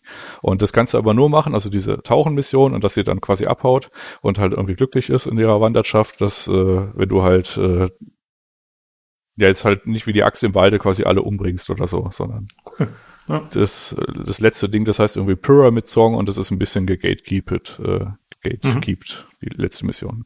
Also ich finde generell recht gut, dass man äh, öfter mit den Charakteren noch äh, Kontakt halten kann, sei es jetzt telefonisch oder über irgendwelche Nachrichten, die sie sich schreiben oder dass die man bekommt, wo man dann darauf antworten kann. Äh, ich finde, das ist ganz nett gemacht. Ich hatte zwischendurch mal was, das hattet ihr wahrscheinlich auch, wo man irgendwie von dem Goro Takemura angeschrieben wird und der schreibt einem irgendwie äh, Good place for Asian food. Äh, Keine Ahnung, best Asian food und so Zeugs. Und da schreibt man jetzt so, ey, du bist nicht auf Google, du äh, schreibst mir gerade Nachrichten. Fand ich ziemlich lustig. Ja, ja stimmt. Äh, ich finde aber gut, dass äh, Tauchen tatsächlich in der Mission eine Rolle gespielt hat, äh, von der du erzählt hast, weil ich fand generell in dem Spiel dafür, dass man die Möglichkeit hat zu schwimmen und zu tauchen, wurde das äh, zu selten eingesetzt. Und da finde ich nett, dass es tatsächlich nochmal in einer, ja, zumindest in einer umfangreicheren Zeitmission irgendwie nochmal einen guten Platz gefunden hat. Das stimmt. Ja, gut. Ähm, Hellmann, oder? Hellmann sind wir jetzt. Genau, würde ich auch sagen. Ich meine, wir haben die Pan Am Sidequest jetzt nicht ausgearbeitet, aber im Grunde äh, gibt's dann genau wie bei ihr mit, äh, wie bei Ju Ja, Judy. äh, ich, ja gut, aber ich finde, die, die werden wir noch ausarbeiten so nebenbei, weil im Endeffekt ja das tatsächlich sogar, wenn man ans Ende geht, ich denke mal, wir machen ja wahrscheinlich die Enden, die wir auch gemacht haben, äh, ist das ziemlich miteinander verwurzelt. Von Hm. daher kann man Ja. das schon dann so nebenbei an, an Ja, können wir auf jeden Fall nochmal reinschmeißen, wenn du willst. Äh, magst du erzählen vom Hellman, wie es bei dir gelaufen ist? Ja, kannst du machen. Ja, da ist man halt hin, hat man halt die Leute gefragt, ähm, haben hat bis auf eine Waffe kaum Support bekommen. Hat, dann hat man halt das, hat man einen Plan geschmiedet, ähm, ihr Fahrzeug zurückzubekommen, weil das hatten wir ja auch noch nicht gehabt. Und äh, das haben wir, das habe ich dann so gemacht, dass ähm, wir eine Falle gemacht haben. Und mit der Falle äh, haben wir halt, äh, haben wir halt äh, so eine Gang, ich weiß nicht mehr, wie die heißt, Raffen, glaube ich, Raffen war's, haben wir, haben wir die überfallen, haben unser Fahrzeug zurückgenommen und das Fahrzeug wurde halt eigentlich von ihrem ehemaligen Partner samt, glaube ich, Ware entführt oder mitgenommen zum Weiterverkauf, keine Ahnung warum. Und die pa Panam war so sauer auf den, dass sie halt auch ihren Tod wollte. Und das hat der Rogue auch nicht ganz gepasst, aber ich habe halt, ich habe sie halt unterstützt und wir haben halt dann den auch noch getötet.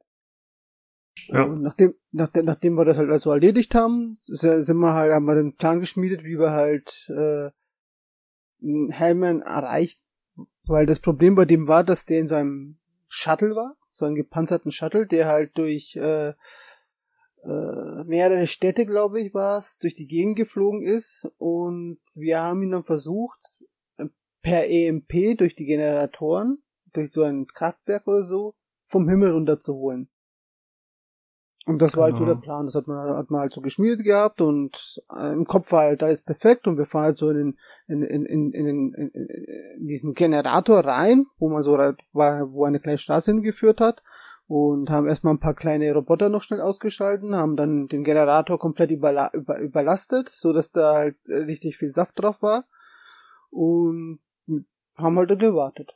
Dann sind wir dann draußen irgendwo in den Bergen, sind wir dann gewartet mit, äh, mit mit Scharfschützengewehr und äh, Fernglas bewaffnet und haben gesehen, was passiert. Und dann kam halt der Flug mit von vom Hellmann. Und das Ganze hat dann ganz nicht so funktioniert, wie wir es uns vorgestellt haben. Und die wären auch fast entkommen. Dann hat sie halt von hinten noch schnell eine Bazooka rausgeholt und hat das Ding vom Himmel geholt. Wortwörtlich. Genau. Und dann haben sich äh, noch hier dieser Mitch und der Scorpion eingeschaltet, glaube ich, ne, dass sie gesagt haben, ey, da ist was runtergekommen, wir fahren da jetzt hin. Und äh, dann äh, hat die Panem gesagt, nee, haltet euch fern. Aber durch die EMP-Störung oder was das war, äh, haben die das wohl nicht mitbekommen. Und dann äh, findet da sozusagen der Showdown statt, in dem der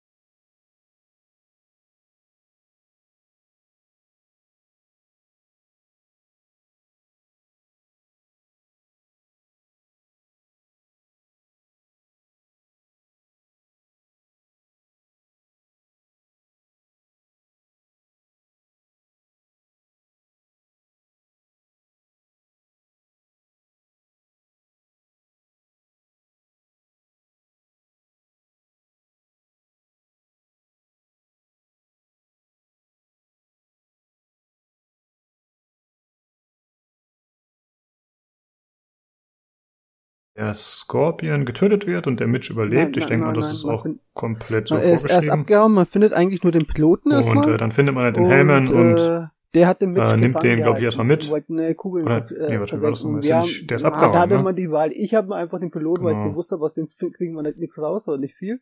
haben wir einfach abgeknallt, haben Mitch be befreit. Oder ich habe es mir zumindest gedacht. Ich weiß nicht, ob ich habe es nicht gewusst, genau. ich habe mir aber gedacht. Und da findet man ihn dann und stellt ihn zur Rede. Ne? Ich weiß und nicht, hat man die Option gehabt, irgendwas mit ihm zu machen oder also konnte man nur mit ihm sprechen? Lesen, konnte man, ja, ich habe auch noch mit ihm gesprochen. Ich habe am Schluss dann äh, das Angebot bekommen, die, dass er mir die Pläne gibt und die habe ich dann genommen. Da habe ich halt die Pläne und dann habe ich ihm. Takamura ein bisschen dargestellt mit den genau, wo die entlang gefahren sind. Und das ist mal hinterher. Und dann ist man jetzt in ein Lager gekommen, wo, wo wo, ich habe den Hellmann im Tagebuch genau. ja, die Pläne habe ich ja. auszuschalten. Ähm, ich wollte noch sagen, diese Pen Am Quest Reihe und wie das gestaltet war, die fand ich echt genial. Also dass man, dass das so mehrteilig ist, dass du, äh, das was der Sugi vorhin meinte, dass du so ein ähm, so ein Hinterhalt erstmal legst, dann musst du da erstmal irgendwelche Kabel umstecken, vorher fummelst du mit ihrem Auto rum. Dann wartest du, dann gibt's wieder so eine kleine Blende, bis es dunkel wird, dann kommen die da angefahren und dann kommt ähm, die Geschichte mit diesem nein, EMP und so. Nicht, ich fand, das war super gut gemacht. Also einfach dieses, reden. es ist halt nicht einfach, genau, äh, ja, du rennst jetzt dahin und schießt 20 Gegner weg, sondern es ist einfach ein bisschen eingewoben mit eigenen bestimmten Animationen, die auch einzigartig sind, die dann nicht immer wieder benutzt werden. Und dass du halt einfach so ein, ja, einfach ein bisschen organischer daran geführt wirst. Das fand ich wirklich sehr, sehr beeindruckend. Das war, glaube ich, auch das erste Mal, dass ich bei dem Game so dachte, okay, wow, das, äh, das ist echt mega krass, was die überhaupt fahren. Das ja, hat mich sehr begeistert. Das dachte ich auch. Also ich, ich kann ja mal, also wir müssen jetzt nicht komplette Quest-Arc irgendwie so, aber mal so, ich sag mal Kleinigkeiten, die mir aufgefallen sind. Äh, zum Beispiel das, was ich vorhin gesagt habe, hier mit irgendwie, dass sie sich rumdreht, mir Schnauze sagt oder so. Ne?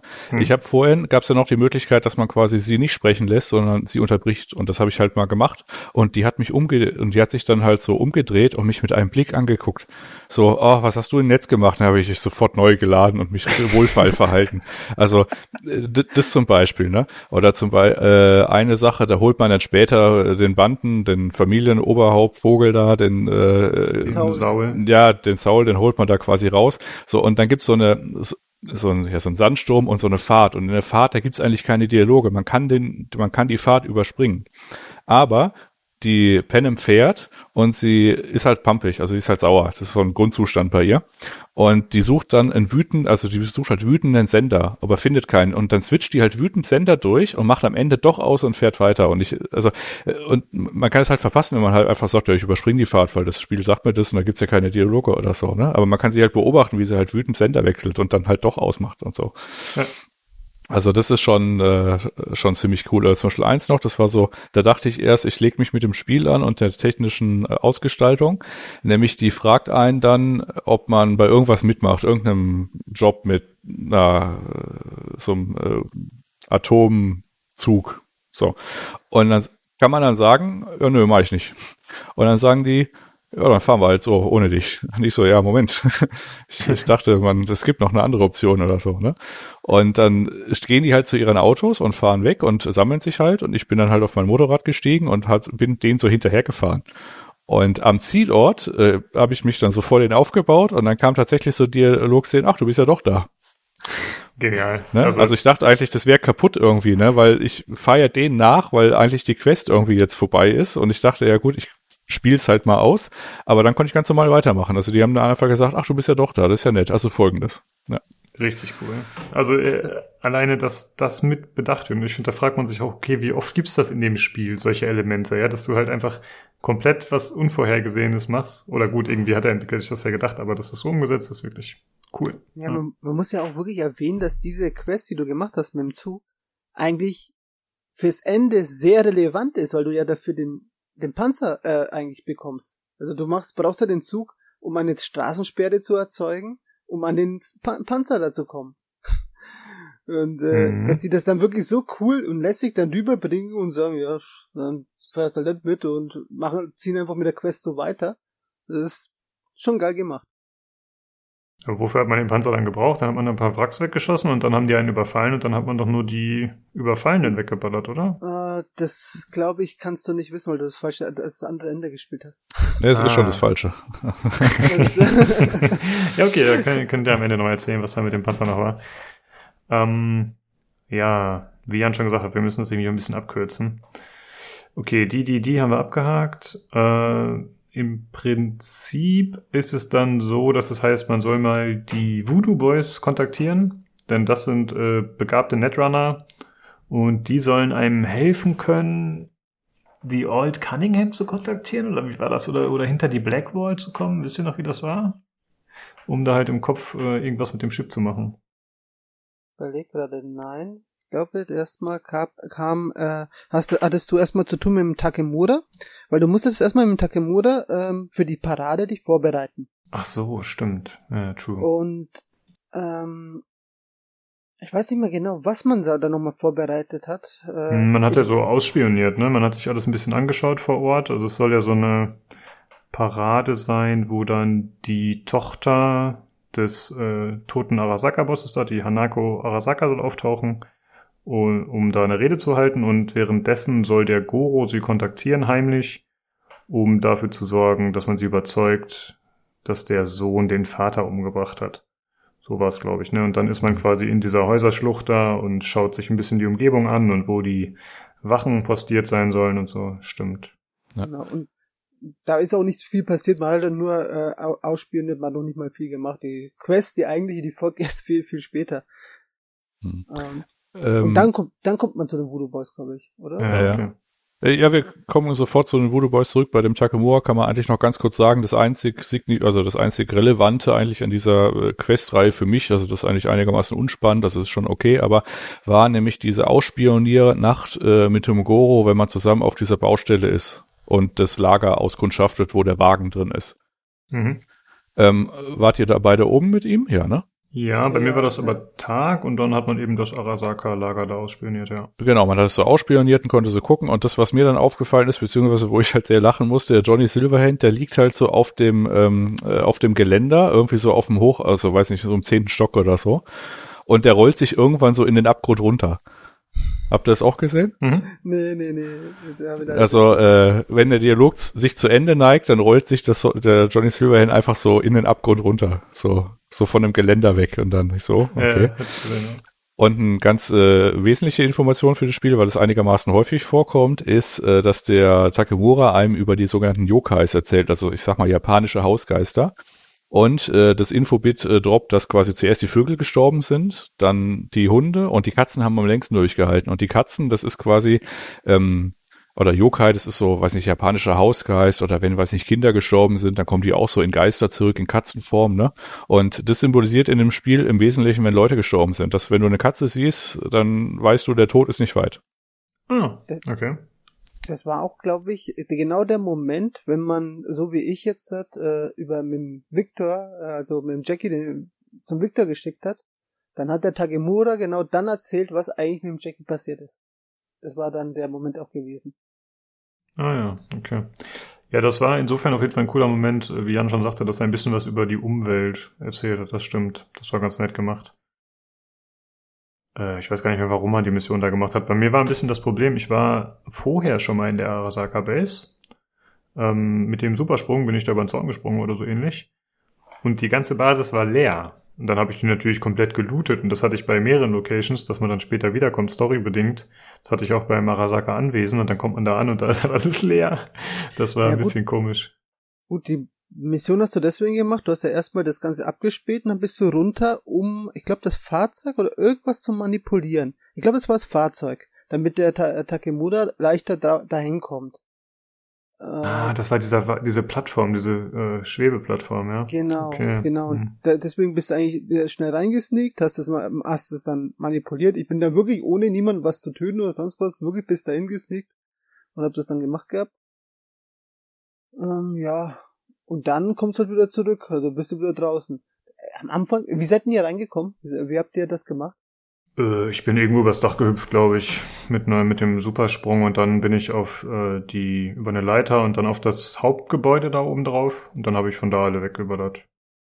Äh, war schon relativ schwierig und ich bin noch ein, zwei Mal gestorben. Aber irgendwann hat's dann geklappt. Ich habe mir einfach einen Lieferwagen von denen geklaut und bin einfach mit dem Lieferwagen reingefahren. Ach, und dann haben die nichts gemacht, oder was? Ja. Mega, wie cool. Gefällt mir. Ja, das sagt er dir aber auch, dass es eine Möglichkeit ist. Du, Ah, okay.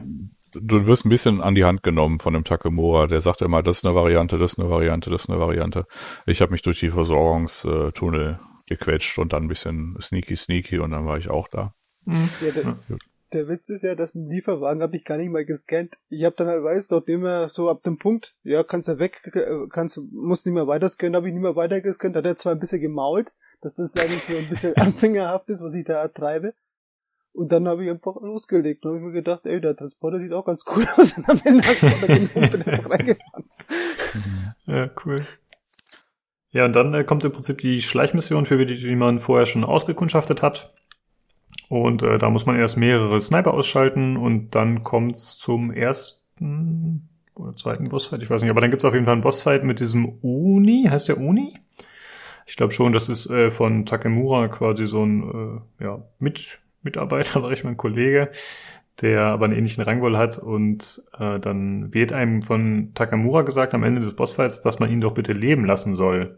Habt ihr das getan oder habt ihr ihn umgelegt? Ich habe ihn leben lassen. Ich habe ihn auch leben lassen. Ah, okay. Ich habe ihn gekillt. Das könnte fürs Ende nochmal interessant werden. Weil ich dachte mir, ey, der Typ ist auf jeden Fall eine Gefahr und der lässt uns doch nicht mehr in Ruhe. So, das war so ein pflichtbewusster, irrer Killer. Da dachte ich mir, der muss auf jeden Fall weg. Na, ich habe mir gedacht, das war der Leibwächter, der, der Leibwächter. Ich habe dann so gedacht, ach nö, dann ist halt so. Und damit ist quasi dieser Arc auch äh, beendet. Und bei mir ist an dieser Stelle auch das Leben von Goro Takemura beendet, weil ich nicht gecheckt habe, dass es, dass sein Überleben eine Option war. Dann wird man ja quasi bei der Parade dann überfallen, explodiert alles und dann bin ich halt geflüchtet und er ist halt hin. Und dann ist quasi der Arc hin.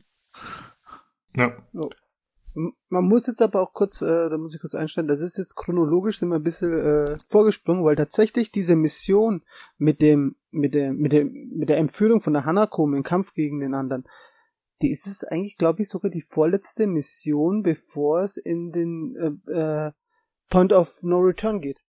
Äh, ja, ja, das ist korrekt, aber dann haben wir es Also- zumindest mal rum. Weil davor tatsächlich kommt, finde ich, eine der coolsten Missionen mit den Voodoo Boys, zumindest was die, was halt äh, die Vorgeschichte von Johnny angeht und seiner Ex, äh, Ex kann man schon so sagen.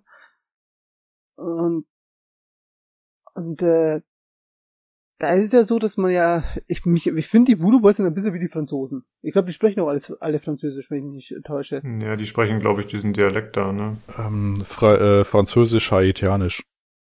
Ja, Hm. okay. Und da fährst du ja hin, um dich mit denen zu treffen und äh, triffst dann schon so einen mal, Stellvertreter, keine Ahnung, der dich halt dirigiert, der redet auch nicht großartig mit einem. Hm, Ja, den kennt man schon aus einer der Demos, den Placid meinst du doch, ne? Oder meinst du noch einen Genau, anderen davor? genau, genau den Ja. meine ich. Hm. Und äh, er war es ja auch, der die Evelyn äh, engagiert hat. Aber er redet auch nicht viel darüber. Also äh, der, das lernt man einfach alles ein bisschen äh, nebenher kennen. Und der gibt halt den Auftrag, dass wir äh, in einer alten oder in einer nicht fertiggestellten Mall, also Einkaufszentrum, äh, Da sollen wir, glaube ich, die Dings ausschalten, ne? Die Animals sollen wir da loswerden, glaube ich, ne? Nein, sondern da soll ein Netrunner drin sein. Aber wusste er das schon zu dem Zeitpunkt? Ich habe den Eindruck, dass er Ja. das erst später wusste. Nein, das wusste er schon zu dem Zeitpunkt. Ah, ja, der hat dich nur unter dem Vorwand hingeschickt, dass da die Animals sind und dann Genau. beziehungsweise Ah, hat er das er erzählt und dann, okay, da ist jetzt so einer und äh, dieser Netrunner, der hat quasi so äh, den Oberboss äh, im, in Gefangenschaft. Aber das weißt du halt nicht. Der schickt dich halt Hm. erstmal dahin und verwandst dich halt und sagt halt, hey, geh mal dahin und viel Spaß erstmal im Wesentlichen. Ah, okay. Der sagt dir nicht die ganze Wahrheit. Ja, das ähm, merkt man tatsächlich auch, dass er irgendwie nicht so offen ist. Ich muss sagen, ich fand den Charakter ziemlich cool tatsächlich und generell dieses äh, dieses Voodoo Boys Ding, dass die halt so ein bisschen mystisch waren und dazu eben noch auf irgendwelche äh, komischen okkulten Geschichten halt so äh, ja eben wie man das halt von solchen Klischee-Hatianern kennt. Äh, das war schon ziemlich cool, fand ich. Hat mir sehr gut gefallen. Ähm, ja, und dann kämpft man sich da durch die Mall und da kämpft man auch unter anderem gegen diese Sasquatch, die man aus irgendwelchen Videos schon kennt, also die, oder einen der Bosse der Animals da. Mhm. Und äh, dann kommt's zu der Begegnung mit dem Netwatch-Agenten, also quasi das ist halt diese äh, Überwachungsbehörde der Regierung, die halt äh, ja illegale Netrunner-Aktivitäten verfolgt, soweit ich das verstanden habe. Und äh, wie seid ihr dann vorgegangen in dem Moment? Weil man hatte die Wahl. Entweder man liefert ihn, glaube ich, aus an den Placid, man killt ihn oder man arbeitet mit ihm zusammen. Was habt ihr da gemacht? Kurzschlussreaktion. Also ich habe aber einen gewissen Punkt des Spiels habe ich für mich entschieden, dass ich alles einfach umniete. Und das habe ich auch mit dem gemacht. Ja, bei mir war es so, ich habe während des Dialoges aus Versehen einmal auf ihn gezielt, obwohl ich ihn nicht abknallen wollte, und dann ist er sauer geworden, dann habe ich ihn auch weggemacht. Ja, der, der wird übrigens auch aggro, wenn man äh, mit einem äh, Doppeltap auf W auf ihn zusprintet. Dann wird er auch aggressiv. Sehr schreckhaft, der Mann. Also hast du ihn Das auch gekillt, oder? nee, ich habe ihn leben lassen. Ich habe da neu geladen, weil ich gedacht, ja, das war aber ein Versehen. Ich wollte mir das erstmal anhören. Quasi so Mhm. nach dem ethischen Imperativ handelt steht so, dass die Wahl deiner Möglichkeiten steigt oder naja. Auf jeden Fall, ich habe mir das dann angehört und der hat mir dann gesagt, ja, die äh, Voodoo Boys, die sind nicht ganz koscher, die haben äh, dir ein Virus hochgeladen. Mach mal einen Scan. Dann macht man halt einen Systemscan und dann stellt da alles okay. Dann meinte er, dann macht noch mal. Habe ich dann nochmal gemacht. Und da war der gleiche Ergebnis mit der gleichen Laufzeit, weil es halt gefaked ist. Hm. Und dann gibt er mir quasi den Kram und äh, ich habe mir aber schon dann gedacht, ja okay, äh, der wird mir dann auch irgendwas unterjubeln, aber ich lasse ihn zumindest mal zu Ende reden. Aber dann äh, gab es da irgendwie keine Option mehr. Das heißt, ich habe mir halt ja direkt seinen verseuchten äh, USB-Stick reingerammt. Und äh, das führt übrigens dann dazu, beziehungsweise dann ist halt zu Ende, du gehst dann halt einfach und der lässt aber die Chefin der Voodoo Boys quasi vom Haken. Und dann wacht die halt wieder auf und ist halt nicht mehr da gefangen. Und dann geht halt wieder zurück und du hast technisch gesehen ja zumindest die befreit. Und es führt dann dazu, dass im folgenden Verlauf, dann geht man quasi in den Cyberspace mit den Voodoo Boys und unter ihrer Anleitung und äh, überwindet die sogenannte Black Wall. Und die Black Wall das ist, wie gesagt, die Lore vom Cyberpunk äh, habe ich jetzt nicht komplett gefressen, sondern nur über das, das Spiel. So wie ich das verstanden habe, ist das quasi das Internet 1 gewesen. Ähm, beziehungsweise ist irgendwann zusammengebrochen wegen, weiß ich, KIs und irgendwas. Und hinter der Blackwall, äh, da toben die noch rum. Also alles, was quasi früher so, äh, das ist so wilder Westen, das sind so Rogue-KIs, die da irgendwie rummachen. Ne? Und die äh, sollen natürlich nicht über die Blackwall kommen, um da die Systeme zu stören. Und die Voodoo Boys haben aber laut Netwatch-Typen äh, so eine eigen, äh, so eine Angewohnheit, da immer an dieser Blackwall rumzustochern, um zu gucken, was dahinter ist. Und das nervt die so ein bisschen. So, und auf jeden mhm. Fall, ich war dann halt da und äh, bin dann quasi über die Blackwall gekommen und äh, habe dann mit Old Cunningham gesprochen, dass er mittlerweile eine KI ist. Äh, und dann kam Netwatch und die Alt hat dann einfach alle Voodoo People gekillt. Genau und dann so. war es das mit denen. Ja, und dann bin ich aufgewacht, jeder war tot, ich bin einfach aus dem komischen äh, Ding da rausgelaufen. Das war mein, das war meine Begegnung mit den Voodoo Boys. Wie, ja, den wie, Placid musstest du noch bekämpfen, oder? Nee, der war auch tot. Der war auch tot. Oder? Ich, ja, ich überlege gerade, ob der tot war. Aber ja. auf jeden Fall waren die jetzt nicht peinlich. Also, hm. Glaubst du es? Wir haben drei verschiedene Lösungen gerade hier? Ja. Also ich bin aufgewacht und in dem Raum waren alle tot.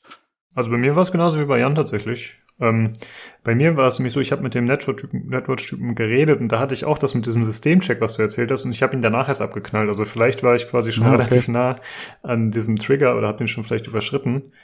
Denn im Prinzip lief die Mission bei mir genauso ab und man könnte noch dazu sagen, diese Old Cunningham, das war irgendwie eine Bekannte äh, oder eine Freundin oder Affäre von dem Johnny Silverhand und da gibt's nochmal so einen Rückblick, soweit ich weiß. Ne? Das war, glaube ich, in dem Moment, wo man nochmal erfährt, wie die damals äh, zusammengearbeitet haben, was dann mit ihr passiert ist und dann wurde sie halt letztendlich hochgeladen danach sozusagen. Ja, ja, ja, also bei mir war es halt so, dass ich, äh, ich habe ja, wie gesagt, direkt umgeschossen bin.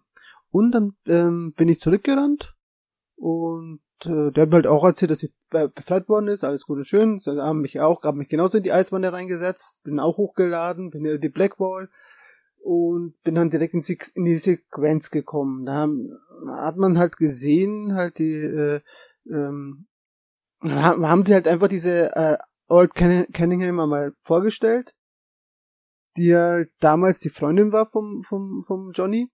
Natürlich in einer Sexszene gleich. Das ist tatsächlich ein bisschen bizarr deswegen gewesen, weil normalerweise in Videospielen ist es immer so, dass äh, äh, Erotik und Sexszenen äh, eine Option ist. Und hier ist es eigentlich story-relevant. Also du hast, du kannst es jetzt nicht umgehen oder so, das ist halt einfach mit drin in dem, deinem Spielerlebnis. Hm, stimmt. Und ähm, aber ich fand's richtig toll. Also nicht nur die Sexszene an sich, sondern allgemein, wie das dargestellt worden ist. Bis hin ähm, zur Entführung, weil zuerst hast du Sex, dann streitest du mit der. Du lernst halt den Charakter in kürzester Zeit relativ schnell kennen, wie sie tickt ohne aber zu viel, ohne dass man zu viel von ihr weiß, das, äh, sondern nur halt, äh, damit man versteht, warum der Johnny so empfindet, wie er empfindet über sie. Und das tatsächlich hat, war, war es bei mir schon so weit, dass ich tatsächlich so einen inneren Hass entwickelt habe, dass die dann entführt worden ist und dann bei dem Befreiungsversuch von Johnny, dass wir es nicht geschafft haben, die halt dem draus zu bringen. Und da war ja natürlich irgendwo, hat sich das irgendwie eingeleitet, er war ja tot. Aber trotzdem, irgendwo denkt man sich, war das doch schon eher sehr dramatisch dargestellt. Also für mich zumindest. Ja, ich fand es auch ziemlich gut, weil auch so die Hassliebe zwischen den beiden, die so dargestellt wurde und diese Abhängigkeit, das war gut gemacht. Ja, sehe ich auch so. Mir ist übrigens gerade wieder eingefallen, äh, die waren in einem Raum tot, die Voodoo People, aber die anderen haben noch gelebt, aber die waren natürlich pumpig. Und dann musste ich die auch umbringen, weil die waren aggro schon, die haben schon, mich schon gesucht quasi. Äh, Ja, so übrigens bei auch. der Überfallszene, das habe ich deswegen äh, noch so einigermaßen präsent, weil ich das gestern bei Nino mitgeguckt habe oder, oder vorgestern. Ähm, wenn die Alt entführt wird, in den Wagen geschoben wird und du abgestochen wirst und dann wieder aufwachst, das erste, was du siehst, ist eine Katze. Also Ah, im ja, Grunde ist das schon das Foreshadowing, ne? Das stimmt schon, ja. Ja, das ist klar. Da gibt's Sinn. Und, und im Endeffekt ist es dann wirklich auch diese, diese kleine Vorgeschichte, was halt den Johnny dazu bewegt, äh, noch einmal zurückzufahren, mit bewaffnet, mit Bomben und so weiter, um den Arasaka Tower wegzubomben. Mit, aber zuerst hat er versucht, sie zu retten, dann ist er wieder irgendwie raus und ist er mit Bomben gekommen, so blöd gesagt, so auf salopp. Ja. Und, und die Alt Cunningham ähm, ist eigentlich eine der wichtigsten Personen, finde ich, in dem Spiel, weil sie diesen Relic erfunden hat. In der Form, wie es den gibt. Diesen, äh, hat er einen Begriff, wie haben sie ihn genannt?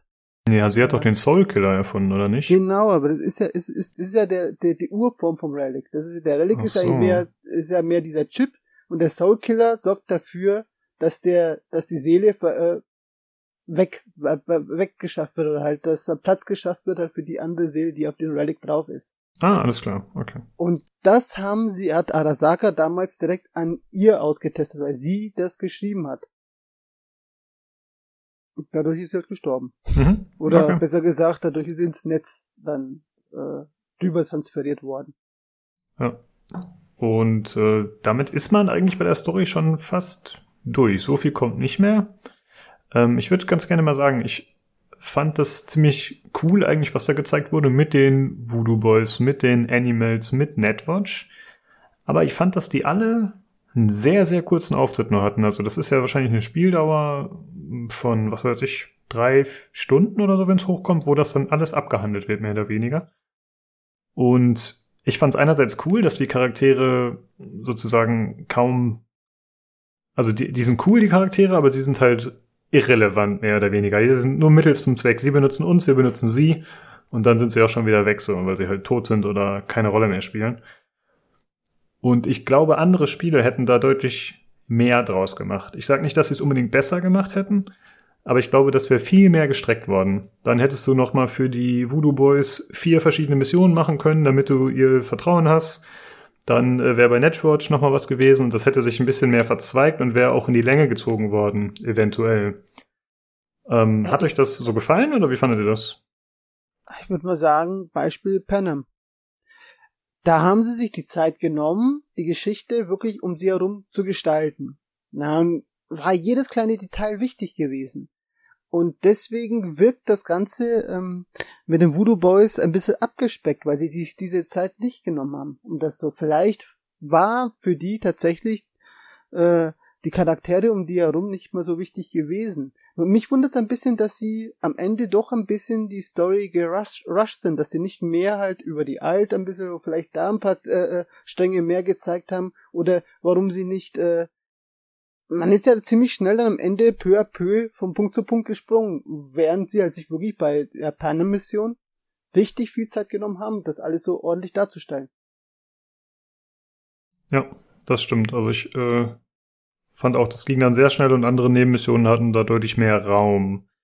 Ich fand es jetzt nicht unbedingt schlimm. Ich fand jetzt die Hauptstory auch nicht äh, zu kurz für meinen Geschmack, aber ich war schon überrascht, dass es dann doch so schnell vorbei war, tatsächlich. Wie ging's dir damit, Jan? Ja, ich habe halt dann diesen Punkt auf No Return bekommen, wo einem das Spiel dankbarerweise sagt, ja, hier geht's dann, äh, äh, ist äh, Ende. Und dann habe ich mich halt den äh, Side Missions gewidmet, also allen. Und das Ende bedingt ja auch ein bisschen, dass man diese ganzen, ich sag mal, Nebenmissionen auch macht. Also zum Beispiel Panem ist ja auch so ein Side-Arc im Wesentlichen. Und äh, durch die, durch das Vervollständigen der Nebenmissionen inklusive nett zu Johnny sein, schaltest du ja mehr oder weniger Enden frei. Also du kannst es natürlich durchraschen mit der Hauptstory, aber es lebt halt dadurch, dass du quasi auch den Nebenkram machst. Also den gut ausgearbeiteten. Ja, und den erkennt man auch relativ einfach, da die Aufträge im Hauptmenü oder im Journal ja dementsprechend eingeteilt sind. Also wenn du jetzt einen Gig oder so machst, dann weißt du, okay, das ist jetzt nicht so relevant. Aber die Missionen, wo dann eben namhafte Charaktere auftauchen, da weißt du, okay, das spielt eine größere Rolle. Ja, und ich habe es tatsächlich dann nur geschafft, die Pan Am Quests zu machen und noch ein, zwei andere kleinere. Aber ich habe nichts mit Judy gemacht und ich habe auch nur von Johnny Silverhand auch nur eine Mission oder so gemacht. Das heißt, äh, da sind mir wahrscheinlich einige Türen verschlossen geblieben. Ja. Ja. Und äh, die Stelle, die du gerade meintest, wo dann eben dieser Cut kommt und gesagt wird, okay, äh, hier ist Point of No Return. Das ist halt der Moment, wo man sich mit der Hanako Arasaka treffen soll. Und äh, nachdem man schon vorher wohlgemerkt mit ihr gesprochen hatte und Goro und dann soll, oh, ich weiß gar nicht mehr genau, was das Ziel war, aber im Prinzip geht es halt darum, genau den äh, Arasaka-Rat zu kontaktieren, so die, den, ich sag mal, äh, die Geschäftsleitung oder so, keine Ahnung. Und äh, die sind halt diejenigen, die man davon überzeugen soll, dass der Sohn den Arasaka-Vater umgebracht hat und ja, verantwortlich ist.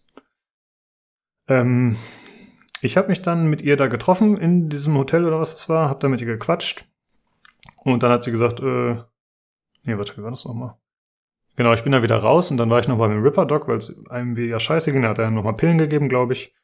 Und dann hat sie einen angerufen und gesagt, okay, ich schicke jetzt Leute vorbei, die dich abholen.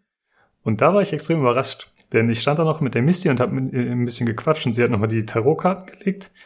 Und äh, wer kommt dann zur Tür rein bei mir? Der Helmen und der Goro Taramuka. Nee, wer ist da? Äh, Goro. Takemura. Takemura, danke. Äh, wie war das bei euch? Wer ist da bei euch gekommen? Weil es muss ja zumindest bei Jan anders ausgesehen haben. Also bei uns war es komplett anders. Ja, erzähl mal. Jan reden.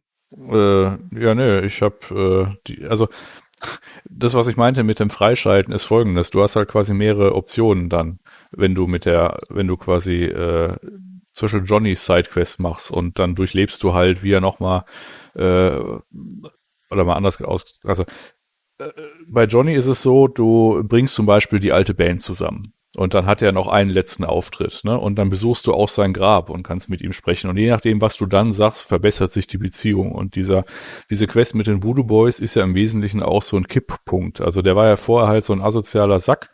Und auf einmal wurde er freundlich. Und habe ich mir gedacht, was ist denn jetzt los? Also beziehungsweise bei Hellmann fing schon an, ne?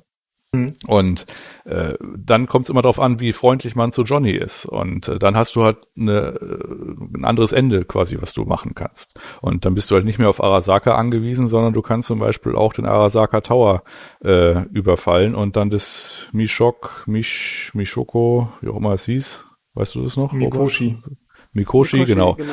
Äh, also du musst quasi in den, Ara, in den Arasaka Tower ins Erdgeschoss und dann musst du quasi das so deinen äh, deinen Arm USB-Stick da ranmachen und äh, dann passieren weitere Dinge. Aber das kannst du halt nur machen, wenn du halt eine gute Beziehung zu Johnny hast und das ist das, was im Inventar quasi in der Mitte, wenn du da so drüber hast, das ist die Beziehung zu Johnny. Ah, okay. Und das war dann mein Weg. Das war dein Weg. Also ich habe einen komplett anderen Weg. Ich dachte, du hättest einen Nomadenweg genommen, aber tatsächlich nicht. Dann muss ich ihn nennen. Ich habe den Nomaden weggenommen. Ich habe mich also an die Nomaden gewendet, habe mir da die Unterstützung dafür geholt und ähm, wir haben dann einen Plan ausgetüftelt, wie wir unter Tage mit einem fetten Bohrer uns unter den Arasaka Tower äh, bohren, direkt zu Mikoshi, direkt zu dem Server. Und äh, dafür war auch der Panzer relevant. Deswegen sage ich ja, gerade am Ende ist er ganz wichtig und natürlich großartig gekämpft und so weiter. Und die Baustelle war be bewacht vom Militech, wo, wo dieser Bohrer war. Und dann hat man erstmal da alles ausgeschalten und dann ist auch ein paar Leute mitgestorben, die man halt über die, über den ganzen Nomadenstrang kennengelernt hat. Das ist auch, finde ich, tatsächlich deswegen das beste Ende, weil du keine anderen Charaktere so gut kennenlernst wie die Nomaden über die komplette Story. Weil du da einfach hm. fast jeden in, in, in der irgendwo ein bisschen kennst. Nicht nur den äh, äh nicht nur das Soul und so weiter, sondern fast jeden irgendwo äh, hast du mal eine Mission mit denen gehabt oder zumindest mit so einem Vierer, Fünfer Gespann hattest du schon mal eine Mission gehabt. Und von diesen Vierer, Fünfer Gespann gehen zwei drauf. und dann äh, machst, hast du das Loch gebohrt und äh, arbeitest dich vor und schickst dann den, na, wer ist der? Den, Name Mitch. Genau, den Mitch, den schickst du mit dem Panzer zurück, wissentlich, dass er geistig nicht in der Lage ist, eigentlich den Panzer richtig zu steuern. Er war zwar mal irgendwo bei dem Panzer äh, äh, als Panzerführer äh, im Militär, aber soll geistige Schäden nur so davon getragen haben, aber er hatte keine Wahl, sonst wären halt die anderen Nomaden draufgegangen. Somit ist er zurück und so war ich nur noch mit Saul und mit der Panam, war, waren wir da unterwegs, sind reinge rein in die, in die Basis, haben halt alles dann so erst gestelft äh, getötet und dann halt offensichtlich. Und dann hat sie da das Smasher gezeigt. Und der hat halt mhm. erstmal äh, uns alle umgehauen. Und äh, Soul so mal richtig weg, die Birne weggetreten. Also hast richtig gesehen, wie der Kopf weggeplatzt ist, okay, wie er am Boden krass. lag. Also richtig krass. Natürlich. Ging bei der Panel, ich dachte erstmal, oh scheiße, die Beziehung ist vorbei. Und die haben das für mich gemacht. Also ich wäre so sauer auf mich gewesen in ihrer Stelle. Aber irgendwie war, hat die das nicht so krass aufgenommen. Und natürlich haben wir, haben wir alle da getötet oder zumindest äh, außer Gefecht gesetzt und äh, weil ich dem Johnny das versprochen habe, habe ich halt den mm, Smasher dann auch einen Gnadenschuss gegeben. Also wir haben dann, der lag dann vor mir. Ich habe dann erstmal ein paar Sprüche so gehauen. Ja, hier erinnerst du dich noch an Johnny und äh, der hat noch das letzte Wort. Noch ein bisschen so ein bisschen beleidigt. Und er hat einfach keinen Plan gehabt, über was ich überhaupt rede. Und dann habe ich einfach einen Kugel gegeben. Dann sind wir zum Server, haben uns angesteckt und dann vermutlich habe ich dasselbe gesehen wie ihr alle. Hm, äh, ja. nee. nee, mach du das dann. Also äh, bei dem äh, bei dem Mitch mit dem, äh, der hat ja im Wesentlichen in den äh, sich wie übrigens auch Johnny, glaube ich, in jungen Jahren quasi äh, gemeldet für die Kriege. Und äh, der kam quasi zurück und das erklärt äh, die Panam dann auch, wenn du das Hotelzimmer mit ihr nimmst und ein, äh, ein, ein gemeinsames Zimmer nimmst, aber mit getrennten Betten, dann sagt die einem, dass man in der Nacht einen schlechten Traum hatte und ständig im Traum spricht und dann erzählt die einem davon, dass der Mitstadt auch hatte. Weil der quasi als der wiederkam vom Krieg. Ja, schon, das, aber die, ja. die hat irgendwie, ist die voll ausgetickt, dass der allein im Panzer gestiegen ist. Also da muss irgendwas geistig irgendwo was nicht gestimmt haben, dass er das macht. Also es ging nicht ja, darum, dass hab er ich ja grad, habe ich ja gerade gesagt, er war Panzerführer und ist quasi äh, ja PTSD halt. Hm, okay. Also das passiert dann schon. Ähm, dieser äh, Point of No Return, der führt dann quasi zu so einer Dachszene, wo du mit äh, Johnny Silverhand auf der auf dem Dach von Misty bist, wo auch so ein Tattoo zu scannen ist. Und Stimmt, äh, ja. da entscheidest du dich quasi, was du machst. Da kannst du entweder Panama anrufen und dann halt seinen Weg machen, oder du kannst den Kugel im Kopf jagen, das funktioniert auch. Oder du kannst äh, quasi Johnny die Kontrolle übergeben und der macht dir das zusammen mit Rogue. Und dann musst du halt nochmal ins Afterlife mit Rogue reden und so weiter. Und dann machst du halt das mit dem Sohn. Dann kriegt ihr halt irgendwie so geile Schuhe, wo man irgendwie mit ewig fallen kann und hast du nicht gesehen. Das ist also nicht, nicht so spektakulär. Ich habe halt die Variante genommen, ich habe, äh, weil Johnny dann auch extra darauf hinweist, ey, wenn du jetzt deine komischen Wüstenfreunde anrufst, äh, dann werden da wahrscheinlich Leute sterben. Habe ich mir gedacht, ja, dann Punkt. Und dann habe ich halt Johnny die Kontrolle übergeben, weil ich halt jetzt nicht auf Johnny gebaut habe, der das dusselige Brot, sondern ich habe mir halt gedacht, ja, die Rogue, die ist ja schon eine Fixe. Und die wird halt schon irgendwie managen, hoffentlich, hoffentlich. Ne? Und dann habe ich halt Johnny quasi mehr oder weniger zu Rogue geschickt. Und äh, die hat es dann auch irgendwie gemanagt. Dann ist man dann halt hingeflogen, man crasht in den Arasaka Tower, man startet irgendwo im Dschungel und äh, äh, überwältigt so ein paar Leute. Dann äh, fällt man quasi durch den kompletten Arasaka Tower einmal ohne Fallschaden aufs Erdgeschoss. Und äh, dann kommt irgendwann, dann schießt man sich so ein bisschen durch. Und dann kommt irgendwann die Alt dazu und bringt einfach alle um die da sind. Und dann hat sich das auch erledigt mit dem feindlichen Widerstand. Wie ist sie denn gekommen? Die schaltet sich dann kurz ein. Ja, die schaltet sich dann dazu und macht alle weg, genau. Okay, cool. Ja, dasselbe ist aber auch bei Nomaden. Also du, äh, du machst ja mit der Alt schon bei den Voodoo Boys ein Deal aus, hm. dass du halt äh, sie da reinbringst im, im, im Mikoshi.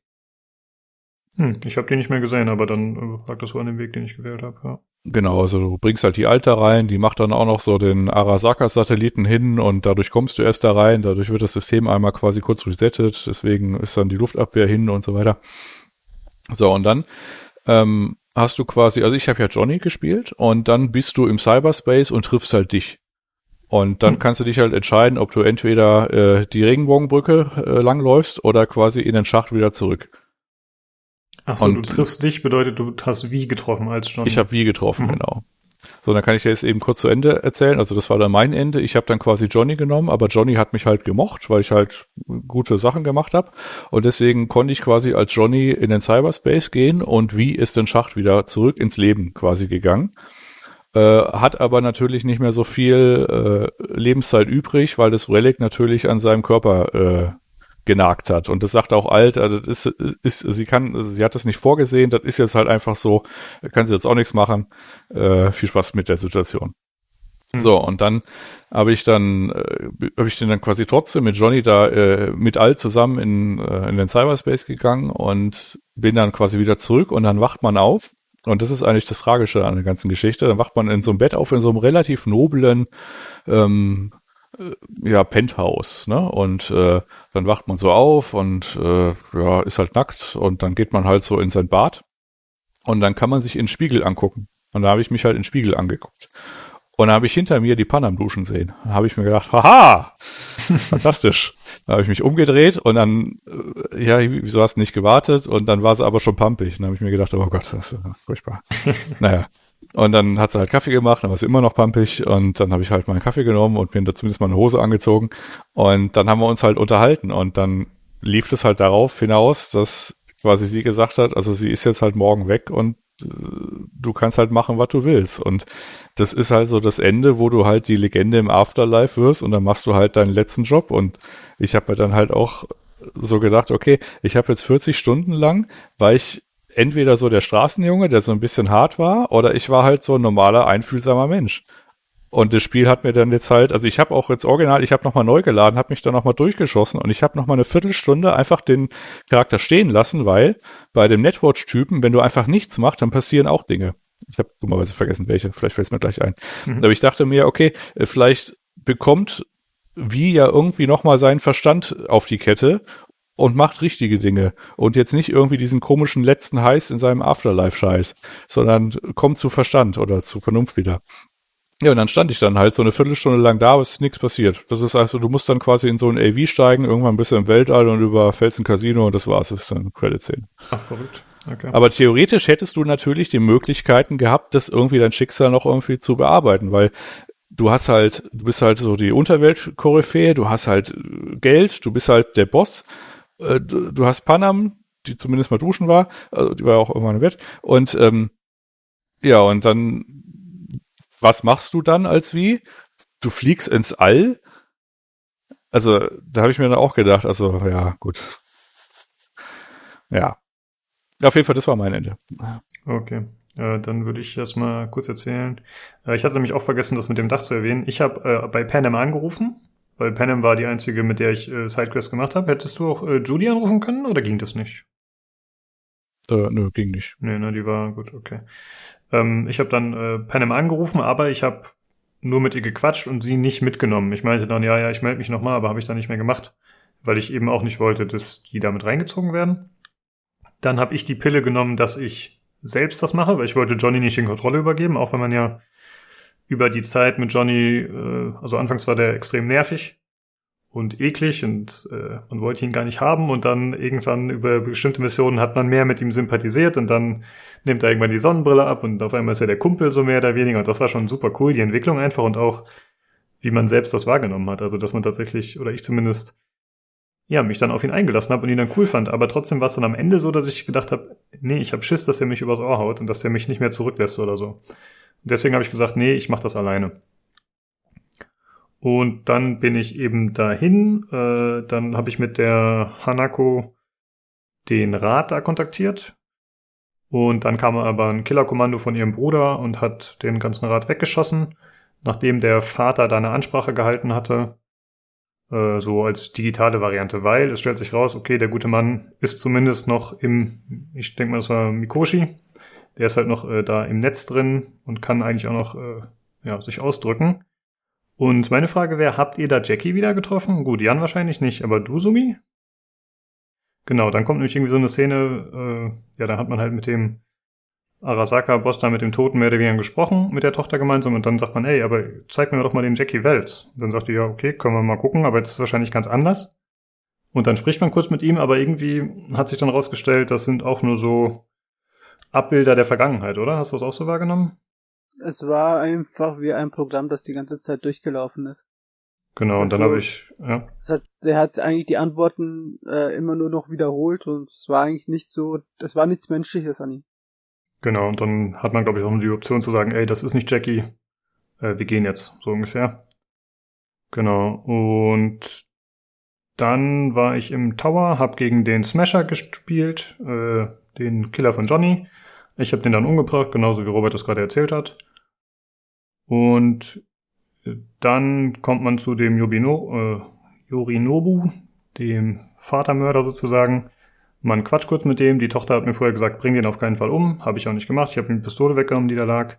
Er meinte, da wäre nur eine Kugel im Lauf. Und dann kommt die Tochter und äh, ja, nimmt ihn so in den Arm und kümmert sich mehr oder weniger um ihn und sagt, okay, du kannst jetzt gehen, hat sich erledigt. Und dann bin ich da mitgegangen mit Hellman. Und äh, dann bin ich als nächstes aufgewacht, war auf so einer Station im All, im Orbit. Und äh, da haben die mich dann operiert. Und da war ich dann mehr oder weniger Gefangener. Die haben immer irgendwelche Tests mit mir gemacht. Man wachte mal auf. Dann macht die wieder die gleichen Tests mit einem. Das passiert so dreimal, viermal hintereinander. Es ist super nervig und man merkt auch, dass er wie ungeduldig wird und man kann dann hinterher sagen, nee, ich mache das nicht mehr, keine Tests mehr, ich will mit Hanak besprechen und so. Habe ich dann auch alles gemacht, weil das ist auch extra so gestaltet, das merkt man schon. Das ist so angelegt, dass der Spieler davon genervt ist, dass er jeden Tag die gleiche Sequenz erlebt, die gleichen Fragen, die gleichen Sachen. Man soll so einen Zauberwürfel lösen und so kriegt man halt nicht hin. Man muss rennen auf dem Laufband, aber stürzt immer.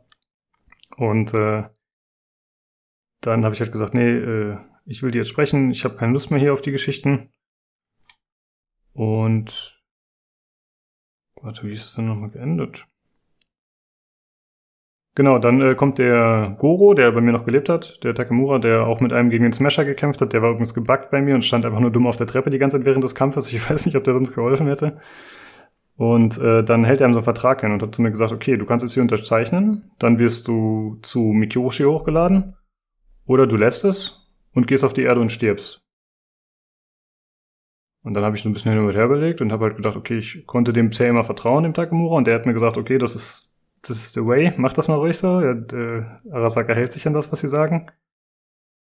Und dann habe ich äh, das tatsächlich gemacht, da unterzeichnet. Dann gibt's so eine Third-Person-Szene zum allerersten Mal im Spiel. Und äh, ich wurde da auf so eine, ja, auf so eine Operationsgeschichte draufgesetzt oder was das war. Und ja, dann wurde ich hochgeladen und dann kam der Abspann und da kamen nochmal so ein paar Anrufe von irgendwelchen Leuten, von Judy, von Rogue und so weiter, die gesagt haben, ey, melde dich doch mal, ich hoffe, dir geht's gut und so weiter und so fort. Ja, das war's im Grunde. Also mein Abspann gefällt mir immer besser. also ich war mit meinem nicht so zufrieden, ganz ehrlich. Ähm, nee, hat mir nicht so gefallen. Man kann ja danach weiterspielen, aber trotzdem, das war irgendwie sehr unbefriedigend. Ich dachte, ich komme da irgendwie besser bei weg. Ne? Ähm, wie war's denn mit euch mit dem Oni oder wie der hieß? Weil ihr hattet ja gesagt, ihr habt den in der Schleichmission nicht umgebracht. Weil ich habe den getötet. Ist der bei euch nochmal aufgetaucht? Nö. Nö. Okay. Also ich muss sagen, also ich würde euch ja einen zweiten Run mit der Panam empfehlen. Ganz klar. Tatsächlich, ich finde es der schönste, äh, der schönste Ende, weil ähm, auch wenn ein paar Leute von den Nomaden draufgehen, das ist schon nicht gerade ohne. Das nimmt die auch nicht einfach hin. Also es ist, man hört schon die Verzweiflung auch aus der Panem raus. Aber ich find's einfach, ähm, am Ende hast du halt einfach das Mädchen. Und du äh, fließt dann äh, so gesehen aus der Stadt raus, also du fließt, weil du ja gesucht bist. Und führst halt ein Nomadenläden und reist, ich weiß nicht mehr wohin, ich glaube Arizona oder so. Oder Arizona oder so, genau und äh, sitzend auf deinem Panzer mit dir. Ich habe das eine Foto gepostet, das war genau von dort gewesen. Hm. Und in der Überzeugung, dass angeblich da jemand geben soll, der einem hilft. Natürlich äh, muss das nicht so sein, aber das so vermittelt halt einen das Spiel. Und somit ist es irgendwie zumindest ein Gefühl, dass du auch wirklich ein gutes Ende hast, also ein Happy End und nicht nur jetzt halt das Einzige, was ein bisschen komisch war, fand ich, ist einfach, wie locker sie das alles aufgenommen hat, weil einfach tatsächlich, du bist dann plötzlich draußen aus dem ganzen Ding, aus der, aus der, aus dieser, ich nenn's mal Matrix, und bist dann, stehst dann vor der City, du siehst die ganze Skyline mit allem drum und dran, die ganze Stadt, und redest mit ihr, als wäre nichts passiert. Nur, dass du halt, äh, sagen wir mal, das los hast, diesen, äh, Johnny. Aber sonst, hm. äh, tu, es ist nicht so, ja, der Soul ist gestorben, ja, der ist gestorben und so, das ist halt, ich hätte es mir ein bisschen, sagen wir mal, bedrückter die Stimmung vorgestellt. Von allen. Ja. Wie kommst du denn überhaupt zu dieser hoffnungsfrohen Annahme? Also, dass du da irgendwie was findest. Weil sie sagt. Ach so, ja, okay, das ist natürlich ein valider Punkt. sie sagt das halt so, sie kennt da jemanden, der könnte vielleicht da mehr helfen. Es macht ja auch irgendwo Sinn, weil im Endeffekt heißt es ja, dass der Körper äh, die Seele nicht akzeptiert. So wird es halt über, über, äh, also das ist nicht so, dass der Körper komplett tot Tode geschunden ist, sondern dadurch, dass halt der Körper sich auf den Johnny angepasst hat, auf seine Seele, akzeptiert er jetzt halt die Seele von Wie nicht. Hm. Und wer, wer weiß, vielleicht tatsächlich in so einer Welt kann ich mir zumindest schon eher vorstellen, dass vielleicht man das eher reparieren kann, als wie jetzt, was weiß ich, ein Chip, der einen die ganze Zeit versucht umzubringen. Ja, meine hm. Überlegung war halt in dem Sinne, als ich mich dafür entschieden habe, quasi das, diesen Johnny-Weg zu nehmen und dann quasi da wieder zurück und äh, quasi die Legende des Afterlife zu werden, wobei das eigentlich gar nicht so richtig war. Ich bin halt einfach mit Johnny in Cyberspace gegangen und dann ist es halt passiert. Also im Grunde hätte er auch aus dem Tower rausgehen können und sagt, ne, ich bin jetzt Nomade, mir auch egal. Ne? Aber es ist ja nicht passiert, sondern äh, wenn ich einen, einen, Kritikpunkt hätte, dann quasi, dass die Charakterentwicklung irgendwie die 40 Stunden halt irgendwie negiert. Also du bist halt irgendwie so, ich will Legende des Afterlives werden und dann bist du halt Legende des Afterlives. Aber du hast halt vorher die ganze Zeit so Entscheidungen getroffen wie, äh, ja, also halt wie ein normaler Mensch halt irgendwie tun würde. Und ich hatte dann quasi eher so gedacht, ja, okay, wenn ich das jetzt halt bin, dann habe ich halt da die Option und kann auch mal innehalten oder irgendwie, also ich habe mich von dem Spiel so ein bisschen so in irgendwas geschubst gefühlt, was ich eigentlich gar nicht wollte. Und äh, da habe ich mir so gedacht, so hm, schon ein bisschen doof. Und ich habe jetzt auch jetzt, ich sag mal, dieses einigermaßen esoterische Ende, dass man quasi mit den Wüstenleuten irgendwie äh, in die Pampa fährt und dann äh, hofft auf äh, eine Genesung, die ein Großkonzern, der den Scheiß erfunden hat und so weiter, jetzt auch nicht irgendwie auf die Kette bekommen hat. Äh, naja, ich weiß nicht. Ja, also ich fand tatsächlich dein Ende noch am besten so jetzt von der kurzen Erzählung, Jan. Ähm, wobei Roberts auch ganz gut war. Ja, meins war halt ein bisschen dumm, aber ich dachte eigentlich, wenn, wenn ich mich doch, wenn ich gerettet werden will, ich möchte ja leben, also wie, dann war halt meine Idee, okay, dann muss ich jetzt auf Arasaka eingehen, damit die mich retten. Letztendlich ist es gar nicht klar geworden, was jetzt passiert ist, ja, ob ich jetzt für immer in Mikoshi schlummer oder ob die mich irgendwann wieder in den Körper reinpflanzen Wurde zumindest nicht gesagt, von daher gehe ich eher davon aus, dass ich digitalisiert wurde.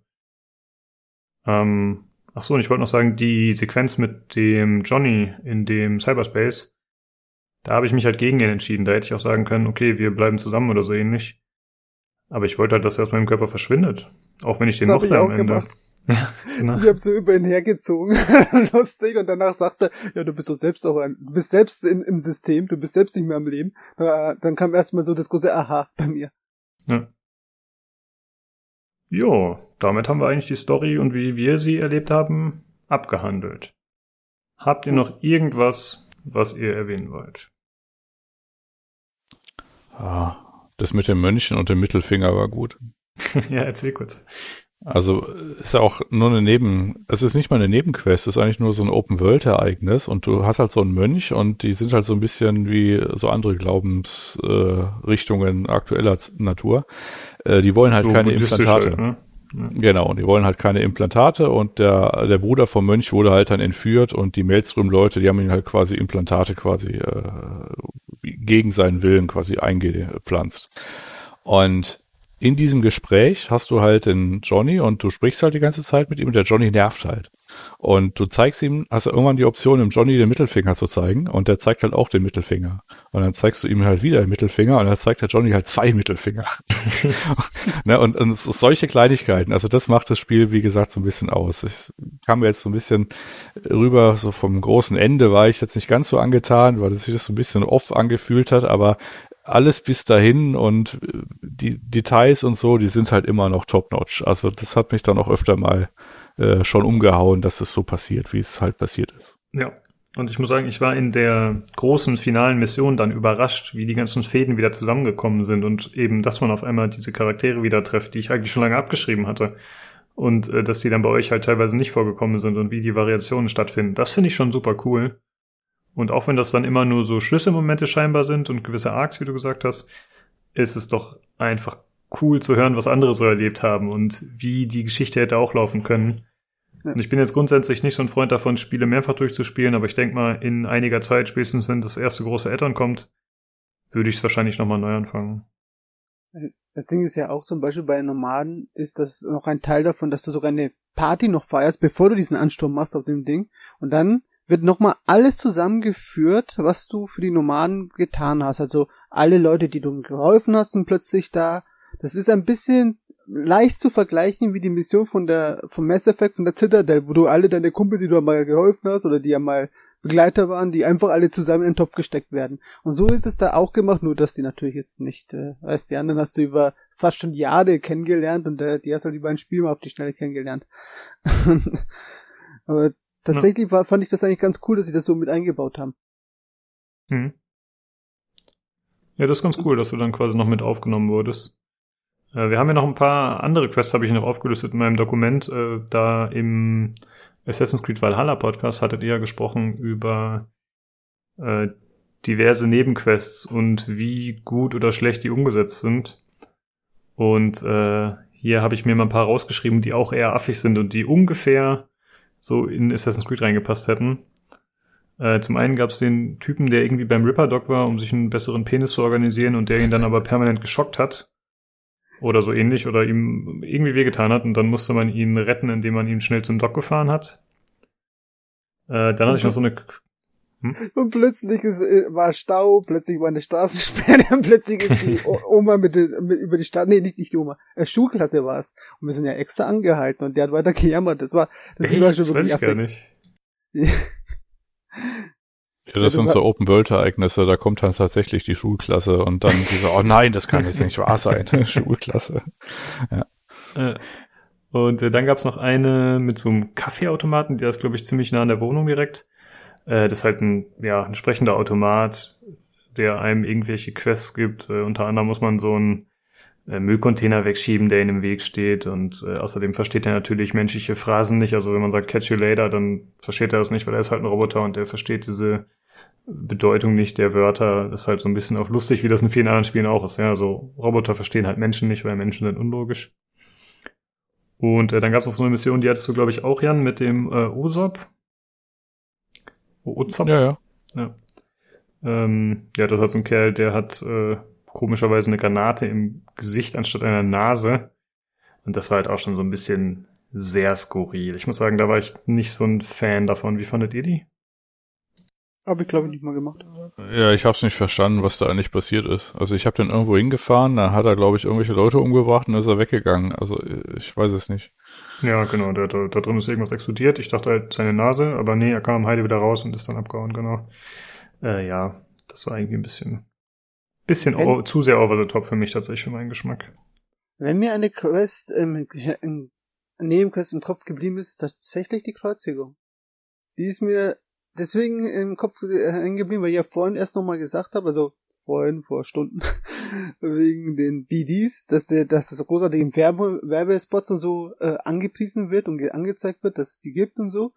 Und diese Quest kommt eigentlich genau daher und dann lebst du die komplette Kreuzigung Jesus nochmal nach von einem, ja, überzeugten Gläubiger, würde ich jetzt mal sagen. Äh, als Braindance oder wie? Weil ich habe die nicht gespielt. Ich weiß nicht, was Na, sagt als, nicht als Braindance. Also die wollen das als Braindance ver verfilmen, aber du selber hast dann die Wahl, also der Jan hat's auch gemacht, ob du ihm dann selbst halt äh, die Nägel in die Hand jagst und dann seine Schreie und seine das Ding dazu erträgst und du hast halt bevor auch eine Vorquest eigentlich und begleitest ihn davor erstmal damit mit den wie soll man sagen, eigentlich fängt die Quest so an, dass er ein Mörder ist und er eigentlich aus dem Gefängnis entlassen wird, weil die für eine Firma ihn, glaube ich, freigekauft hat. Ich weiß, weiß auch nicht ganz genau. Und Nee, der hat eine Todesstrafe und der hat quasi, also der hat im, im Gefängnis zum Glauben gefunden. Und der hat äh, quasi dafür, äh, der wollte quasi die Todesstrafe umwandeln in eine Kreuzigung, wegen seines Glaubens. Dass er Mhm. quasi die Todesstrafe jetzt nicht irgendwie so normal hat, keine Ahnung, ich hab's vergessen, was normal ist, aber das ist quasi Kreuzigung. Und dann entspinnt sich das Ganze. Also erstmal ruft dich so ein Typ an, dann kommst du halt irgendwie hin und dann gehst du mit denen essen und dann hast du halt diese Frau von so einem Konzern, die halt quasi das Ganze als BD verfilmen will. Und deine Aufgabe ist, nicht an seinem Glauben zu rütteln. Klammer auf, was ich nicht geschafft habe, Klammer zu.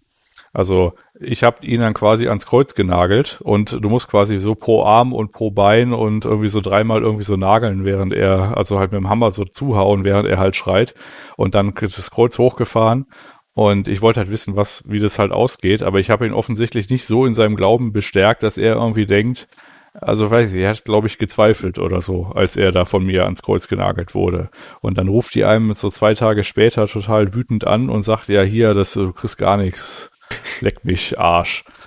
Und äh, Nino hat das aber auch beim ersten Mal in Anführungszeichen verkackt, weil du das quasi auch schon bei den Dialogoptionen im ersten Zusammentreffen verkacken kannst. Und dann hat es aber nochmal nachgespielt und dann ist er quasi voller Ehrfurcht, also religiöser, und du haust ihn dann trotzdem ans Kreuz. Und äh, dann ruft die einen an und ist total glücklich und äh, schickt einem jede Menge Geld. Und das ist quasi so der Erfolgsstatus. Aber ja. Gut, aber das mit jede Menge Geld und so, das entscheidet sich tatsächlich nur am Ende, ganz am Ende, wenn du ihr sagst, weil dann kannst du ihr sagen, ja, setzt es ins Netz oder setzt es besser nicht ins Netz.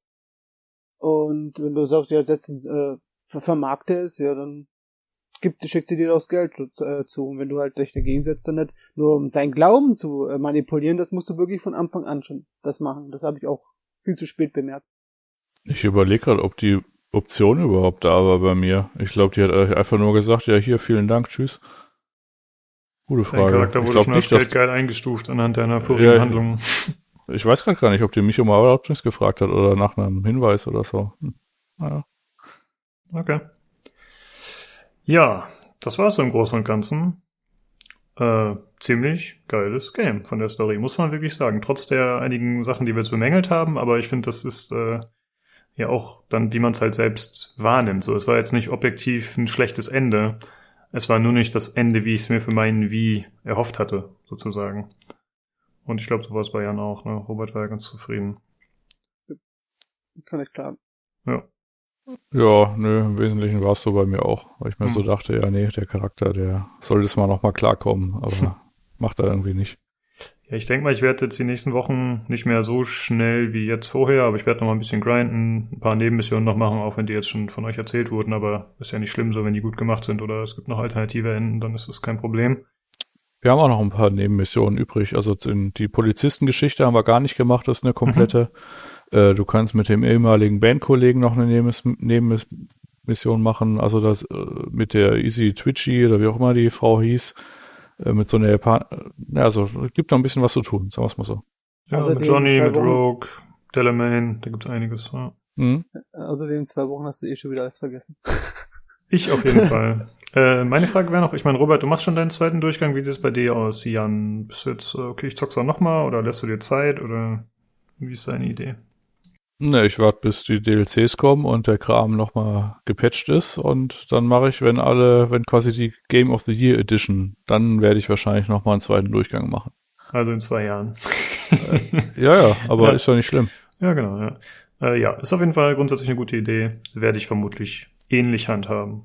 Ja.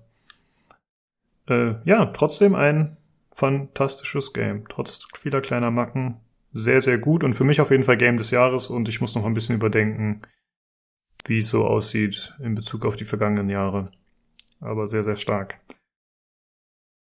Ja, ich, äh, also ich danke euch auf jeden Fall, dass ihr so lange jetzt durchgehalten habt. Wir haben äh, gleich schon drei Uhr morgens tatsächlich. Es hat sich doch wieder extrem gezogen.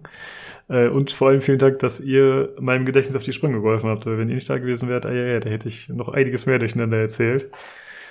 Ähm, ja, Jan, wir sprechen uns auf jeden Fall morgen wieder. Wir nehmen mhm. ja schon Hardware-Part auf in weniger als zwölf Stunden. Und Robert, wir sprechen uns nächste Woche, ne?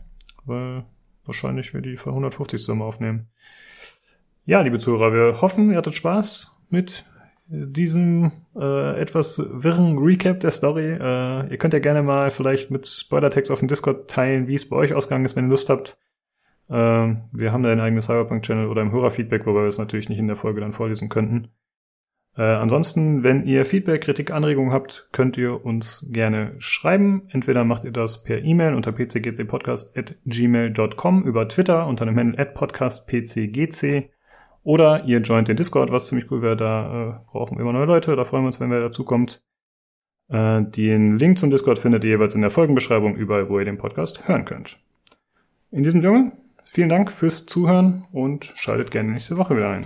Tschüss. Tschüss.